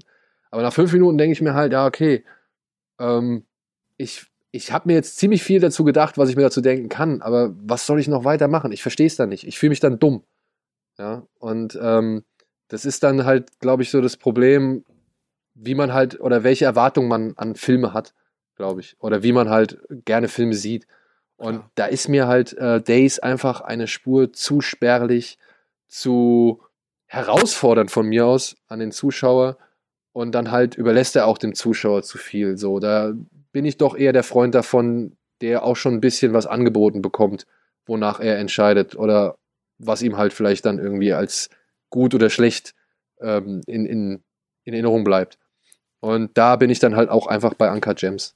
Das kann ich ja auch irgendwo nachvollziehen. Ich möchte vielleicht noch eine Szene von Days kurz loben. Es gibt genau in der Mitte einen Shot. Wir sehen, glaube ich, eine Straßenlaterne, ein paar zerbrochene Fensterscheiben und auf einmal ist der Lärm der Stadt weg. Der Film ist vorher, obwohl er so wenig passiert, eigentlich auf ähnliche Weise lärmig und irgendwie vollgepfropft wie Uncut Jams. Und da ist auf einmal Stille und wir sehen so eine Art Sonnenaufgang für irgendwie vielleicht ein oder zwei Minuten Licht sucht sich so den Weg über ge gebrochene Scheiben. Das ist sicher so ein Moment in der Tradition von Andy Warhol oder so, aber ich fand den wahnsinnig auch mitreißend, weil auf einmal der ganze Lärm dieser Welt so verschwunden ist und wir so wirklich so zwei Minuten lang so total auf uns zurückgeworfen sind. Also das war für mich echt einer der Kinomomente des Jahres. Ich konnte den ja zum Glück auf der größtmöglichen Leinwand Stimmt, äh, in ja. Berlin sehen bei der Berlinale. Und äh, ja, also das war für mich auch einfach wirklich ein irrsinniger Gänsehaut. Guter Einstieg, glaube ich, auch zu so, wenn man sich an Slow Cinema oder so noch nicht so rangewagt hat, vielleicht mal mit dem ähm, versuchen. Ich mag ja immer, wenn es beim Slow Cinema auf was hinausläuft und das ist ja da auf jeden Fall der Fall. Ähm, und damit äh, hören wir noch einmal Stimmen von anderen Leuten und dann sag ich meinen Flop und meine Honorable Mention und dann geht's zum großen Finale. Mal gucken, wer da gewinnt. Also, der Film des Jahres für mich 2020, das ist I'm Thinking of Ending Things von Charlie Kaufman produziert und dann ausgestrahlt auf Netflix. Ein Film, der mich vor allem begeistert hat durch seine sehr dicht gewebte Struktur von Bezügen, Bezügen zur Popkultur, zur Literatur, zur Zeitgeschichte, zur Musicalgeschichte, zur Filmgeschichte, zur Filmkritik auch. Sicherlich das komplexeste Werk des letzten Jahres. Komplex, weil eben aus vielen Schichten bestehend, durch die man sich durcharbeiten muss. Der Film arbeitet mit einem und durch einen. Und sicherlich ist das auch der philosophischste Film des letzten Jahres gewesen. Mein Highlight des Jahres ist die zwölfteilige britische Serie I May Destroy You von Michaela Coyle. Die Serie erzählt sehr vielschichtig vom Umgang der Millennial-Generation mit Online-Dating, Beziehungen, Sex, Konsens und Gewalt und ist dabei aber auch sehr humorvoll und hat ebenso vielschichtige, vielseitige Nebencharaktere. Und auch die Szenen des Londoner Nachtlebens äh, haben 2020 absolut gut getan, also die am Bildschirm mitzuleben zumindest. Und ein großer Pluspunkt der Serie ist auch, dass sie durch ihre Zugänglichkeit und ihren Gegenwartsbezug dazu anregt, auch eigene Erlebnisse zu reflektieren und sehr kritisch zu hinterfragen. 2020 war wirklich sehr spannend für Dokumentationen, die man im Internet sehen kann. Durch die Umstände konnten wir ja viele Dokus online sehen, die sonst nur auf Festivals vor Ort zu sehen sind. Ich habe zwei Filme rausgesucht, die man auch jetzt noch online sehen kann. Einmal Becoming über Michelle Obama, einfach weil diese Dokumentation wie so eine große warme Umarmung ist. Und wer kann die gerade nicht gebrauchen? Im Prinzip begleitet die Doku die ehemalige First Lady bei ihrer Buchtour durch die Staaten. Aber wir erfahren auch ein bisschen was über ihre Biografie, sehen sie in privaten Begegnungen. Und die Doku ist jetzt überhaupt nicht überraschend oder originell, aber Michelle Obama, die hat wirklich so eine Art Superpower. Sie hat einfach eine unbändige Kraft, dir das Gefühl zu geben, dass du etwas Besonderes bist und dass deine Stimme einen Unterschied macht, auch durch den Bildschirm hindurch. Ja, hallo, ich heiße Fabi, ich bin seit der ersten Stunde leidenschaftlicher Katzhörer und ich freue mich sehr, hier kurz meinen absoluten Lieblingsfilm 2020 vorstellen zu können und das ist Corpus Christi. Corpus Christi handelt von einem 20-jährigen ehemaligen Häftling, der eigentlich in einem Sägewerk resozialisiert werden soll, sich dann aber in einer kleinen polnischen Gemeinde als katholischer Priester ausgibt und der Gemeinde hilft, einen kurze Zeit zurückliegenden schrecklichen Unfall aufzuarbeiten. Das ist erstmal eine klassische Hochstapler-Geschichte, die natürlich schon mal von Grund auf spannend ist, weil man weiß, irgendwann wird das Ganze auffliegen, aber man weiß nicht genau wann und wie. Gleichzeitig weiß Daniel, die Hauptfigur, in einigen Situationen natürlich nicht genau, was er zu tun hat, was zu vielen lustigen Momenten führt. Corpus Christi geht aber weit über dieses eher konventionelle Handlungsgerüst hinaus und stellt Fragen nach Schuld, nach Vergebung, nach der Rolle eines Seelsorgers in einer Gemeinde. Und der Film hat dabei unglaublich viele sehr zarte, sehr intime Momente. Er zeichnet seine Figuren sehr menschlich und zeigt, wie facettenreich das Leben sein kann, wie glückliche Momente und wie Trauer sich einander gegenseitig bedingen. Und ich glaube, kaum eine Hauptrolle wurde jemals so intensiv gespielt wie die von Bartosz Bielin ja in diesem Film. Also wirklich ein beeindruckendes kleines Meisterwerk. Hallo, hier ist Gerrit vom Popkulturblog acidruin.org. Vielen Dank an alle Beteiligten für dieses tolle Projekt. Los geht's! Der beste Film des Jahres ist für mich Der Unsichtbare von Lee Whannell, der schon 2018 mit Upgrade gezeigt hat, wie gut er politisch kluge Genrefilme inszenieren kann. Der Unsichtbare ist nun der wenig arthausige, aber dafür unfassbar spannende Nachfolger. Zum einen ein feministischer Film, in dem es um toxische Männlichkeit und weibliche Emanzipation davon geht. Zum anderen ein technizismuskritischer Film über das Eindringen des Silicon Valley bis in die intimsten Momente unseres Privatlebens. Alles getragen von einer unglaublich tollen Elizabeth Moss. Mein Geheimtipp ist der Debütfilm von Brian Duffield und heißt Spontaneous. Ein wunderbar empathischer, humanistischer und kein Stück zynischer Coming-of-Age-Horror-Cocktail, in dem die Traurigkeit des Erwachsenwerdens in unserer gleichförmigen Welt buchstäblich in einer spontanen Explosion verbildlicht wird. Einen wunderschönen guten Tag. Das ist ein beschissener Anfang, aber ich mache trotzdem weiter. Mein Name ist Sebastian Hotz und außerdem heiße ich noch El Hotzo und auch mir wurde 2020 die Ehre zuteil, Teil des Filmpodcasts Katz zu werden. Und auch ich darf deshalb einen größeren und einen kleineren Film empfehlen. Ich habe mich an dieser Stelle für Trial of the Chicago 7 entschieden. Ein Film, der mit seinem absurd starbesetzten Aufgebot mit dem Regisseur Aaron Sorkin über Sacha Baron Cohen, meiner schlechten Aussprache englischer Namen, Eddie Redmayne und äh, eigentlich allen anderen Menschen, die man so kennt, einen beängstigend aktuellen Film gedreht hat. Es geht um Polizeigewalt und schwarze Bürgerrechtsbewegung im Chicago der End-60er Jahre. Ein, ein beeindruckender Film über ein Kapitel der amerikanischen Geschichte, das man irgendwie gar nicht so kennt und das man sehr schnell, sehr gern übersieht, weil drumherum halt so viel passiert ist. Johann Johanssons Postmortem veröffentlichtes Langfilmdebüt Last and First Man ist mein vielleicht denkwürdigstes Kinoerlebnis des vergangenen Jahres. Johansson kombiniert seine sphärischen Klänge mit 16mm Aufnahmen von längst verlassenen brutalistischen Gebäuden und Kunstwerken. Des Öfteren ertönt Tilda Swintons Stimme aus dem Off, die aus dem namensgebenden Science-Fiction-Roman aus den 30ern vorliest. Das war's dann eigentlich auch schon. Zu keinem Zeitpunkt ist ein Mensch auf der Bildfläche zu sehen. Was auf dem Papier recht simpel klingt, entwickelt für mich schnell einen meditativen Sog. Beim Betrachten der langsamen Bewegungen durch die leergefegte Welt geht jegliches Gefühl für Zeit verloren. Die riesigen in schwarz-weiß inszenierten Betonbauten versprühten aufgrund der Abwesenheit jeglichen Kontexts mehr Bildgewalt auf der Leinwand als manch anderer Film und durch die ungewöhnlich ausgewählten Perspektiven eröffnet sich ein weltfremder Blick auf die gezeigten Objekte. Und wenn es um einen Geheimtipp geht, dann würde ich gerne empfehlen Fellwechselzeit von Sabrina Mertens. Ein deutscher Film, ein Debütfilm einer jungen deutschen, vielversprechenden Filmemacherin, der am meisten gezeigte deutsche Film letztes Jahr auf Festivals. Dabei gab es so wenige Festivals. Es ist eine düstere Familiengeschichte, die nur in einer Wohnung spielt, in einer nicht weiter benannten Stadt, wahrscheinlich im Westen Deutschlands. Dieser Film hat die ganzen Sünden der deutschen Geschichte des 20. Jahrhunderts quasi im Keller noch versteckt. Das ist wie alles so ein bisschen gefilmt, als wäre es ein versteckter oder ein verloren gegangener Michael Haneke-Film. Und wenn es so etwas wie die Zukunft des deutschen Kinos geben sollte, dann weiß man nach diesem Film, dann liegt diese Zukunft in den Händen von Filmemachern wie Sabrina Mertens. Und mein Geheimtipp ist Born in Evan von und mit und über die deutsch-iranische Schauspielerin und Filmemacherin Mariam Sareh. Vielleicht kennt der eine oder andere sie aus der Serie Vier Blocks, hat sie die Frau von Tony Hamadi gespielt.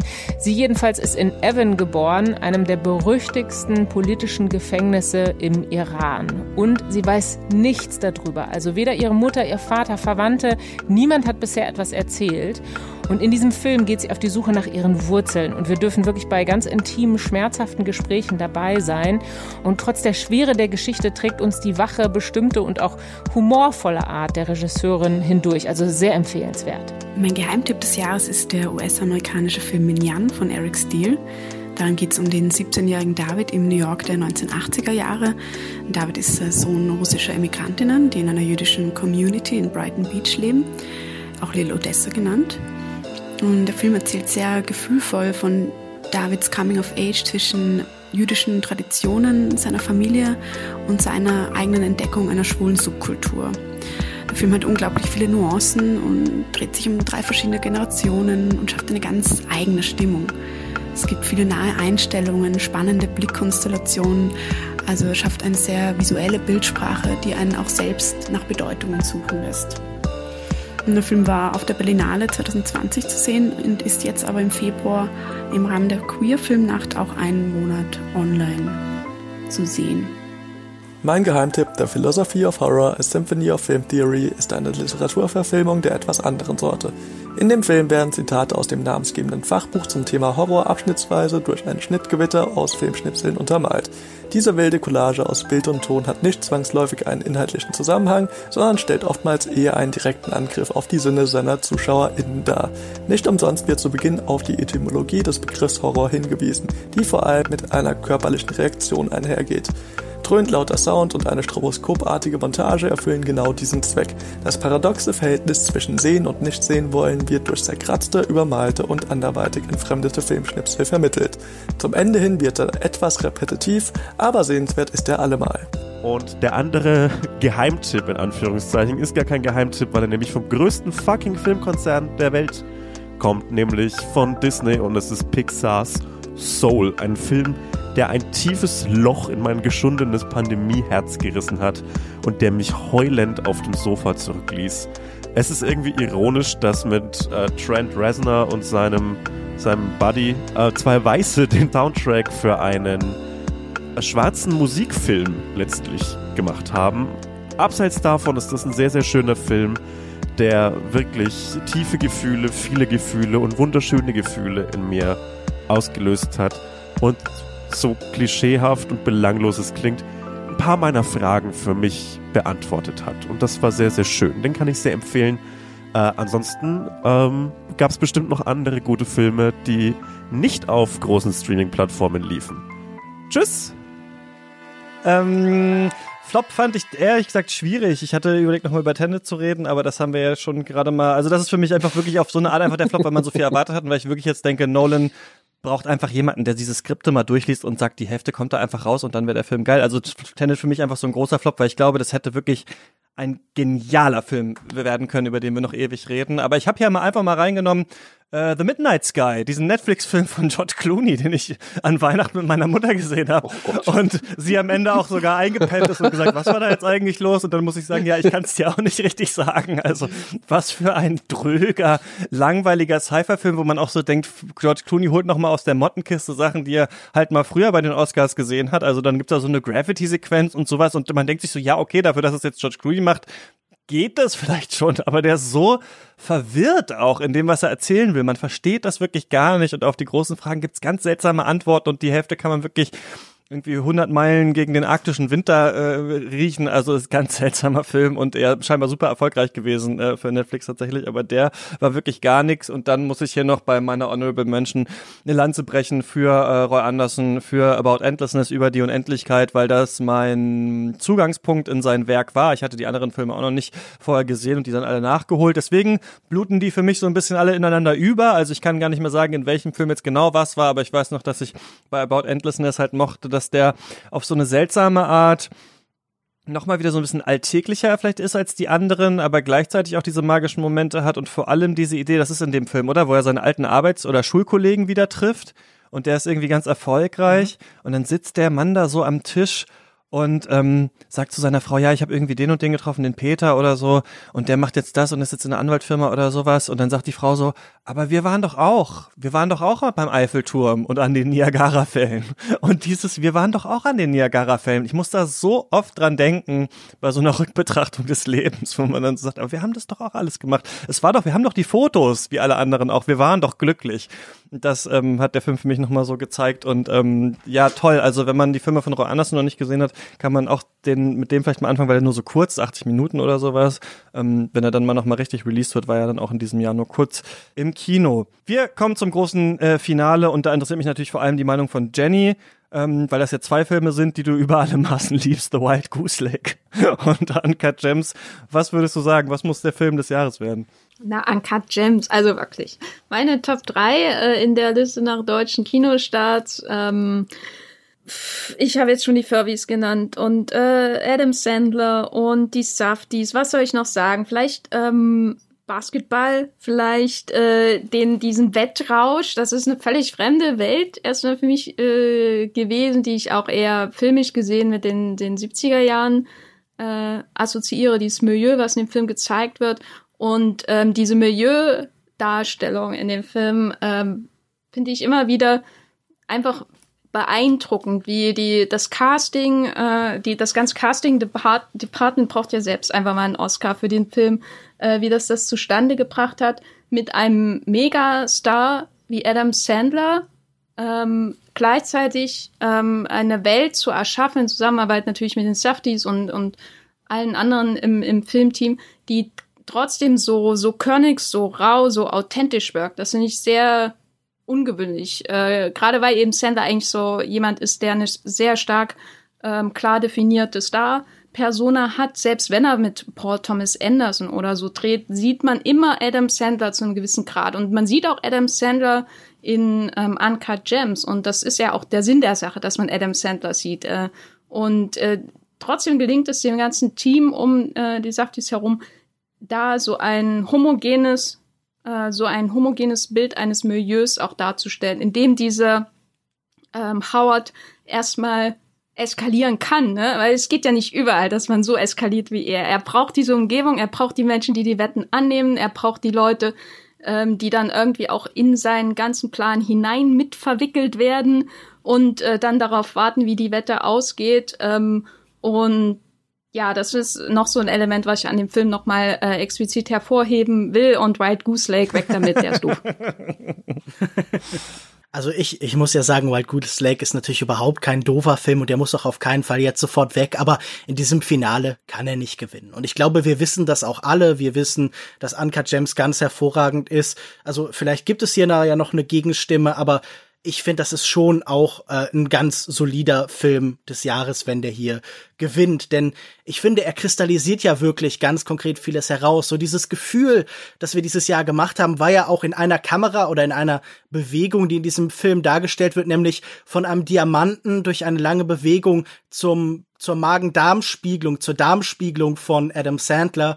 Und ich glaube, das ist ja schon auch ein Gefühl äh, so von etwas glänzendem, verheißungsvollem, im, im wirklich im Arsch zu sein. Im Endeffekt, das ist trifft es doch eigentlich ganz gut. Und dieser rauschende, bewegte, lebendige, vitale Film, der uns irgendwie zeigt, wie alles flüssig wird, wie alle Widerstände brechen, wie ein Mann immer verzweifelter irgendwie seinen Zielen hinterherjagt. Und je schneller er rennt, desto mehr kommt er in so einen rasenden Stillstand. Je mehr er etwas nachjagt, desto sinnloser wird sein Bestreben. Und ich glaube, das ist nun auch, also was ähm, Adam Sandler da spielt, eines der besseren Bilder für dieses System, das uns alle umgibt, diesen Kapitalismus, dem, dem wir unsere Probleme haben, an dem wir scheitern und an dem wir verzweifeln. Und ich glaube, ähm, ja, das ist wirklich so eine Figur, die auf gute Weise für uns alle steht. Also ich würde hier Uncut Gems den Punkt geben und ich glaube, das ist definitiv kein schlechter Sieger. Äh, ich sag mal was.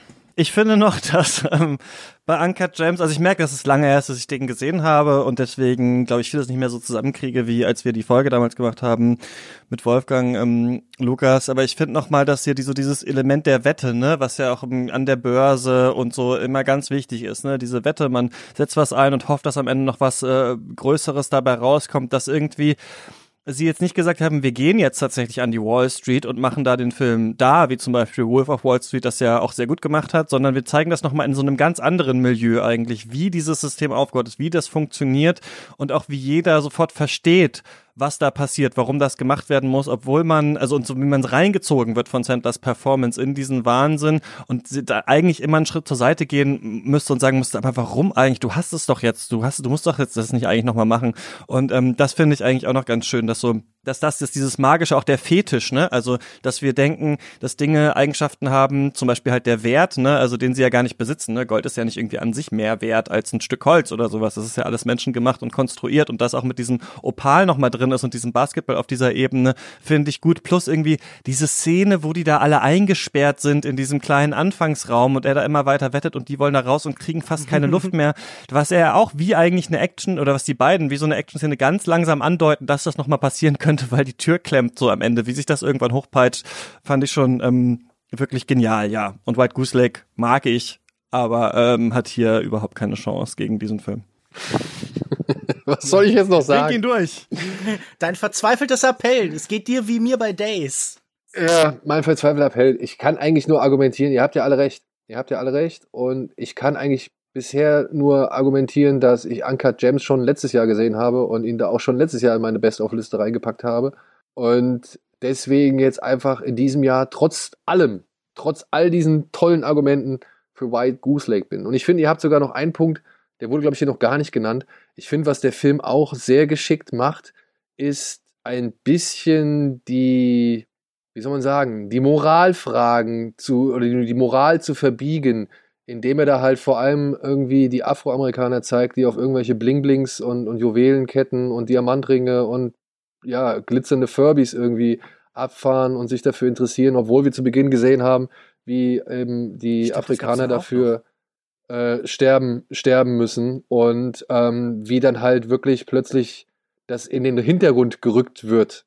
Ja, obwohl man da halt, obwohl halt äh, so, ja, ich, ich hoffe, das klingt jetzt nicht zu bescheuert, aber obwohl ein Volk halt, wie gesagt, für den Schmuck gleichzeitig stirbt und dann aber Werbung macht, wenn ihr versteht, was ich meine. Also diese Doppelmoral oder Doppeldeutigkeit wird hier, finde ich, auch nochmal echt erschütternd gut auf den Punkt gebracht in Uncut Gems und weswegen ich halt auch wirklich nicht argumentieren kann oder gegen argumentieren kann, warum der Film nicht hier auch verdient der Film des Jahres werden sollte.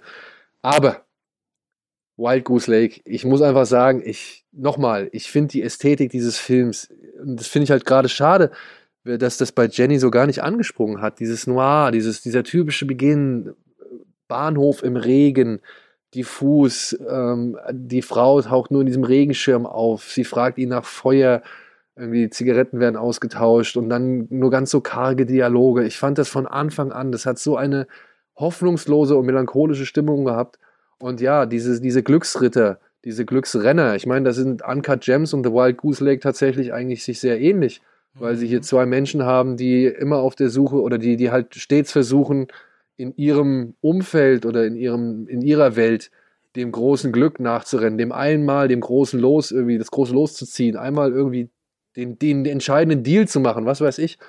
Und die einfach von vornherein nur an eben dem Umfeld scheitern können, indem sie versuchen, dort ihr Glück zu finden oder den, den Jackpot zu ziehen und so. Und das finde ich sowohl bei Adam Sandler tragisch, wie halt aber auch jetzt äh, bei The Wild Goose Lake. Es ist für mich schade.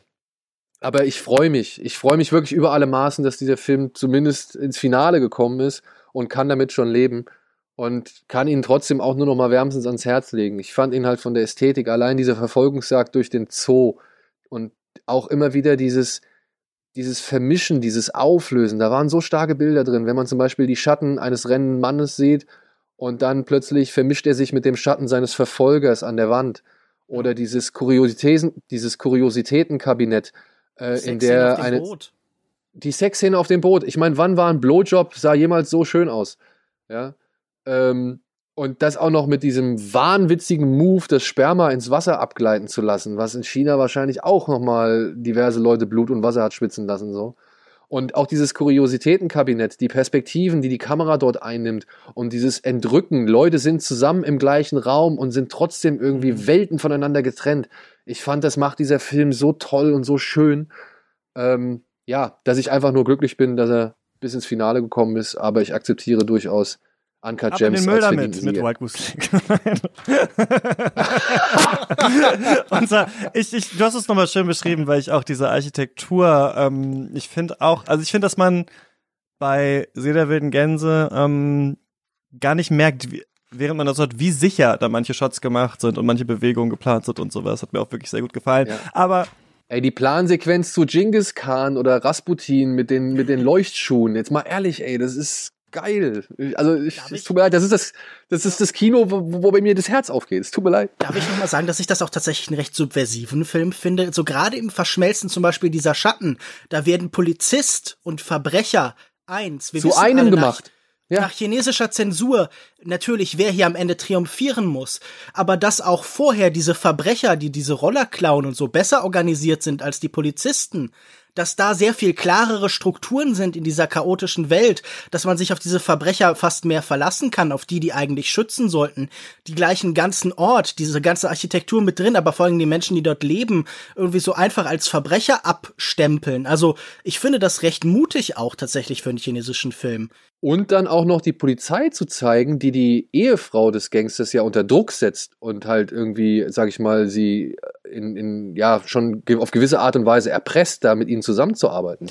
Aber leider Ja. hat's nicht gereicht. Anker Gems, unser Film des Jahres. Ich fand das, ich habe mir das natürlich auch vorher gedacht, dass das äh, am Ende das Ergebnis ist, so wie auch Parasite letztes Jahr. Ich hatte das Gefühl, die sind doch so groß, solche galaktischen Körper irgendwie, dass dann doch die Umlaufbahn vielleicht zu krass war und die anderen irgendwie nicht reingezogen hat, aber uns auf jeden Fall dahin gezogen hat. Ich bin mal gespannt, wie es im nächsten Jahr ist so. Oder wie es mal ist, wenn wirklich drei Filme so richtig krass ähm, ebenbürtig sind. Aber auf jeden Fall schön, dass der hier rausgekommen ist. Eine Sache wollte ich noch sagen, nämlich hat der Katz Discord auch den Film des Jahres oder die Filme des Jahres gewählt, weil Luis wirklich in einer Wahnsinnsleistung so ein Google-Sheet gebaut hat, wo alle ihre äh, Top-Filme eintragen konnten und dann wurde das am Ende ausgerechnet. Deswegen gibt's hier jetzt nochmal die Top 20 lese ich mal vor, da sind nämlich auch Sachen drin, die wir nicht bei uns drin hatten auf, warte mal, eins, zwei, drei, vier, fünf. Ach ja, da waren aber auch Festivalfilme ähm, mit erlaubt, aber es sind wenige äh, drin. Äh, Bodenstange auf Platz 20, The Assistant, nicht bei uns dabei gewesen, auf Platz 19. Und, äh, Wild Goose Lake 18, Labyrinth of Cinema, der ja noch keinen Deutschland-Release hat, glaube ich, ne? Ähm, Das ist der chinesische Film. genau. Ne? Freue ich mich auf jeden Japanisch. Fall äh, sehr drauf. Auf Platz Japanisch. 17 Corpus Christi auf 16 hätte ich auch gedacht, dass man ihn ja machen könnte, aber ich glaube nur Lukas und ich hatten ihn gesehen. Ähm, hast du Ich den gesehen? leider nicht sehen können, es tut mir sehr leid.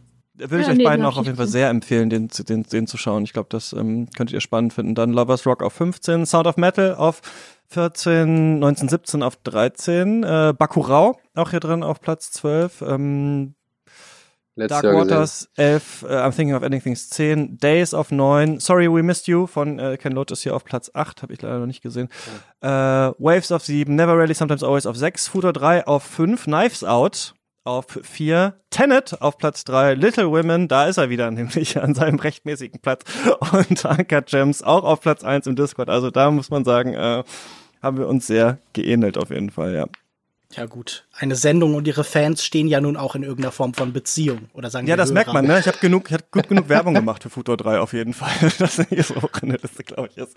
Aber okay, damit haben wir es. Ähm, danke, hat doch ein bisschen länger gedauert, als ich dachte. Danke, dass ihr noch die extra Stunde Zeit euch genommen habt. Ähm, ja, was, was macht man jetzt? Wir hoffen, dass 2021 auch noch ein paar gute Filme für uns hat, oder? Oh, Ich habe schon ein paar gesehen jetzt. Du hast schon ein paar gesehen, das ist. Habt ihr Black Nein, Bear schon gesehen, zufällig? Ach, der mit Aubrey Plaza? Nee, noch nicht. Genau. Ja.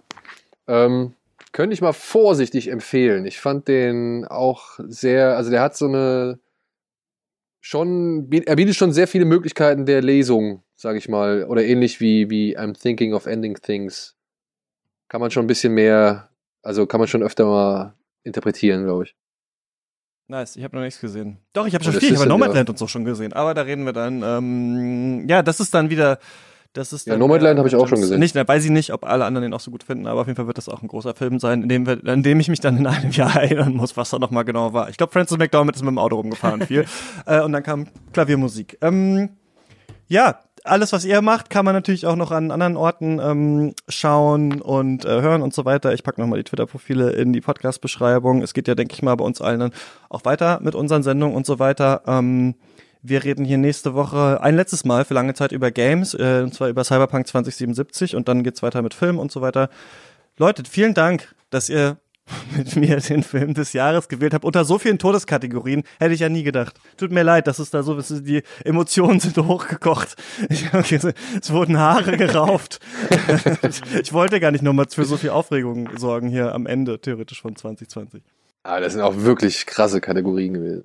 Also vernichtende, die dem Film nicht mal ansatzweise gerecht werden. Ja. Ich sehe von einem, einem Recount ab, aber nur aus Kulanzgründen. Stop the count. Genau. Das ist nett. Dann ähm, frohes Neues nochmal und dann ähm, hören wir uns hier wieder in der nächsten Woche.